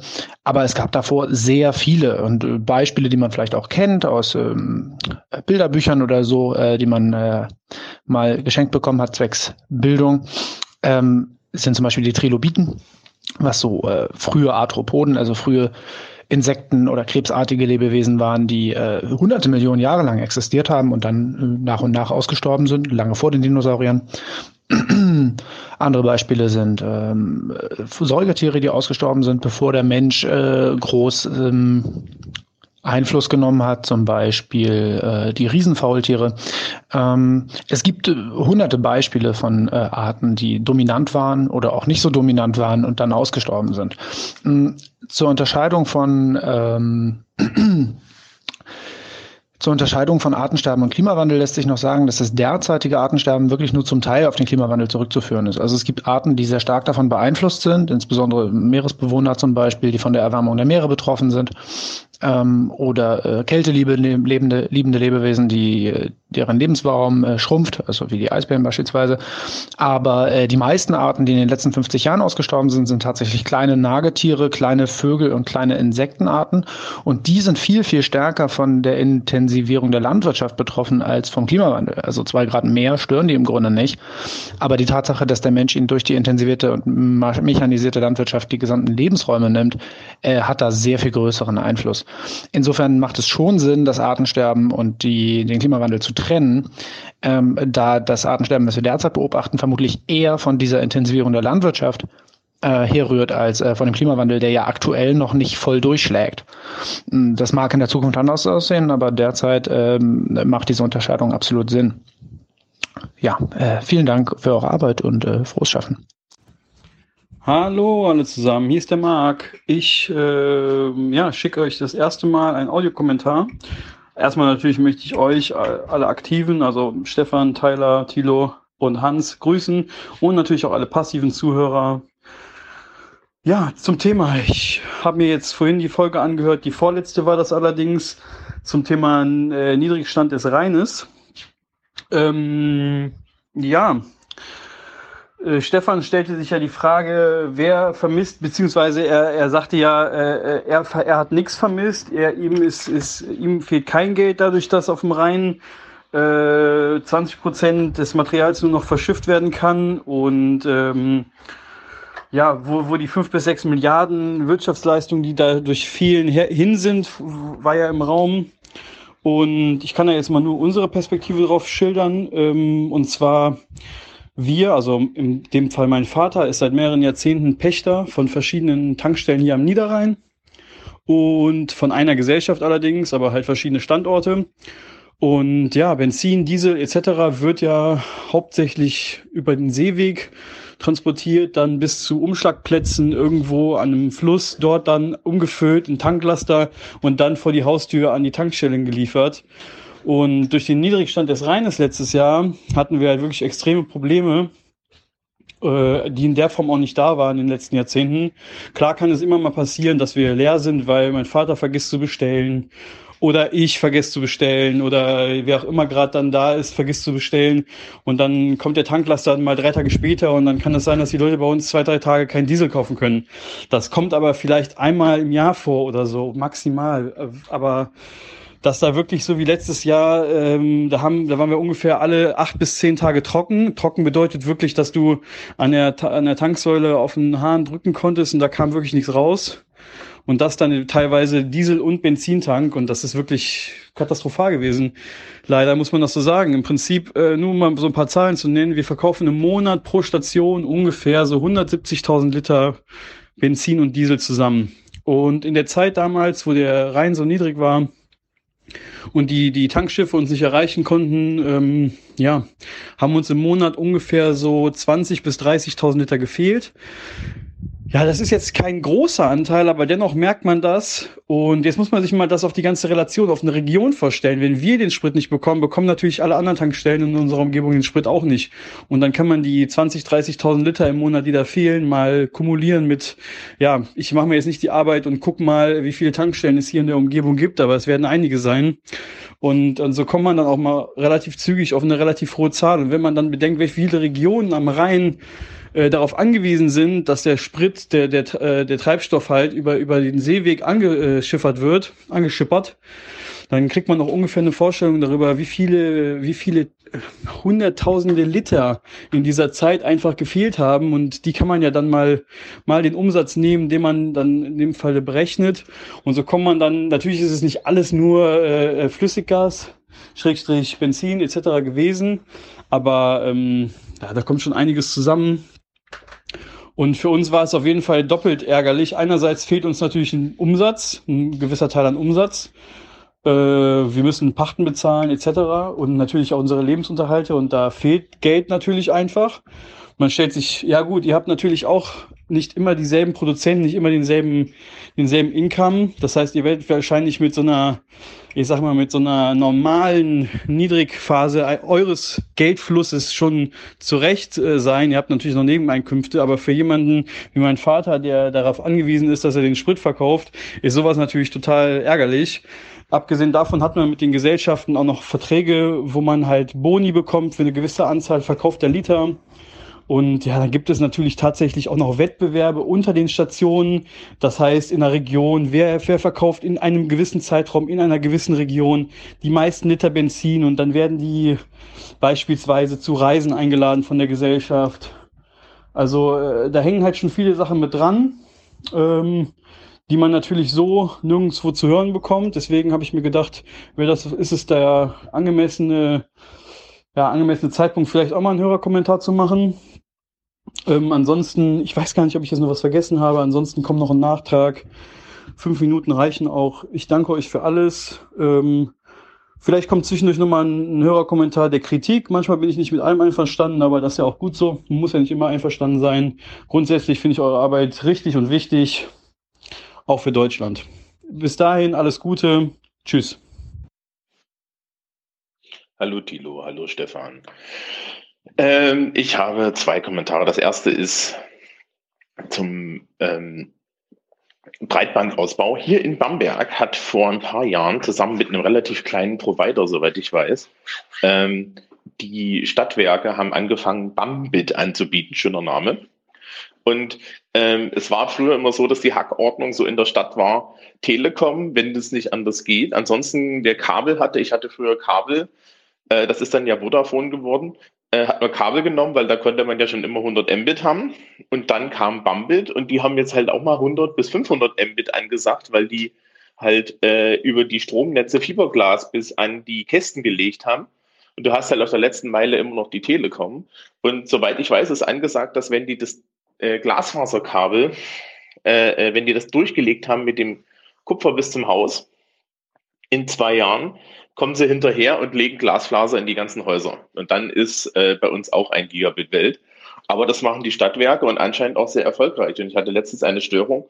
Und es ist halt was anderes, wenn du hier äh, eine Bamberger Nummer anrufst, jemand mit freundlichem Fränkisch dran geht und der weiß, hier, ich gehöre hier zur Stadt, ich bin Stromkunde und ähm, bin schlecht gelaunt. Das Einzige, was sie nicht haben, ist IPv6. Das ist aber eher so ein Nerd-Problem. Teil 1. Teil 2 zur Fusion. Äh, als Metaller, als kleiner, finde ich das sehr interessant. Also die Fusion hat 70.000 Leute, Wacken hat mehr Leute. Wacken ist ein Ding, da muss man, da geht man davon aus, dass der Zeltplatz das halbe, die halbe Zeit brennt. Jedenfalls ist das immer so die Legende, ja. Darf mich gern jemand Jüngeres äh, korrigieren. Früher war das so. Und ähm, auf Wacken gibt's keine Polizeistelle, soweit ich weiß. Ja, das läuft alles in Ruhe ab. Kann es sein, dass die Fusion bei gewissen konservativen Menschen den Ruf hat, ein, ein Ausbund des Drogenkonsums und äh, des Drogenhandels zu sein und sie deswegen die Polizei dorthin stellen wollen? Weil, soweit ich weiß, beim Wacken Open Air gab es das Problem nie. Und naja, man kann sich vorstellen, die Metaller trinken jetzt mehr Bier. Aber da werden auch ordentlich Drogen getan. Also es ist, es, es hat, glaube ich, wenig damit zu tun, dass das so viele Leute sind, sondern es hat mehr damit zu tun, dass man den ganzen Drogendelikten an die Karre fahren möchte. Hallo Thilo, hallo Stefan, hallo Aufwachengemeinde. Äh, Aufwachen Podcast 379 äh, im hessischen Ried, Ausbau äh, von Glasfaserkabel, sehr spannend. Ich bin jetzt zwar nicht aus Riedstadt, aber nicht weit davon entfernt in Gernsheim und äh, ja leider nicht im Ort. Im Ort ist wohl die Versorgung relativ gut und das Neubau Neubaugebiet, das von äh, uns aus hier fast, äh, ja, das wird sichtbar sein. Das können wir also quasi über die Bundesstraße hinweg sehen. Wird Glasfaser bekommen?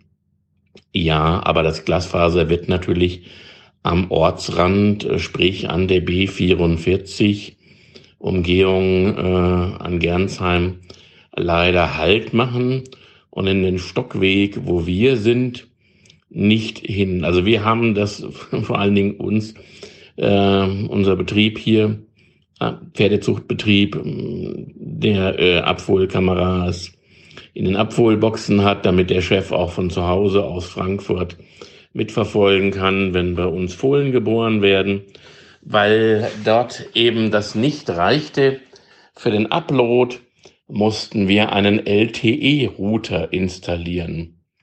Das heißt, unser, unsere Telekommunikationsdaten gehen jetzt quasi via Handykarte nach draußen und kommen rein. Und es ist auch keine Aussicht, hier schnelleres Internet zu bekommen, weil es für diese paar Hanseln, die im Stockweg äh, leben, das ist, das ist uninteressant. Da ist nichts verdient. Da ist selbst, wie gesagt, das Eckchen ähm, Neubaugebiet Gernsheim, was wirklich ein paar hundert Meter weg ist, ja, das ist versorgt und wir sind es eben nicht. Und der letzte hat eben den letzten beißen die Hunde oder demnächst vielleicht der Wolf. Das war's für mich. So, war nur mal was Kleines, Kurzes heute. Hallo, liebe Aufwachengemeinde. Hier ist der Barki aus Köln und ich möchte einen kleinen Sprechbeitrag zum Festival leisten und ob Polizisten auf ein Festivalgelände gehören oder nicht. Ich war schon auf Festivals, wo ich sagen würde, ja, gut, dass da Polizisten waren. Und ich war schon auf Festivals, wo ich sage, gut, dass hier keine Polizisten sind.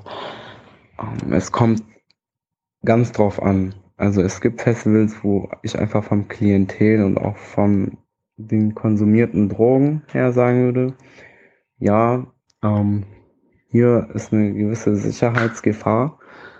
Ähm, das ist eigentlich ähm, auf Festivals der Fall, wo die Hauptdroge der Alkohol ist. Also es wird eigentlich auf allen Festivals Alkohol konsumiert. Aber da, wo das hauptsächlich konsumiert wird, auf Festivals, wo die Leute wirklich buchstäblich Alkohol mit dem Schlauch konsumieren, ähm, da kommt das immer wieder zu Schlägereien. Das habe ich auch selber beobachtet. Und da ist das sicherlich nicht verkehrt. Aber auf Festivals wie zum Beispiel dem Fusion Festivals oder auf anderen Festivals, wo elektronische Musik läuft und wo es halt nicht hauptsächlich um Alkohol geht, sondern wenn überhaupt, dann, ja, was heißt wenn überhaupt? Ich meine, klar, es werden Drogen konsumiert, aber das sind dann ähm, keine Drogen, die aggressiv machen. Also im Gegenteil eigentlich, das sind dann eher empathisierende Drogen, die vielleicht im äh, Betäubungsmittelgesetz stehen, aber das hat ja nicht unbedingt was auszusagen. Ähm, auf jeden Fall auf Festivals, wo elektronische Musik läuft, ähm, die haben eine ganz eigene Kultur und allein schon die Präsenz von Menschen in Uniform will einen erheblichen Teil der Erfahrung kaputt machen. Und ich persönlich habe auf ähm, Techno-Festivals beziehungsweise auf ähm, Festivals, wo ausschließlich elektronische Musik läuft, wie das auch beim Fusion Festivals Festival der Fall ist. Also da habe ich nicht einmal eine Situation erlebt, wo ich sagen würde, ja, hier hätte jetzt ein Beamter stehen müssen und das sehen müssen. Nee, im Gegenteil. Gut, dass die da nicht sind und dass die da ähm, nicht sehen, was passiert. Und ich möchte mich herzlichst beim Aufwachen-Team für die enorme Leistung bedanken. Ich persönlich kann Nachrichten nur noch durch die Aufwachenbrille ertragen. Und da Nachrichten für mich der einzige Zugang zum Weltgeschehen sind, kann man verkürzt sagen, dass ihr, also das Aufwachen-Team, mein Zugang zum Weltgeschehen seid und vielleicht würde ich mich gar nicht mehr damit auseinandersetzen, wenn ihr nicht seid, wenn ihr nicht wärt. Ähm, für mich seid ihr eine Bereicherung. Danke dafür. Hallo Aufwachen, ähm, hier ist Jonathan. Ich ähm, wollte eine Frage beantworten von Stefan, zumindest versuchen sie zu beantworten, der in Folge 379 gestellt hat. Warum fordern jetzt alle möglichen Politiker, Steuern zu senken, wenn doch die Prognose ist, dass der Steuer, dass die Steuereinnahmen gehen in den nächsten Jahren. Ähm, die Steuereinnahmen zurückgehen, äh, liegt ja vermutlich an einem geringeren Wirtschaftswachstum, was die, was die, äh, was, was der Herr Gatscher da prognostiziert hat. Also die, äh, Steuer, die Steuereinnahmen sind ja sozusagen immer eine, ein Prozentsatz des, äh, der Wirtschafts, äh, des Bruttoinlandprodukts. Ähm, und das wächst eben weniger schnell jetzt und deswegen als, als prognostiziert und deswegen äh, geht auch, gehen auch die Steuereinnahmen zurück. So. Und jetzt haben die Wirtschaftswissenschaftler ähm, haben da so Modelle. Äh, und zwar sagen grundsätzlich zwei verschiedene Zugänge, äh, zwei verschiedene Modelle, das keynesianistische Modell und das neoklassische Modell, das wird dann neoliberal genannt, äh, oft, aber eben in der Wirtschaftswissenschaft ist das das neoklassische Modell, äh, klassisch neoklassische klassische Modell. Und ähm, damit versucht man eben äh, Politik zu machen. Also nur basierend auf diesen Modellen, da gibt man dann eine Zahl ein, so ist das Wirtschaftswachstum, so viel investieren wir, was passiert. So, da, äh, da beeinflussen sich dann irgendwie alle möglichen Faktoren, also die, die Arbeitslosen, äh, die Arbeitslosenzahlen, den Gütermarkt, äh, die Produktivität und den, äh, und den Reallohn und die, äh, und die beeinflussen sich gegenseitig. So. Und das neoklassische Modell, das kommt eben immer zu einer, äh, zum Ergebnis, dass wenn man die Steuern äh, erhöht, dass es zu einer Inflation kommt. Beziehungsweise nicht, wenn man die Steuern erhöht, sondern wenn, der, wenn man die Ausgaben, wenn der Staat die Ausgaben erhöht. Ja? Und, das, und wenn der Staat eben mehr Steuern einnimmt, dann gibt er auch mehr aus. Also kommt, der, kommt es zu einer Inflation. So. Und das will man nicht. Und das keynesianistische Modell, äh, das kommt eben zu einem anderen Ergebnis. Das sagt, an der Stelle äh, spielt es keine Rolle. Wenn man, wenn der Staat mehr ausgibt, dann ist es nicht schlimm. Der hat ein anderes Problem, also der hat an einer anderen Stelle ein Problem, aber ist ja gut. Und äh, was jetzt die, äh, was es heute gemacht hat, ist äh, das IFO-Institut zu befragen und das ist eben ein neoklassisches äh, Institut. Und was sie auch gemacht haben, ist äh, die CDU zu befragen, die eben auch neoklassisch eingestellt sind. Und es ist uns die AfD befragt, die sind auch grundsätzlich eben äh, noch viel krasser, quasi, wie heißt es, äh, Liberalist, nee, äh, libertär äh, ist eigentlich sozusagen die grundsätzliche, ähm, war mal der grundsätzliche Ansatz von denen. Ja, mittlerweile sind sie halt einfach nur noch äh, neo, aber gut. Also die haben nur Leute gefragt. Stefan hat zumindest nur abgespielt, Antworten abgespielt von Leuten, die eben neoklassisch eingestellt sind. Äh, hätten sie den Fratscher gefragt, der ist eben keynesianistisch eingestellt, hatte dazu eine andere Antwort. Grundsätzlich muss man aber auch immer sagen, bei solchen, sagen, bei, bei solchen Sachen, das basiert eben auf mathematischen Modellen, die zwar in sich logisch sind, aber an sich überhaupt nichts mit Realität zu tun haben. Die haben sich, die, hat, die haben sich irgendwelche Leute in den Anfang des 19, äh, des 20. Ende des 19. Jahrhunderts ähm,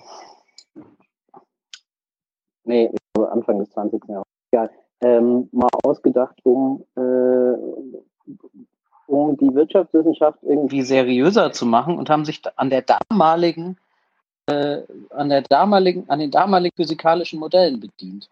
So, die haben einfach die physikalischen Modelle genommen, ähm, haben äh, die auf andere, haben da andere, also haben die einfach auf andere, die haben die umbenannt, bisschen umgemodelt. Ähm, und es basiert überhaupt nicht auf, auf Evidenz, ja, auf, auf, auf, auf Realität, sondern es ist einfach äh, ein mathematisches Modell, was so Pi mal Daumen manchmal stimmt, ja, Man, manchmal auch nicht, völlig egal. Die haben beide das Problem, dass sie, dass die Wirtschaftswachstum in den Mittelpunkt stellen, die haben beide das Problem, dass sie die Ökonomikus in den, in den Mittelpunkt stellen. So, und äh, genau. Und ich muss sagen, dass der äh, dass eben mittlerweile fast alle Parteien ähm, der Neoklassik folgen, auch wenn es und, und also dass, dass fast alle Parteien entweder der Neoklassik oder dem Keynesianismus folgen und selbst äh, und selbst wenn du dich auf Markt beziehst, ähm, hast du immer noch äh, hast du immer noch Wirtschaftswachstum als grundsätzliche ähm, Voraussetzung damit drin. Also das ist, ähm, das ist leider, leider ganz schön heftig. Ähm, wie sehr diese, diese Annahmen, die, die überhaupt nichts mit dem, mit, mit einem, mit einem modernen Menschenbild zu tun haben, äh, verbreitet sind. Naja, gut. Ähm, danke fürs Zuhören. Für die kleine Aus von der kleinen Ausführung. Äh, ich hoffe, ich hoffe, es war verständlich. Und, genau. Und andere Wirtschaftswissenschaftler werden sich jetzt wahrscheinlich den, an den Kopf greifen. Ich habe das nie so richtig äh, im, im Detail gelernt, immer nur so sozusagen von so einer philosophischen Warte darauf geguckt. Also insofern äh, nimmt mir meine, meine Undetailliertheit nicht übel und korrigiert mich gern. Ciao, ciao. Hallo, liebe Aufwachengemeinde. Hier spricht Tobi. Ich habe mich jetzt nach den ganzen Aufrufen von Stefan auch mal getraut, einen Podcast aufzunehmen. Ähm, er heißt Pod to Future mit einer 2 geschrieben. In dem versuche ich die ganzen Learnings, die ich aus dem Aufwachen-Podcast, anderen Podcasts und dem Kontakt mit Menschen, die sich für den sozialen und ökologischen Wandel in Deutschland und der Welt einsetzen, zu komprimieren und rüberzubringen. Nebenbei habe ich noch die Möglichkeit, das Entstehen eines Selbstversorgerhofes zu Hause bei mir zu begleiten. Und ich möchte das mit den Hörerkommentaren ein bisschen auf die Spitze treiben. Und zwar, indem ich ganze Folgen mit Hörerkommentaren über bestimmte Themen zulasse. Und es würde mich sehr freuen, wenn ich ein paar schlaue Kommentare von Teilen des Aufwachenrudels zu den anstehenden Problemen und ja, aktuellen Themen bekommen würde. Also hört rein und schaut einfach mal bei pod2future.de vorbei. Viel Spaß noch beim Podcasting und beim Zuhören. Auf bald!